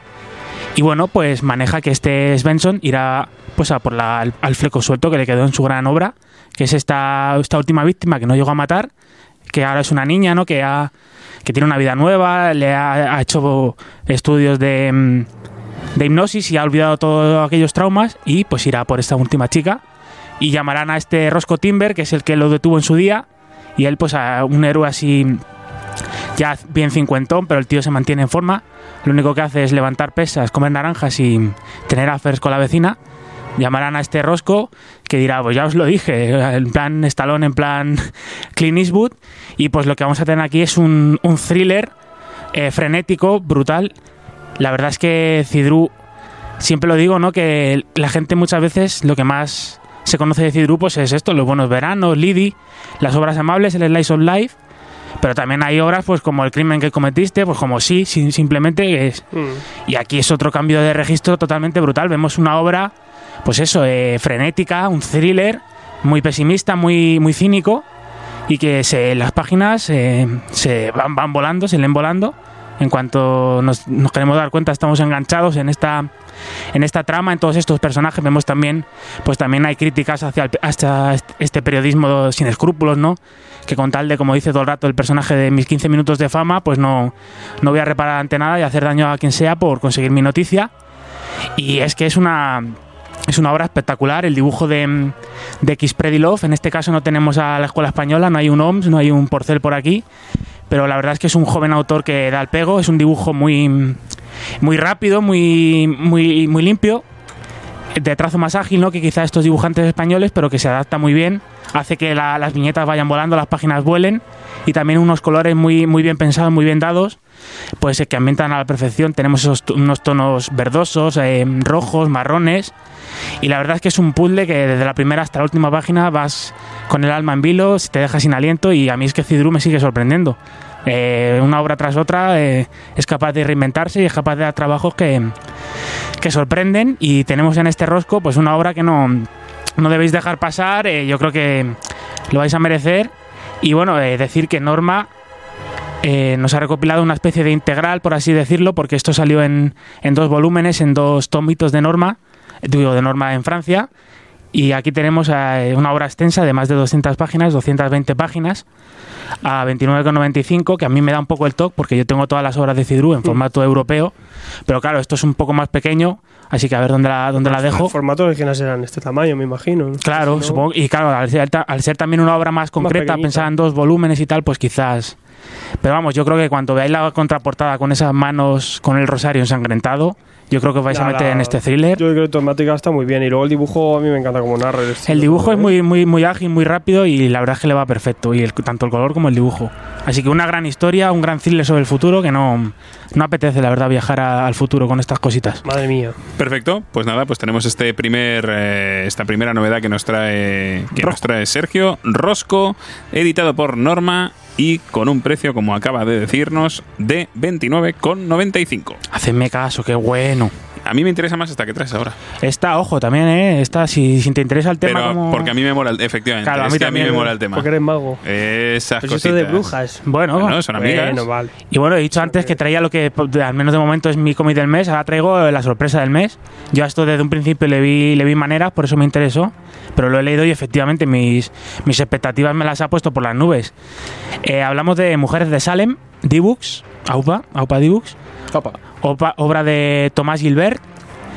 Y bueno, eh, bajo el subtítulo ¿no? inquietante de Salem, cómo hemos condenado a nuestros hijos, pues nos vamos a, pues ya lo sabéis, a, mm, a, este, a esta ciudad de Salem, a este pueblo de Salem, de Nueva Inglaterra, ¿no? Eh, finales del siglo mm, XVII, estamos en 1692 más concretamente, y vamos a, nos va a contar la historia de esta de Abigail, una, una niña joven de 14 años, que bueno, que en su pueblo de Salem pues siempre ha vivido, ha vivido bien, sin ningún problema, ha ido de acá para allá, pero de repente porque mm, un amigo suyo le, mm, le hace un regalo totalmente inocente, un, no sé si una pulsera, un collar, pues lo, lo ve la madre y no y dice, esto no, no puede ser. Lo lleva ante el consejo de sabias del pueblo y ahí le hacen una especie de tercer grado. Le dicen que ya, ya es mujer, ya, ya sangra, le van a cortar el pelo, le van a decir, tú tienes que, que actuar así y así, no puedes hablar con los hombres, no puedes dejar que tal, no puedes salir a ciertas horas. Y claro, esta Abigail, que nunca, que nunca había vivido esto, que siempre había hecho lo que había querido, era una niña feliz y normal, pues de repente ve como todo, se le- todo el mundo se le viene encima, no sabe a qué se debe esto, no sabe por qué las mujeres la tratan así, por qué tiene que ser así. Y bueno, eh, iremos eh, avanzando en la historia, irán pasando un par de años. También nos, pre- nos presentará a sus amigas, eh, por ejemplo a Betty, que es la hija de, mm, del reverendo de, de esta, de, este, de este pueblo, del reverendo Parris, pues un villano terrible, a mí de uno de los villanos que más me, ha- más me han gustado, pero por eso, porque más, me ha- más miedo me ha dado, pues este el típico el típico clérigo eh, iluminado no Eh, totalmente fanático manipulador que tiene al pueblo en un puño que tiene el poder del pueblo y que a través del miedo a través de del miedo de la gente pues eso se hace con el se hace con el poder y, la gente hace lo que él quiere y vamos a ver como poco a poco en este pueblo de, Salem pues la locura ¿no? de, este, de este catolicismo más puritano ¿no? que viene de, de, Inglaterra, pues se va haciendo mella en el pueblo, la gente se va volviendo loca, no se sabe por qué, eh, alucinaciones, histeria masiva, eh, está por ahí rondando el demonio, no está por ahí rondando, partidas de caza, que también un pueblo rodeado por indios que también eh, serán baja, y la gente cada vez más crispada, empiezan a, las mujeres empiezan a ser denunciadas y, encarceladas, y lo que vendría pues eh, desembocando en los tristemente célebres juicios de Salem, que durante varios meses que duraron eh, se juzgaron a más de 150 mujeres, con algunos casos que, mm, que llegaron incluso a, a ser ejecutadas, ¿no? Y incluso ya pues por, por pura ignorancia, ¿no? Por puro rencor, por puro miedo del vecino, ¿no? Pues eh, denunciar a, a esta mujer, que pues, a una mujer que, que no tiene nada que ver, que no, ha hecho nada. Y es que es una obra es, es terrorífica, como poco a poco, desde lo más apacible vas, eh, los personajes se van emparanoiando, empiezan a haber visiones demoníacas, empieza a ver estas dos chicas, ¿no? Abigail y Betty, que, que tienen que ver, hacen por ahí sus, eh, sus conjuros y qué destino les tiene guardados. Y es, es totalmente inmersiva, es fascinante. Y bueno, decir también que está eh, todo- todos los nombres de la obra, tanto pues el reverendo Parry como esta Betty, Abigail, son nombres reales que toma el autor de, la- de los hechos reales y que también eh, tomó post- eh, anteriormente el autor Arthur Miller en la famosa obra de teatro del Crisol, que también podéis ver la película con Daniel Day-Lewis. Y es que si, os- si os encanta, si como es a mí, que, y a Garrido, que por lo que dice, el tema este de la brujería, La de bruja de Salem, a mí me va todo. yo es que tengo hasta libros sobre brujería y satanismo y tal. Pues es una obra que me ha, me ha encantado. Este Thomas Gilbert, que ya ha hecho. mm, En Francia ha hecho algunos trabajitos, eh, también alguno de carácter más juvenil. Esta es su obra más reconocida que nos ha traído aquí D-Books. Y como autor completo, pues decir que el, el dibujo es muy, muy ágil, caras eh, muy caricaturescas, por así decirlo, pero que, que contrastan muy bien eh, esos gestos tan, tan bien marcados con lo, lo- lo trágico y lo terrible de, de la situación. Un color también muy bien pensado. Y la verdad es que es un pedazo de cómic que, yo qué sé, que tenéis que votarlo porque es que esto es esto es, esto es de, historia, ¿no? Que, que con un con un buen sabor de boca, pero cada vez te dejan mal cuerpo porque eso, porque por lo terrible de la situación y por un pueblo que inexplicablemente cundió el pánico, cundió la paranoia y, y bueno, salió lo que salió de allí. Es muy digno también de estudio toda la, la sugestión colectiva. ¿no? Claro, Se que de repente- esta- eso socialmente también es, es- siempre ha sido un, Mm. un caso muy, muy, muy de estudio. Eh, también el dibujo aquí es otra cosa que Sí. es soberbia. Sí, Sí, sí. Ah, un trabajito brutal. Como autor completo, Un vamos. tomito, auto- auto- autocontenido. Y una pega. Que vaya dos ochos tú. Y sobre todo que nos habla de la historia real. Claro. O sea, que, que ese es Solo el- a, mí, a mí esa es la parte que me interesa, porque muchas veces hemos visto en mogollón de series, empezando por Sabrina o por muchas de ellas, de brujos o de brujas y tal, de los juicio, no sé qué, que es algo como algo muy mitológico, y se nos olvida que en las historias de terror o en las historias de brujas o en las historias de fantasmas aparecen como un mito, pero es que no lo fueron. No, no. Sino que fueron, se juzgó unas chicas una, y, y acabaron algunas de ellas ahorcadas o en, ahogadas en el río o en la quemadas en la hoguera. Y ya- Entonces, Y ahí ya, estamos. y ya digo, yo que soy muy fan y siempre me fijo mucho en los villanos, en este en Reverendo Paris se cuenta uno de los villanos más perversos que me he visto en mucho tiempo, cómo poco a poco va tomando protagonismo la historia y cómo, eh, cómo manipula a todo el mundo, cómo los tiene en su puño Ujú. y cómo pues esta la protagonista Abigail descubrirá su secreto y cómo, claro, pues dice, pues a partir de aquí voy a ir a por ti. O sea, es, es una obra muy buena, es muy buena. No la, no la dejéis escapar, aunque no llame mucho la atención a simple vista, pues este estos tomos europeos así más pequeñitos que nos trae D-Books. Pero yo creo que, vamos, os va a salir, os vais a salir recompensados y, y, os va- y lo que es más importante, os va a hacer buscar, documentaros y aprender más y os va a, os va a hacer sentir curiosidad sobre el tema. Pues nada, tenemos estas mujeres de Salem de Thomas Gilbert, editado por D-Books, 208 paginitas por 28 euretes. Joyita del mes. Bueno, tenemos aquí, tenemos aquí entramos en el, en el, en el duelo aquí total.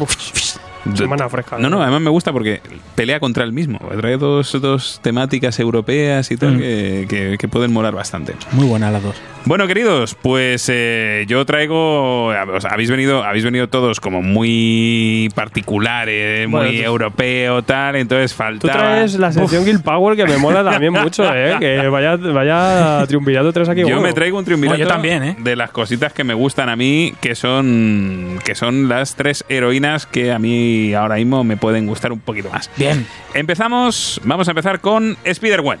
Spider-Gwen en su nuevo en su nueva etapa, porque bueno, ya sabéis que Spider-Gwen va por volúmenes así locos de, bueno, pues Sí, ahora me hago todo, Es más como si fuera como miniseries unidas, o sea, es un poco locura así.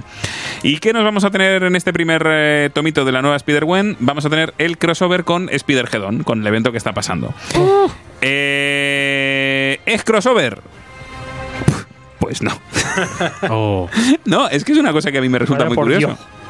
Pero trae el sello de crossover arriba. Ah, bueno. Pero realmente A ver, lo que no. ocurre es que si habéis leído Spider-Geddon, voy a hacer un mini No. spoiler muy chiquitico, hay un momento dado en el que Spider-Cerdo se le aparece a, a Spider-Gwen Puñalazo.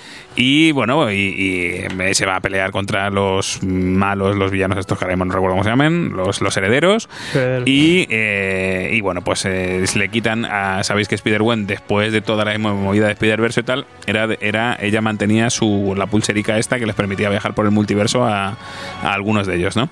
Pues una de estas villanas se las quita, se la quita y la manda a un viaje sin Random. retorno. Ah, pues mira, como esto cuando te hacen una oferta en el aeropuerto. Que no un vuelva. poco así, un poco Bueno. así. Y, y claro, es un viaje sin retorno. Ella no tiene ya.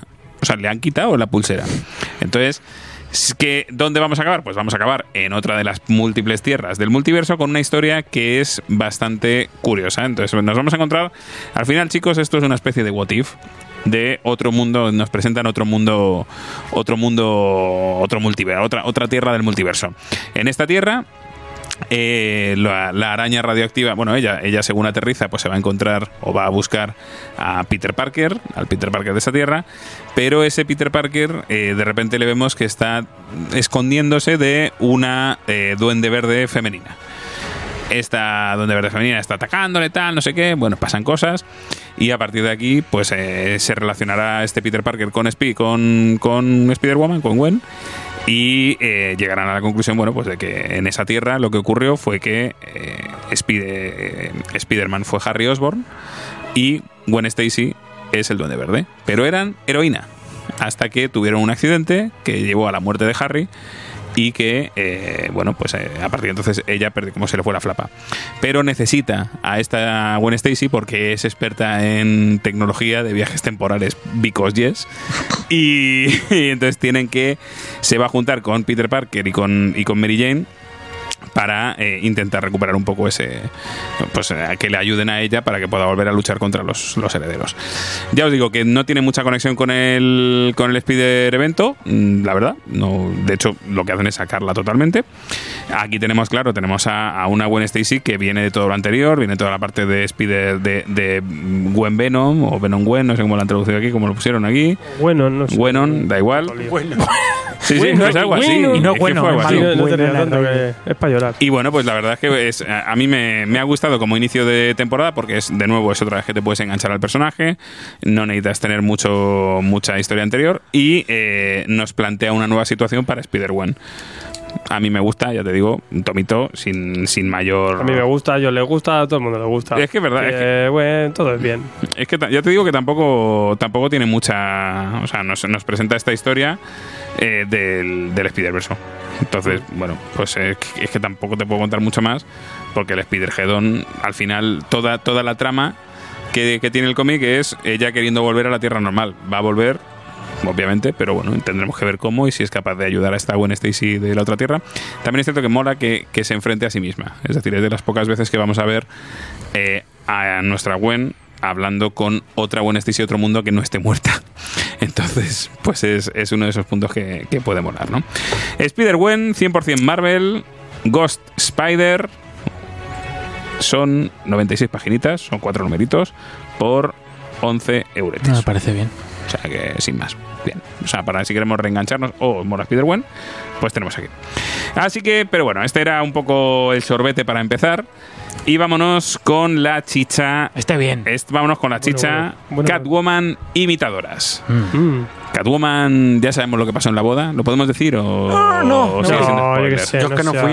Yo no fui. Que se comieron la tarta y Es que cagaron. mola, ¿eh? Porque la, la- La la tarta se puso mala, eso seguro.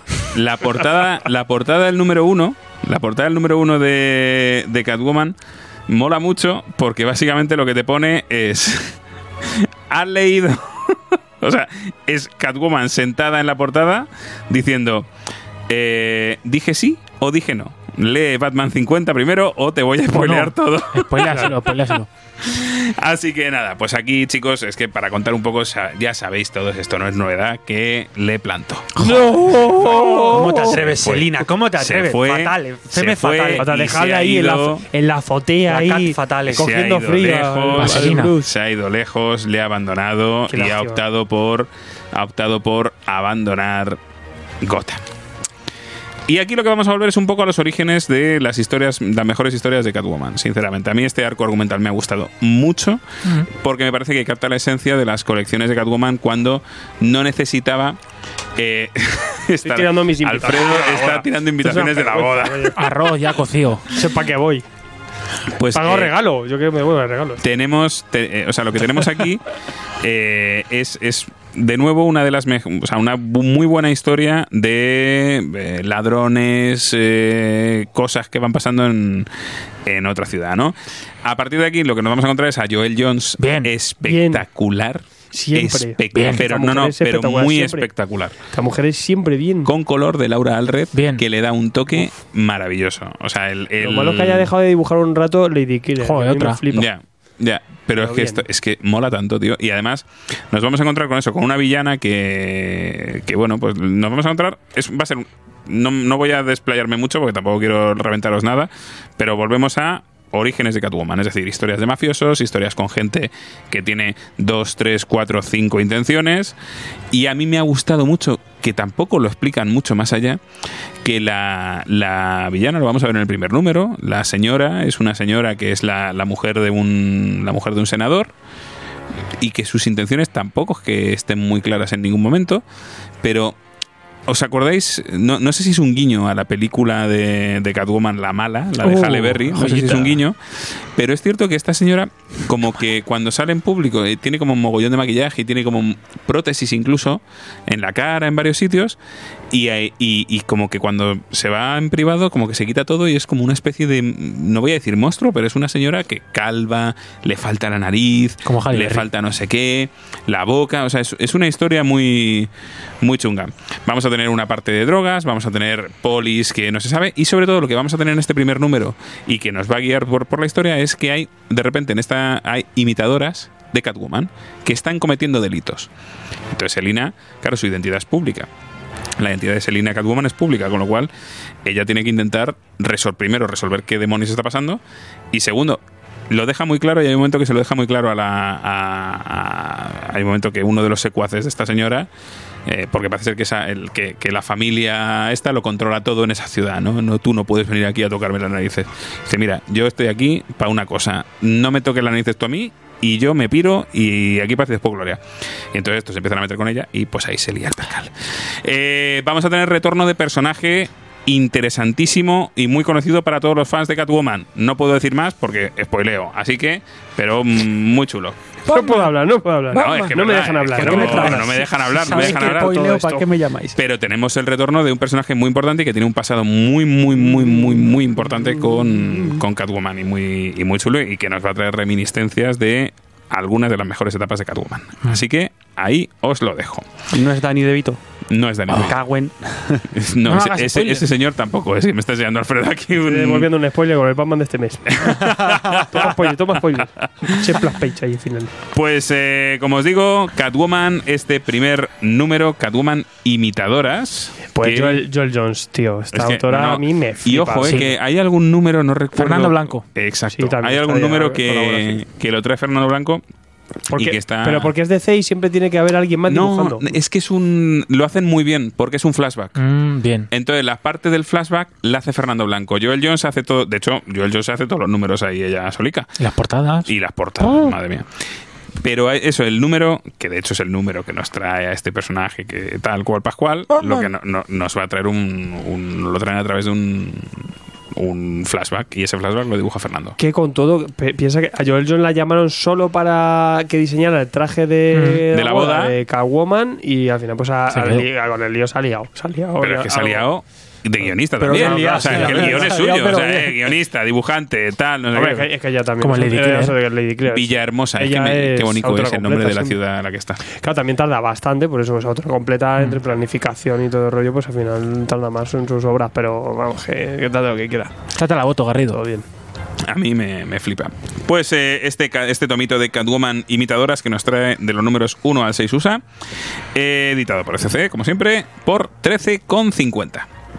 Vamos, Gary, vamos. Y vámonos con la tercera mujer que traigo hoy, La que mejor. es una de mis favoritas, Wonder Woman.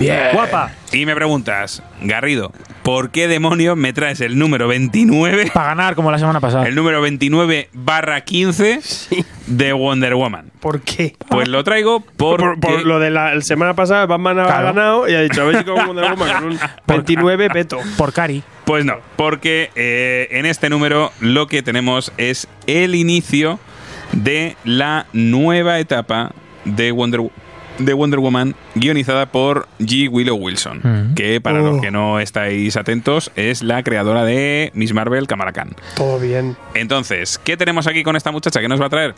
Pues nos va a traer una, el principio de una historia, este primer arco argumental, en el que vamos a recuperar a Ares como dios de la guerra. Y vamos a tener dos dibujantes. Mm, Uno bien. Uno, el bien, ya lo veremos después, pero vamos a tener Mm. al Carinor, Mal. Puto Carinor Carinor. manco, Carinor en uno de sus peores momentos, porque de verdad... Se ha muerto el gato. es que te lo juro, tío, me, me cabrea. Es la manía de hacer estas series quincenales, ¿eh? Que... pero es que no lo entiendo. No lo entiendo porque, tío, yo ¿Por te he visto Carinor? dibujar Conan, yo te he visto dibujar otras obras. Tú dibujas bien. ¿Por qué haces esto así, hijo mío? Estoy No. en DC, me da igual. Entien- entiendo, entiendo tu Me sentimiento. A mí me pasa con otros autores. ¿Verdad? Sí, Es sí, que sí, no, ¿por es que-? Si sabes por Si qué lo haces sabes mal. por qué lo haces mal. Sí, ¿Pero por qué? Romita. Él te dirá, menos es más. No, no, es que no es que menos sea más, es que, es que hay vaguería a la hora de... Yo trabajo menos, cobro más. Claro. DC, perfecto, todo, todo no sé, bien. tío. No sé, yo me, me, me deja me deja este señor de vez en cuando, me, me ha, me ha creado un, mosqueo, un mosqueo Ya está, interno. sí, hemos Que no lo pille por ahí. ya. Hemos empezado el programa malamente con este hombre. Sí, sí, sí. No mal Vamos que mal. la semana que Se viene. cierra el círculo. La semana que viene traeré yo un Justice y me quedaré. Yo traeré el integral de Carinor para, para volverlo a ponerlo en lo más alto cuando llegue. ¡No! Pues nada, lo que vamos a tener aquí, ya os digo, es eh, a Carinor. Si es que además, es que, es que además estos, eh, los DCC, madre mía. Porque en la publicidad que tienen ellos pone, y el dibujante estrella Carinor, y no mencionan al otro dibujante que es Patrio, que es mucho mejor y que dibuja de la leche. Que tenemos a ya. en su ascenso a Wonder Woman. Que Encima, el, el gallego está loco y es muy majo. O sea, y es tiene, lo maravilla. tiene todo. lo y tiene dibuja, y dibuja, que es que además ya os digo que hay un momento en el que, o sea, Karino hace los tres primeros números y Alejandro hace los, los siguientes, Bueno, ¿no? bueno, bueno. Los tres. Yo siguientes. ya sé quién llama la semana que viene. Y hay un momento que es impresionante porque tú ves que, que, bueno, nos van a presentar, no he hablado mucho de la historia, la historia os digo es una, vamos a retomar a Ares y vamos a tener a Diana en una, pues en una, eh, ¿cómo decir? Una especie de es, es en un país que está como en guerra y tal, por eso digamos que, eh, bueno, Grail, la hija de Darkseid, ha liberado a Ares y bueno, pues nos vamos a encontrar con una nueva versión de Ares, otra más. Entonces esta nueva versión de Ares, pues lo que la va a empezar a liar ahí y vamos a tener una serie de refugiados que está muy chulo, que son refugiados precisamente de eh, míticos, vamos a decir, vamos a tener grifos, vamos a tener eh, minotauros, cosas así, cosas muy chulas. Y... y que intentan esconderse de esa guerra precisamente. Y dentro de estos refugiados nos vamos a encontrar a Afrodita. Entonces, Afrodita, aquí vamos a tener un momento de tensión entre Ares, Afrodita, Diana, estos refugiados por otro lado. O sea, es el inicio de una historia. A mí, la historia de los refugiados me interesa mucho porque yo creo que lo va a utilizar como un recurso narrativo durante toda la época de Willow Wilson. O sea, porque no se acaba la historia de este, del grifo, el minotauro y tal, no se acaba aquí, sino que precisamente el final del tomo lo que te da, mm, lo que te deja es con un cliffhanger de que con ellos va a pasar algo, ¿no? Y bueno, pues la aparición de Afrodita es una aparición maravillosa cuando la dibuja Germánico, pero en el número anterior te la ha dibujado eh, Kalinor, medio. O sea, la dibuja morena, luego, luego es pelirroja. Es que es una movida súper rara. Y no solo eso, nada más, la dibuja, tiene que estar bajo una estatua gigantesca. Y es que de verdad que podéis ver en el tomo, pasar la página, pues claro, el, el- el- el siguiente número empieza con Germánico, eh, con una splash page de, este, de esta escena. Y dices, madre mía, tío, o sea, de... de, de- Que no ha sido así todo. Claro, ¿no? o sea, ¿por qué, ¿por qué me haces esto? O sea, ¿por qué me, por qué me estás haciendo esto? Que no te entiendo, no te entiendo. Eh, ya os digo, a mí me, me ha gustado mucho esta... eh, me he reenganchado otra vez a Wonder Woman. Yo que estaba en una época de lo cojo, lo dejo, lo cojo, lo dejo. Aquí las portadas de. Arthur Adams son maravillosas. Menos Kalinor. Bueno, ya, pero es que tengo, pero tengo a Germánico. O sea, esto... Menos. Pero mira, mira, o sea, es que, es que os lo puedo enseñar aquí.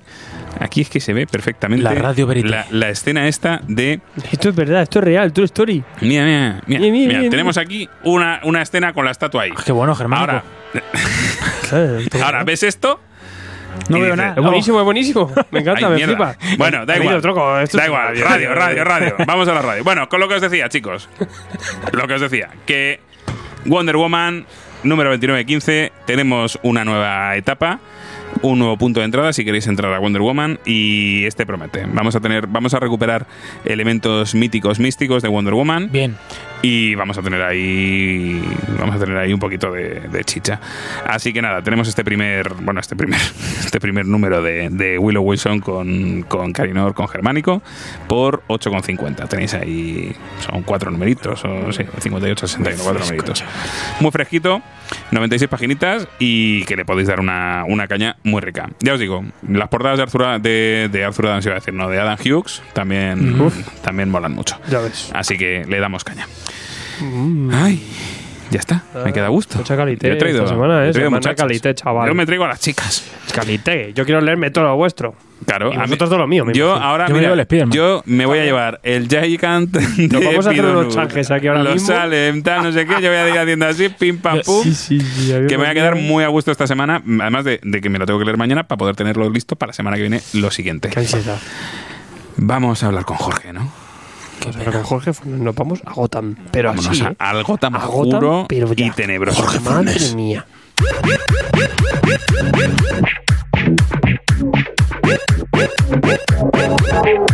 Pero antes de hablar con este hombre afable y, ma- y majo y, y- y oscuro, porque al final la gente que dibujaba más no está bien de la cabeza, vamos a hablar de Radar Comics, porque tenéis, ahora mismo está muy tranquilito en Radar Comics, tenéis novedades, tenéis TP, TPBs, tenéis books, tenéis HCs, Artist Edition, cosas frescas, pero dentro de poquito, está cerrado los previews es de mayo, pero dentro de poquito estarán los previews de junio.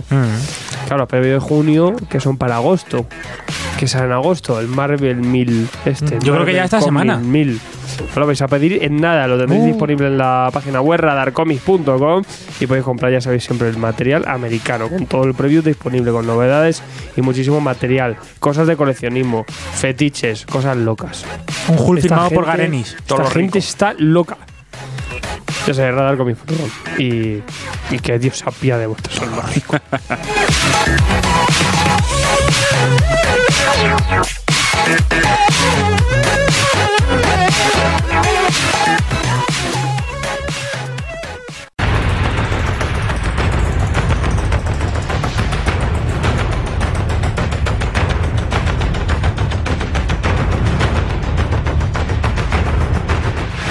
Pues nos ha dado igual, eh, nos han bastado como seis o siete páginas y hemos dicho, vamos a llamar a Jorge Fonés, que ya tiene algo por aquí, por España, y nos presentas algo, algo interesante, ¿no? Eh, Jorge, ¿qué, qué nos presentas?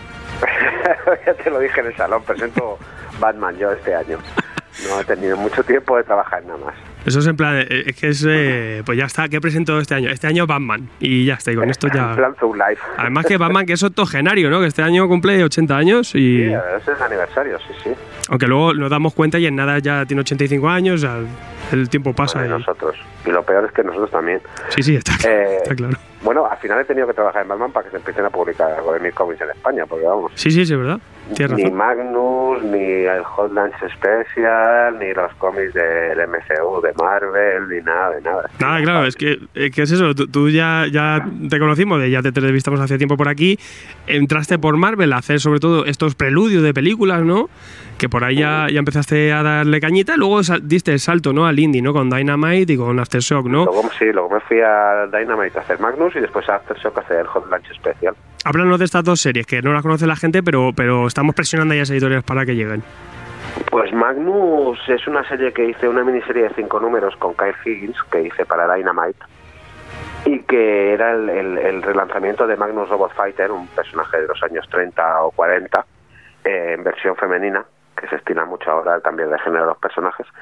Y la verdad es que me lo pasé súper bien, porque fue un, un proyecto en que me dieron libertad absoluta para todo.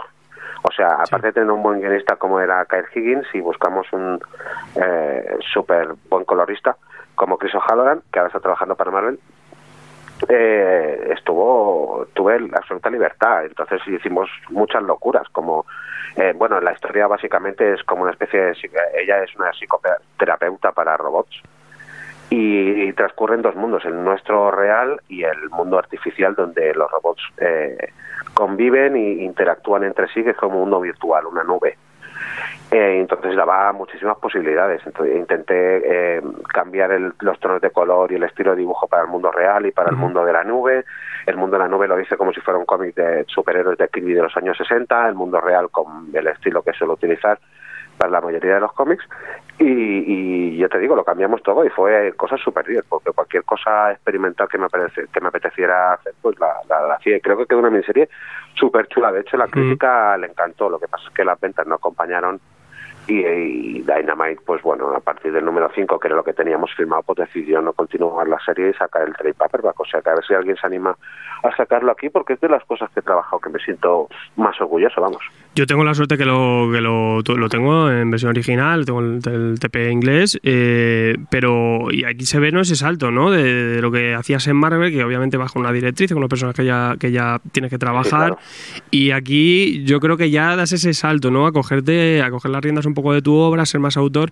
Eh, yo me imagino que con el- con esta con esta miniserie, con este mano que, que, o sea, está en un tomo nada más, un tomo sencillo, eh, pero me imagino que a ti te, te, te haría crecer mucho, ¿no? Como artista, me imagino. Sí, sí, sí, empezó a ponerme en el panorama y me abrió muchas puertas que hasta entonces no se me abrían, porque ten en cuenta que trabajar para una mayor desde un principio eh, tienen las salas bastante cortadas, o sea, no te dejan hacer eh, lo que quieras. Tienes que utilizar un estilo más o menos estándar, no te dejan jugar con estéticas ni personajes y tal. Y en cambio con esto, que también además me sorprendió porque era un personaje de Golki y, en Dynamite, eh, yo suponía que me iban a estar más corto, pero que va, el editor me dio eh, campo libre, era Matt Idelson, el, el- el famoso editor de, de tantas grandísimas obras en DC. Y ya te digo, fue divertidísimo, vamos. Y, y- si podéis hacerlos con el paperback en inglés o alguna editorial de aquí lo quiere publicar en castellano, veréis que, hay un montón de cosas que, que, se nota, vamos, que nos lo pasamos muy bien. Yo me acuerdo de- del último ar- eh, trabajillo tuyo que salió en un integral, que era este un arco de los Guardianes de la Galaxia. Y eso viéndolo, con referencia luego las cosas que tú cuelgas luego en internet, esos, esos, esas comisiones, esos, esas portadas que vas haciendo. Claro, aquí es que es una diferencia muy, muy notable y obviamente ya cuando, te- cuando saltas a Dynamite pues se, se ve claramente, ¿no? Claro, es que uno va evolucionando como artista y además evoluciono muy rápido porque me aburro muy rápido de hacer lo mismo. Y desde los primeros cómics de X-Men que hice o lo ves, eh, luego pasé a hacer los cómics de la peli del Doctor Extraño, a luego hacer este especial de Guardias de la Galaxia y luego hacer el preludio de la peli de Avengers Infinity War, se ve como una evolución. Pero realmente el momento en que me sueltan la correa y me dejan hacer lo que quiera es definitivamente es en Magnus. Y lo agradecí mucho porque hay cosas que son aciertos y otras que no tanto, pero Hmm. por lo menos pude probarlo y buscar un poco el estilo de lo que yo quería hacer. Que luego se, se consolidó un poco cuando, cuando me ofrecieron hacer Hot Lunch Special en, en Aftershock. Claro, de eso justo te iba a preguntar, ¿no? Luego das el salto a Shock y eh, otra editorial que al final también es independiente, pero también esto es un proyecto nuevo, ¿no? De sobre todo grandes nombres que estáis haciendo trabajos más concretos, ¿no? ¿Cómo fue esta Yo no serie conocía- Hotland Spe- Hot, ¿Cómo era? Hot Pues, Lunch Special. Hot Lunch Special. ¿Qué tal no si la veremos aquí? Perdona. Esta la veremos aquí por Eh, planeta. no lo sé, no lo han anunciado este año. Que el año que viene la tenemos ya. que sí. Mm. Pues eh, bueno, me, eh, Mike Que era mi editor en Marvel eh, cuando empecé, ahora es editor en jefe en Aftershock y él me ofreció trabajar con Elliot Rajal, que es un, un guionista cojonudo que vive en Minnesota, el lugar donde está ambientada la miniserie. Haciendo esta, esta, esta especie de drama familiar a caballo entre Fargo, eh, caballo entre Los Soprano, eh, sobre una familia que estaba, muchas cosas están basadas en la propia familia de Elliot. Eh, una familia libanesa eh, vinculada con la mafia, con la mafia irlandesa en este caso. Y fue género negro y eso me hizo decidirme de todas, todas. Y sí, sí, me lo pasé súper bien también porque me dieron manga ancha. Incluso hice el color en esta miniserie. Quería probar a tener yo el resultado total final y diseñé desde el logo de la serie, a hice, a hice las portadas, eh, el- el- el- las onomatopeyas interiores, lápiz, tinta, color, hice todo. Y es otra miniserie de cinco números que también yo creo que es una serie negra cojonuda. Se, se, se asemeja a cualquier temporada que podría tener la serie Fargo o algo parecido. Además con el incentivo de que muchas cosas que explica Elliot eh, realmente ocurrieron en su familia. O sea, su abuelo eh, se enamoró de una chica, creo que en los años 20 o 30 en, en Nueva York, y lo fueron a buscar al trabajo y lo sacaron y resulta que era la hija del, del principal gangster libanés en Nueva York y le dijo, si quieres salir, seguir saliendo con mi hija tienes que trabajar para mí. Y el tío pasó de trabajar en una fábrica a ir a romper dedos a los astilleros, ¿sabes? Son historias súper chulas. Lo que se hace por amor, ¿no? Vaya tela. Sí, sí, pero, pero bueno, que es muy guay. Además, en la Sí. miniserie está basada en el pueblo donde él vive allí en Minnesota, un sitio donde es muy difícil vivir porque hace mucho frío en invierno. Y tiene todo este ambientillo de familiar y, y- y- y nos basamos mucho, estuvimos viendo pelis del padrino, estuvimos viendo el clan de los irlandeses para impregnarnos de todo este mm, hay ese algo que, que, que hay en las pelis de Scorsese y en las pelis de, Mm. de Coppola y, y yo creo que se, que se nota en el cómic. Aparte, bueno, eso seguramente lo veremos en 2020. De hecho, bueno, Planeta no está cambiando, no está tra- traduciendo los títulos, o sea que veremos Hot Lunch seguramente el, el año que viene. Y obviamente ahí se, ya se ve cómo te desenvuelve perfectamente en el indie, ¿no? Eh, pero llega un momento que ahora te llaman a, en DC. ¿Y cómo es esto? ¿Cómo fue eso? Pues esto es que hace ya tiempo que eh, las comisiones que iba haciendo, sobre todo a mí me gusta dibujar los personajes en plan mm, un aroma más clásico. Yo el nuevo Batman este que se estila mucho ahora, hipertrofiado, super musculado, con armaduras y con- a mí esto no me va. Yo soy muy fan de Alex Todd, de Mazzucchelli, de todo este tipo de gente. Y las comisiones que me pedían, las comisiones son dibujos que tú haces por encargo, cuando no, no, o sea, acabas una miniserie y tienes un par de meses hasta que tienes el siguiente proyecto. Pues aprovechas y, y- la gente que te sigue y tal, que te va pidiendo dibujos, pues les dices, oye, voy a hacer una serie de dibujos eh, dedicados a, tan- a tal precio. Y entonces ellos te los encargan. Y yo eso lo iba colgando sobre todo en las redes, en Twitter y tal. Y mis comisos de Batman pues tuvieron cierta notoriedad. O sea, cada vez se, se, se retuiteaban más, cada vez tenía más likes, cada vez se hacían más famosas. Y entre estas que me empezó a seguir Tom King porque le encantaba lo que hacía o, o- o el aire de Mazzucchelli que tenía, que tenía mi Batman. Y sé que ya llevaba tiempo intentando trabajar conmigo, pero no había sido posible pues porque en DC no me conocían o por circunstancias de la vida. Y encontramos por fin, yo estuve en Nueva York en octubre del año pasado en la Comic Con, allí conocí al editor, conocí a Tom, conocí a Michelas también, estuvimos hablando y tal, y me dijo, Tom, intenta mantener el calendario libre que a la que pueda te meto en Batman. Y sí, sí, en dos meses así hice cuatro o cinco páginas para un número. La- sobre todo a Tom les en- le encantaron y a la gente le encantó también porque él- las colgó Tom en primicia en Twitter y, y me echó el humo al móvil todo el fin de semana. Y sobre eso, pues nada, empezamos a llegar guiones y empezamos a trabajar y hasta ahí estamos de momento. Me imagino que ahí, Tom, me lo imagino en la, en la New York Comic Con con sus guardaespaldas, que él va con guardaespaldas a veces. sí, estaba allí. Estaba el espía la CIA y, yo, y estoy negociando, ¿no? Estaba allí. Sí. Ya me había mandado un mensaje Tom por Twitter y tal, diciéndome me gusta mucho lo que haces, a ver si podemos trabajar juntos, a ver si encontramos la ocasión, pero bueno, este hombre está tan liado que yo decía, bueno, está tan liado que no creo ni que ni que se haga realidad, pero bueno, para mí es un orgullo que te que te venga a buscar alguien así. Yo sí recuerdo, Y sí, sí, al final recuerdo un poco esas commission, ¿no? Que, que te la llegaron a colorear a coloristas que, que le gustó tanto que dijeron, oye, te la Sí, coloreo. sí, desde Nazar Firevine a Triona Farrell, guionistas reputados, hay coloristas reputados que, que pillaban las ilustraciones de Twitter, las coloreaban por gusto y las volvían a, a enviar. Eh, sí, es, la verdad es que tuvieron mucha, mucha repercusión. No era- Gracias a esas comisiones, precisamente, que, que, Claro. que al final la gente va conociendo tu trabajo. Hoy en día, las redes y lo que vayas publicando, ten en cuenta que a veces el indie hay tanto material que, que no llega a los que, que la gente no, no tiene acceso a todo o, o le es imposible comprarlo todo. En cambio, una ilustración en un- cualquier red social puede llamar fácilmente la atención. De hecho, de, de lo que más funciona en esto, al final, ¿no? Exacto, exacto. Yo, por lo menos, lo que más me ha funcionado ha sido Twitter de siempre. Mm. De siempre. Yo eso- Facebook no, no mucho y Instagram también, pero no demasiado. Lo que, me, que también es en Estados Unidos es lo que más lo peta. Sí, claro. Sí que lo, lo hablamos el año pasado en un, en un directo, ¿no? La, la importancia de, para, los, para los autores, para los dibujantes, sobre todo vosotros, ese escaparate que es mostrar vuestro trabajo y encima que, que eso, que puede, pueda llegar a cualquier guionista, aunque sea de Estados Unidos o de cualquier otro sitio, para acceder a vuestro trabajo y poder o poderse incluso ponerse en contacto con vosotros si os gusta, claro, si le gusta Claro, vuestro trabajo. hoy, hoy día, yo llevo diciendo esto desde siempre. Los cinco años que llevo este negocio y, y- y antes de que fuera profesional, que las redes sociales son eh, importantísimas. Y yo no, no entendía cómo había muchos autores que ni siquiera tenían Twitter, ni siquiera tenían Instagram. Ahora parece que se está regularizando el aspecto. Y, y, y- pero es que es la herramienta perfecta para promocionar tu trabajo. A mí me llegan más ofertas de trabajo por Twitter que por mail Hmm. porque a los editores o a guionistas les es mucho más fácil contactarte por ahí.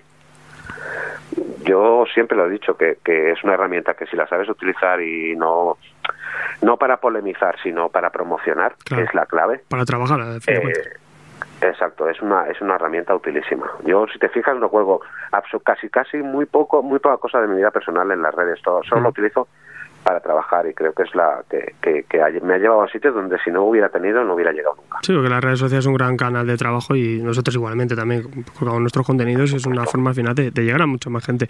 Eh, hace poco incluso lo decíamos, ¿no? Ha participado con esa paginita dentro del especial de Marvel 1000 también, que sacabais esos, los, todos los autores esos teasers y, y ya la editorial oh, pues casi os usaba como, como plataforma de marketing a todos los autores para que pusierais esos teasers, ¿no? Exacto, que, a Tom casi le da un infarto cuando vio que, que, que anunciaba que anunciaba algo en Marvel y, y no sabía todavía lo que era y todavía no teníamos el calendario de Batman hecho. Pero sí, sí, él, de hecho nos ha utilizado para hacerlo. Quedó bastante bien porque teníamos la consigna del, del día X a las 7 de la tarde, colgar a las 7 de la tarde hora española, creo que era la una mediodía hora de la costa este, eh, colgar la- el- los teasers de los guionistas con los que trabajamos y tal, y, y la verdad es que hizo todo el mundo muy bien y fue chulo. No, no, y ahí se ve la potencia de eso, de repente ver bombardeado, eh, pues, eh, pues por ejemplo los que seguimos unos cuantos autistas, pues hacer scrolling solo ver eso, ¿no? Fue un bombardeo masivo, ¿no? Es una hazaña pues de marketing brutal. Eh, bueno, hablamos de Batman, eh, entras aquí en el número 60, aquí en España se ha publicado, es el 31 de CC, eh, que es el cierre, ¿no? Después ya entramos en un anual, hay un cliffhanger brutal, y tú participas en unas cuantas páginas. Eh, esto obviamente, como dices tú, fue un poco prueba, fue quizá una primera puesta a punto. Esto, exacto, yo fui, hice estas tres páginas porque, bueno, supongo que Miquel no le daba tiempo a llegar o le dijeron deja aquí estas páginas para que podamos probar a Jorge y hice esas tres páginas, eh, tres, cuatro páginas creo que fueron. Van, pegando tollinas a todo el mundo en las Sí, azoteas. exacto. Muy bien. y les gustó bastante. Y sobre todo a Tom, Tom quedó encantado. Y a partir de ahí, pues hice un número eh, que ha permanecido inédito porque no está en la continuidad de lo que está haciendo Tom ahora, pero lo tienen ahí. No sé si algún día lo sacarán. Supongo que sí. Y después de eso, Tom ya empezó a escribir la parte que iba a hacer yo, porque Tom escribe para el dibujante con el que trabaja. No me escribirá a mí un guion igual que se lo escribe a Mikel o que se lo puede escribir a Lee Wicks.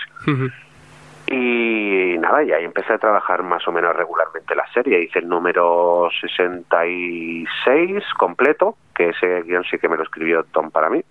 Ya me dijo, ¿a quién quieres sacar? Le dije, pues me gustaría The Question y me gustan los villanos clásicos y tal. La verdad que lo puso todo para que lo pudiera dibujar. Y además hizo un guion así en plan serie negra chulísimo. Ujú. El 67, que es este del que se ha hablado tanto de que no diremos el final, porque si no vamos a spoilear a quien no haya leído, pero básicamente es un guion para lucimiento del dibujante, que es una persecución desde el, el rascacielos más alto de Gotham hasta las alcantarillas. Toma.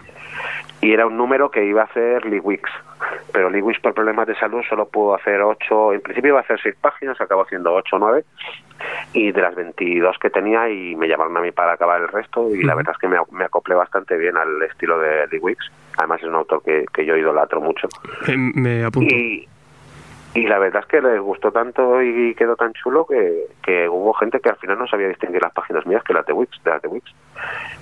Y a partir de ahí pues ya empezamos a trabajar, empecé a trabajar con Miquel pues casi casi a medias la saga de The Fallen the Fallen, que es la que se está publicando ahora en Estados Vale, Unidos, hasta que empalme con City of Pain.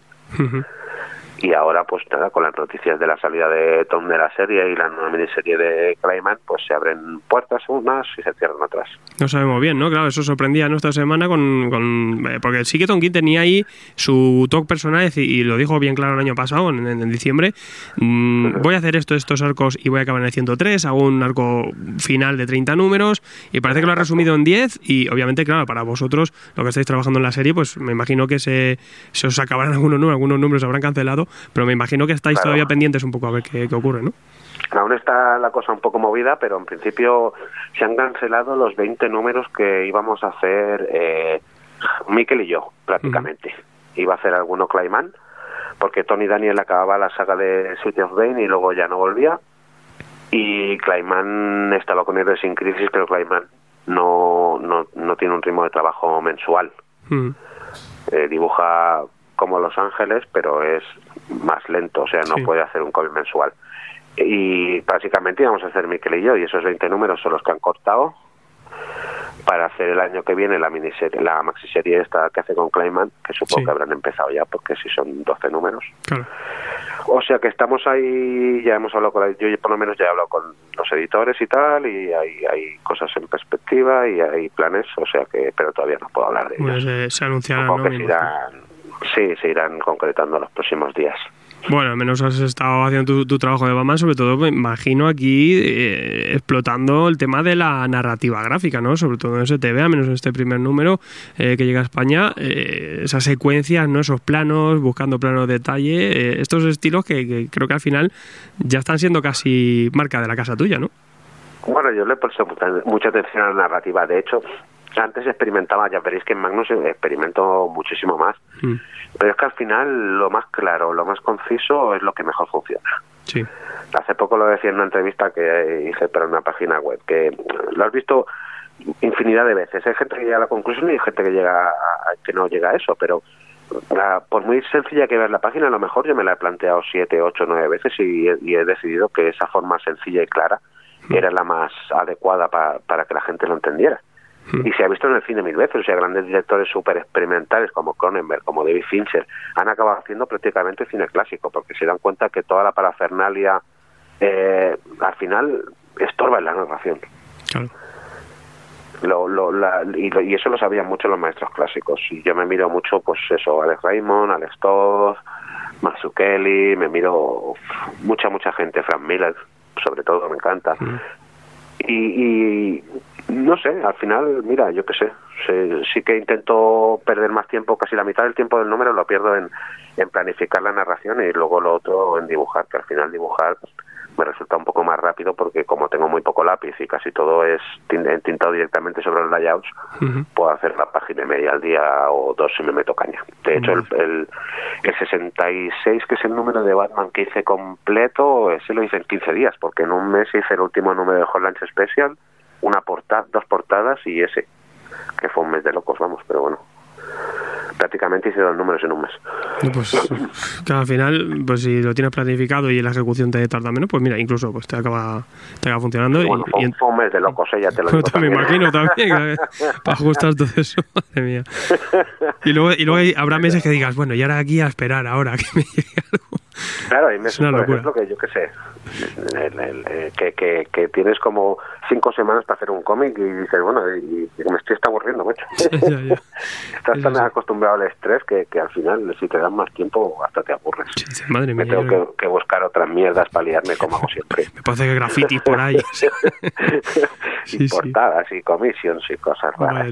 Pero bueno, bien. Bueno, ahora lo veía, ¿no? Que ponías en las redes sociales que Michael Gonden os, pone- os hacía una portada, ¿no? Esto, cosas que, Sí, que están molando, ¿no? Por trabajar en Batman. El último número de, de Fallen de Fallen, el, el, el 72, ha hecho una variant Michael Golden que se me cayeron al suelo, tío. Además, un tío, un- una leyenda viva que yo siempre he idolatrado mucho también. Sí, sí, eso es quizá lo, que mola de trabajar en esta serie, ¿no? Sí, exacto. Es que tienes, te, te ponen una gente que, que, que tú, yo por lo menos flipaba, porque, Mm.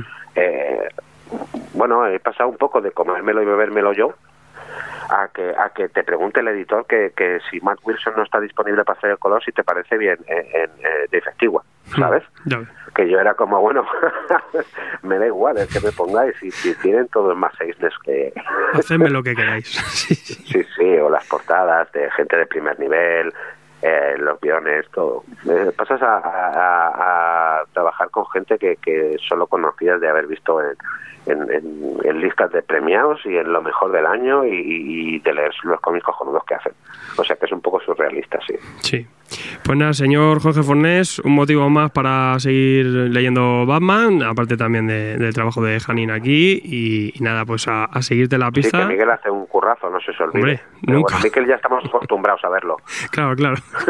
como ya tú, eh, que como el error, ¿no? Ve el error. sí, Claro. claro. Pues nada, Jorge, muchísimas gracias y seguimos hablando y, y nada, mucha suerte y, y esperando un poco esos anuncios, a ver qué, a ver qué ocurre. Muy bien, gracias a vosotros. Muchas gracias, Mónico.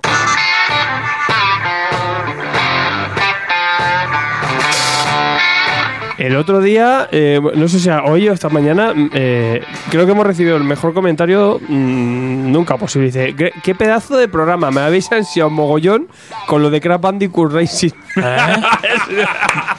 Mal. Hombre, que nuestra sección, de, Maravilloso. nuestra sección de videojuegos eh, Vámonos, vámonos. es que es brutal, ¿sabes? Es que es lo mejor del programa. A mí me encanta, yo te lo digo, sí. Pues claro que sí, hablamos de videojuegos también. Crash Racing, Nitro Fueler. Va de Nitro hasta el culo el, el Crash. Madre mía. Qué grande, Crash. Que Crash está volviendo. Espera cuando salga la peli. Es la hostia. Seguimos con el. La peli. Lo reeditarán como el Sonic. Si la película de Sonic no la de Crash, no. Borderlands Bueno, pero 3. después seguro sale. Borderlands 3. Se viene el caos. Se viene. ¿Tú tienes play o qué, Donut? Sí. ¿Que pillamos esto y nos echamos unas cooperativas? ¿o Es qué? que es primera persona y me mareo y no es Que coña. no pasa Es nada. que no es coña, no Que es coña. si son personajillos. No, era el Borderlands era en tercera. No, no, es. Borderlands es en tercera. ¿El 3 es en, en primera? Yo he visto vídeos ¿Qué primera persona. Claro, yo creo que puedes elegir, eh, no sé. Qué rico tú. Pero no te marees, vente a jugar. Me mareo. Tío, bueno, tenéis. Dame, Pues da- si no, pues a Bandicoot, que está en tercera persona. Al Dauntless. Ya está. dame, más, dame más opciones. Dauntless. bueno, muchas, tío. Tienes una aquí de Cristiano Ronaldo. Hombre, bien. Sí, no, un esa no. romano, un juego de romanos. El guionista. Cosas. Downless, Downless. Hay muchas cosas, ya sabéis. Meteos en. Lo mejor es que te metas en impactgame.es y mires lo que hay. Así te lo digo, clickbait incluido.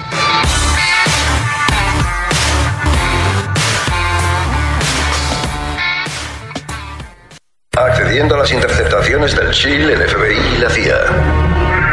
Iniciando reconstrucción virtual de la escena del crimen.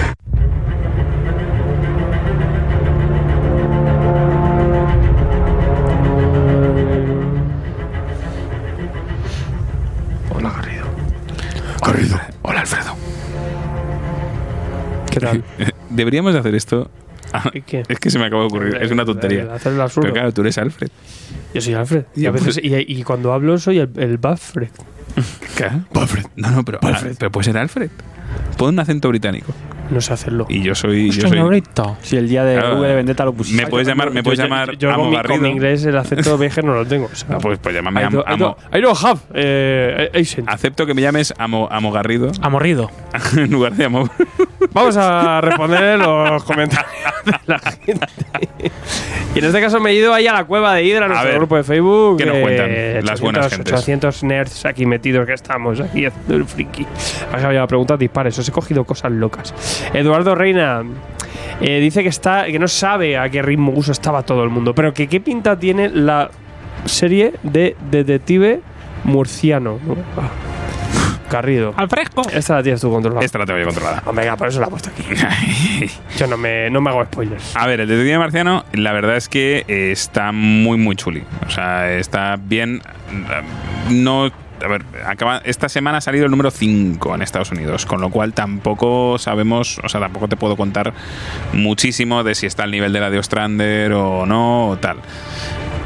Mejor pinta que las cosas que salieron del Detective Marciano antes, como cuando era parte de Stormwatch y tal, tiene. ¿Llega al nivel de lo clásico? No sabría decirte. Tendré, dame un poco de más de margen. Pregúntame en un mes, o pues sí, cuando lleguemos al número 6 y te digo. Bueno, pues al menos hay expectativa. Eh, es más, o sea, el dibujo mola más, Ujú. eh, está, está curiosona. Está Me curiosa. gusta porque ha sido un tapado. O sea, Sí, los, sí, los- sí, no- los no mierdas ha de Warner le han sacado de la ecuación cuando es de la Justicia toda la puta vida. Es un personaje de puta madre. Ya era hora. Y que no ¿Y tiene. pasa, no ¿No, había presupuesto para nadie verde o qué? O sea, Pa' entiendo, murciano. no, no, y que, y que no además. entiendo esto. Y, y que, y que Imagínate una peli del murciano con guapa. Es que esa es la historia. No, o sea, tiene, Cyborg, tiene hombre, mucho más sentido. que- es Cyborg y Cyborg. Tiene mundo- mucho más sentido que. Cyborg. A todo el mundo le gusta. Todo el mundo lo quiere. Cyborg. Luego si lo tienes a un patrón ahí de chándal, tío. Vamos a ver. Paco Jiménez nos preguntaba que decía que tenía los nueve tomos de CC de Predicador y quería comprarse el tomo de Predicador especiales. Y esto siempre, siempre viene bien para recordar a los niños, no compréis el tomo Predicador especial. Ya lo tiene. Estos esos tomos herejes, como Mm. decimos, ¿no? De, Jíbaro. Mm, ¿Qué sentido tiene? Ninguno. Nada, cero, niente. Lo tenéis dentro de esos nueve Mm, tomos claro. de predicador, estos integrales, ya está- esos especiales ya estaban ahí metidos. Esto es, eso era un- encima esto era jíbaro, Jíbaro, no tiene ningún sentido. Y obviamente, eh, también los que lo, teng- lo hayáis comprado por comprar y lo tengáis ahí sin leer, ya sabéis, hago la pero guapi. Eh, nada, jamás, nunca. Nada, no. No. No hace falta, esos especiales van en los tomos normales. O sea, Sí. Lo sacaron, no entiendo para qué. Es que, ¿qué sentido tendría esto? Arrido. No lo entiendo. Como O sea, el, que llegue alguien de fuera y se coja cosas sueltas de predicador, o no sé, no sé. Pues como el de Hellblazer que A salió ver, hace poco. el se firma por Steam. no sé. Es que este, este es el que trae lo de los muchachos, la de Claro. Caraculo y todo La historia eso, de tú ¿no? ya sabes quién, No, claro. claro. Pero está Pues firmado es por que- Johnny Depp este. O sea, No sé, tío, yo a mí es que... A ver, este tomo... así, ¿eh? Pero es que eso... si no lo hubieras eso- incluido en los tomos, Claro. vale. Claro. No, y tampoco vale porque esos Tampoco, claro, tienen, porque van tienen un time y que tienen un claro. timing exacto, o sea que cuando No, no, no. Que, que tienen su, su sitio dentro de la colección. Con lo cual, no Sin sé, sentido tiene ninguno. sentido, vaya. ninguno. Todo El mal. hacer caja con algo. Todo mal. O sea, no, no entiendo. No, es que no. Ernest TC eh, dice, tras escuchar, este, este, este me, me- me gusta su comentario que hicieron y me hace mucha gracia. Ernest TC dice, tras escuchar el programa de hace unas semanas, el otro día mi novia se compró Snort Girl. Mal. Está muy bien, pues una serie muy Bien. bien hecha. Se lo, se lo acabó hace poco y nada más terminado, eh, dice, el fin de semana vamos a por el siguiente tomo. No, No, no. no, Bonica. No, Claro. pero, pero vamos a recomendarle cosas a, a tu chica. Efectivamente. Los malditos. Seconds. O sea, va- va- prim- Si voy a empezar. Brian O'Malley, Claro, voy a, sí. voy a empezar recomendándote cositas que sean del mismo autor. Entonces, yo te recomiendo primero Seconds, porque es autocontenido. Y ya, si la enganchas, píllate los, los siete tomitos, al final son como siete mangas, más o menos, de Scott Pilgrim, porque le van a gustar el rollo, es muy Y parecido. entra mucho, entra mucho en el rollo del manga. Exacto, exacto. A mí me gusta mucho. Eh, yéndonos a, a estilo Snot Girl, un Slice of Life, Giant Days, a lo mejor. el- un Giant Days. Contra eh, de- ¿Cuál es el este de Fandogamia? Se me dio la cabeza. No, un Paper Girls también puede utilizar. Yo te digo antes, un saga que va a funcionar muy bien. Siempre es un muy bien para nuevos lectores. o sea, Vale, sí. siempre es un muy bien para eso. Algunas A mí me molan ambos. Pero una- más Slice of Life. Además el Life of Life. Y Aunque el bueno, de- Pepe no es nada, el Life of Life, es ciencia ficción No, loca. no, no, que estoy pensando Ah. más Slice of Life. Hombre, el de, el de las chicas estas que traigo yo, el del Rollerblade. Hombre, si quieres algo chulo ya profundito, yo te recomiendo cualquier cosita de Jim, por ejemplo. Que está muy bien. Está muy bien todo. ¿De Jim? Sí. Todo lo bueno. Hombre, y también puedes regalarle Bone. Eh, pone siempre en tu vida. Luego Sara. Eh, Aitor Tillax dice: Yo tengo un dilema, me está pillando eh, grapas a saco, mola, pero no tengo pasta para tanta grapa y tomo. O sea, Ah, claro, yo sé fuera que es la realidad que estamos diciendo, ¿no? Esta Pocas subida de precios hace que nos estamos volviendo, volviendo locos y cuando nos damos cuenta, ¡ahí va! Mm, Le debo, debo pasta a la mafia. Se está mafia cómic. Que dejar alguna en el camino. Entonces Yo decía, ¿cuál hereje? Pregunto, ¿tomos, grapas o cuánto tarda en salir cada grapa a tomo? ¿Unos 5 años? ¿Qué compráis más vosotros? Es que eso es lo que hablábamos Depende de la antes, que la peña ya da de por hecho de que todo de que se va a reeditar, cosa que no es verdad. Es que, es, No. es que no, no debe te de van a así. reeditar. No sé, los Vengadores de Jason, de Jason Aaron, dudo mucho que los reediten. No, sobre, y los de Mark Waid, dudo mucho Bueno, que los reediten. Te lo digo así y a Sa te lo digo también. ¿El Loberno del viejo Logan? Es posible. Es muy posible. ¿El Doctor Extraño de Mark Waid? No creo. O sea, hay cosas que sí, cosas que no. No sé, habrá que ver. Pero es que se da por hecho, tío. Se da por hecho de que todo va a salir. Mm, Claro, obviamente. Es como... Por ejemplo, pensad, Iron Man. A lo mejor lo de Bendy se empieza a recopilar, pero no se ha recopilado alguna vez alguna cosa. Pero mm, Iron Man no, lo has tenido en grapa y chao. O sea, pensad así, no todo se recopila. La tendencia es que las cosas que funcionan, sí que suelen, en- al menos en Panini, tardan 4 o 5 años. Eso sí, pero es en Panini. En ECC sí, en ECC, Un año dos. en ECC suelen recopilar todas sus series regulares en un año o dos, no todas, pero sí, bueno, No la- todas, las ¿eh? principales también, es verdad. Luego Es- te las por ejemplo, Wonder Por Woman. ejemplo, Green Arrow no la recopila. Sacan 300 Eh, copias. Pero y- Wonder- o sea, la, Trini- la Trinity la tienes. La Trinity la tienes encima en cartoné, incluso al año o algo así. Wonder Woman, ¿no? La va recopilando. O Flash, Flash, Flash sí. Flash, sí, la traje Sí. yo. O sea, hay algunos que sí, otros que no, no. No es ley de vida. Entonces, lo mejor y lo más económico siempre es la grapa al final. Eh, Pero siendo selectivo. Claro. No. Claro, ahí vas un poco ya tal. Sí, y si vas, vas tarde, te va a costar encontrar, pero la puedes encontrar. Mm. Pero que se van agotando. La, esto es una puta vida de mierda. Así te lo digo, niños. Eh, ¿Es mejor ir a tomos que se vayan reeditando? Sí. Eh, vas a obras ya que ya sabes que te pueden molar, etapas que ya sabes que te pueden llegar a molar. Ahora sí, sí. Que quieres hacer una y con pretensión de que vaya a salir, pues habrá que ver, depende cuál. No Mm. siempre. Pero es que mola Pero mucho las grapas, tío. Yo antes no las consumía tanto, así de vez en cuando y tal. Hombre, el pero cómic en su formato vez- original es claro, grapa. Cada O sea, vez que te metes más. A mí me gusta un montón, tío. Me ahí mi taquillo de grapa. Mira aquí lo que tengo liado, tengo aquí liado una de graperío. A mí me pasa que yo, yo es que creo que, que lo que está lo que está describiendo Donut es, Es el principio. es, el princi- es maravilloso. Claro, Es- no, está es- muy Sí, bien, os lo dije el otro día, la herejía es preciosa, tío. La energía es muy bonita. Es preciosa, todos A ver, los que llevamos más tiempo, yo creo que coincidimos muchos que preferimos el TPB. Bien. Es lo más económico, ya tenemos ahí un volumen. Y también es cómodo. Y súper- cómodo. y igual de es una cuestión de espacio también al final, tío. Efectivamente. Ah, Y, que- Pero una grapa igual. La grapa pensemos que es la esencia del cómic americano, al menos cuanto menos, ¿no? Y en, A en el mes. europeo es el álbum. O sea que. que es bueno lo que piensas cuando dice la palabra cómic. Pero que luego pensemos que si no es que vamos a grapa, pues te estás perdiendo todas las novelas gráficas que hay por aquí de autores españoles que son cojonudas, Claro. de un nivel espectacular. O sea, y eso y sale tomo ya Dios, ¿no? Al final es, es un libro. O sea, eh, Selectivo. no hay que, vamos a ir a la obra y da un poco igual el formato, chicos. Y no hay, no hay que esperar eh, al integral. No- nadie te está asegurando el integral. Claro. Nadie te lo va a asegurar. Ahora, que tiene. Depende de. Oye, pero me da igual esperarme cinco años, voy a por otras cosas, vale, pues lo que tú veas. Pero que vamos. Eh, me voy un poco ya, niños, si os apetece. Al habla, pueblo habla de la semana. Venga. A ver qué ha ocurrido, a ver qué ha ocurrido. Habla, pueblo, habla, tuyo es el mañana.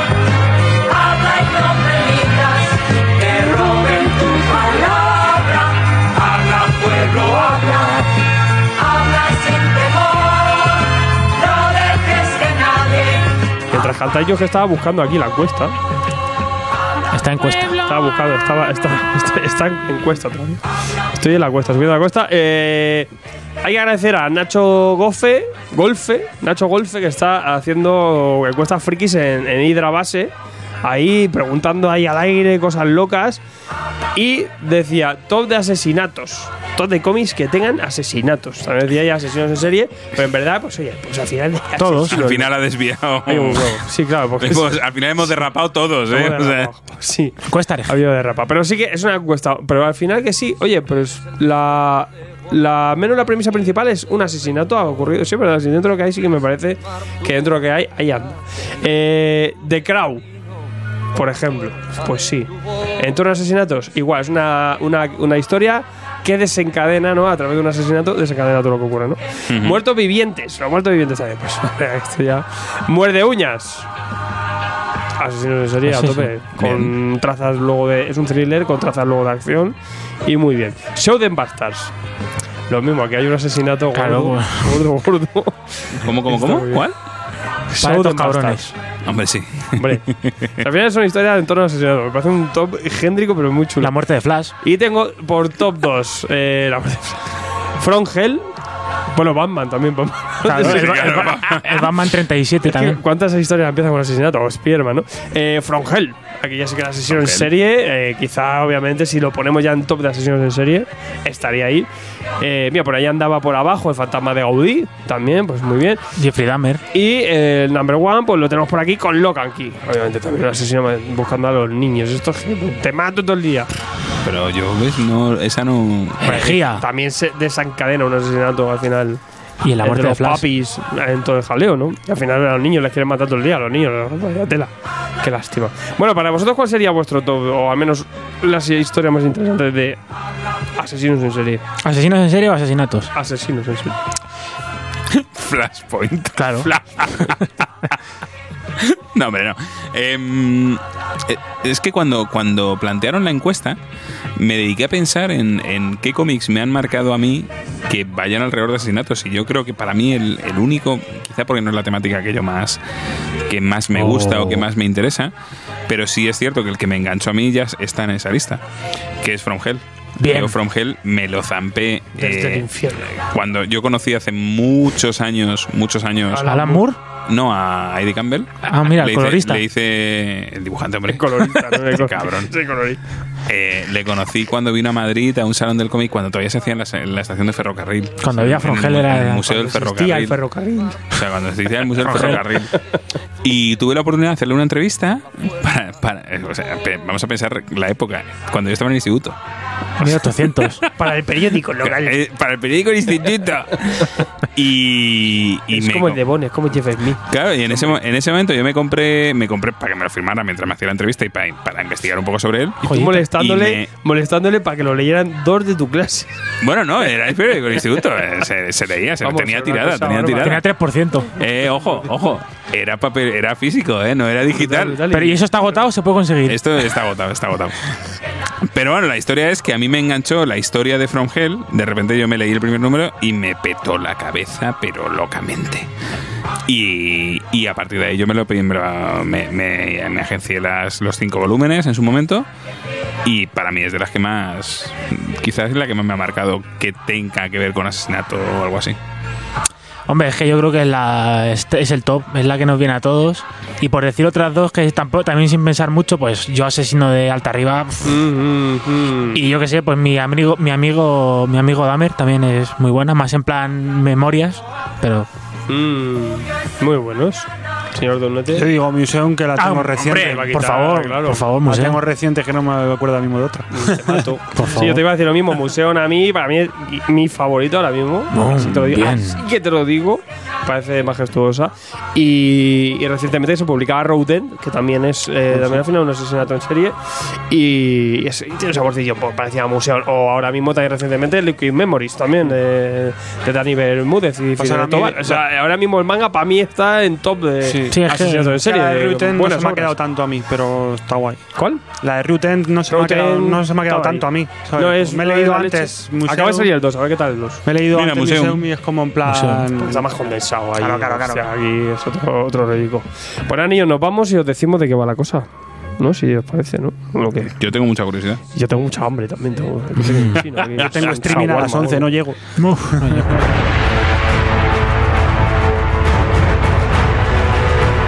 Síguenos en Twitter y Facebook o entra en nuestra web tomosigrapas.com o si lo prefieres, mándanos un email a tomosigrapas.gmail.com.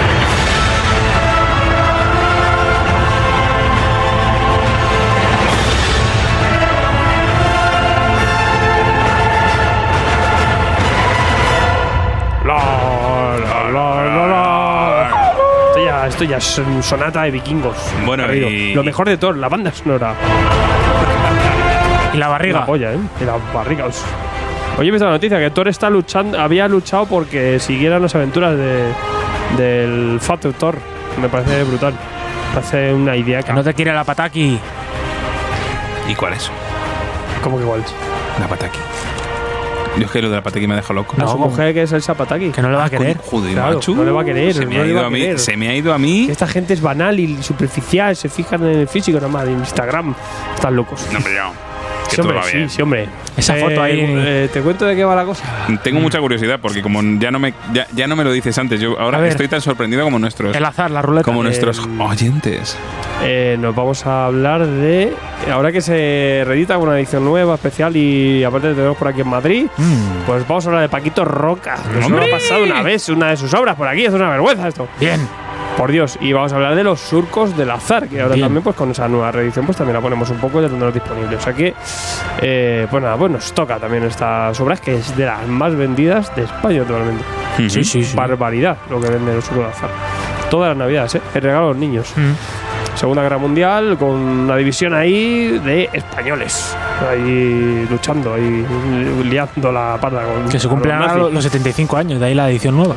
Brutal, ¿no? y con una, una portada súper chula y me imagino con algunos extras. Veremos a ver Sí, qué, qué trae todo esto de Astiberri, pero, pero sobre todo, o sea, vamos al meollo, vamos a hablar de esta obra que, que no nos puede faltar.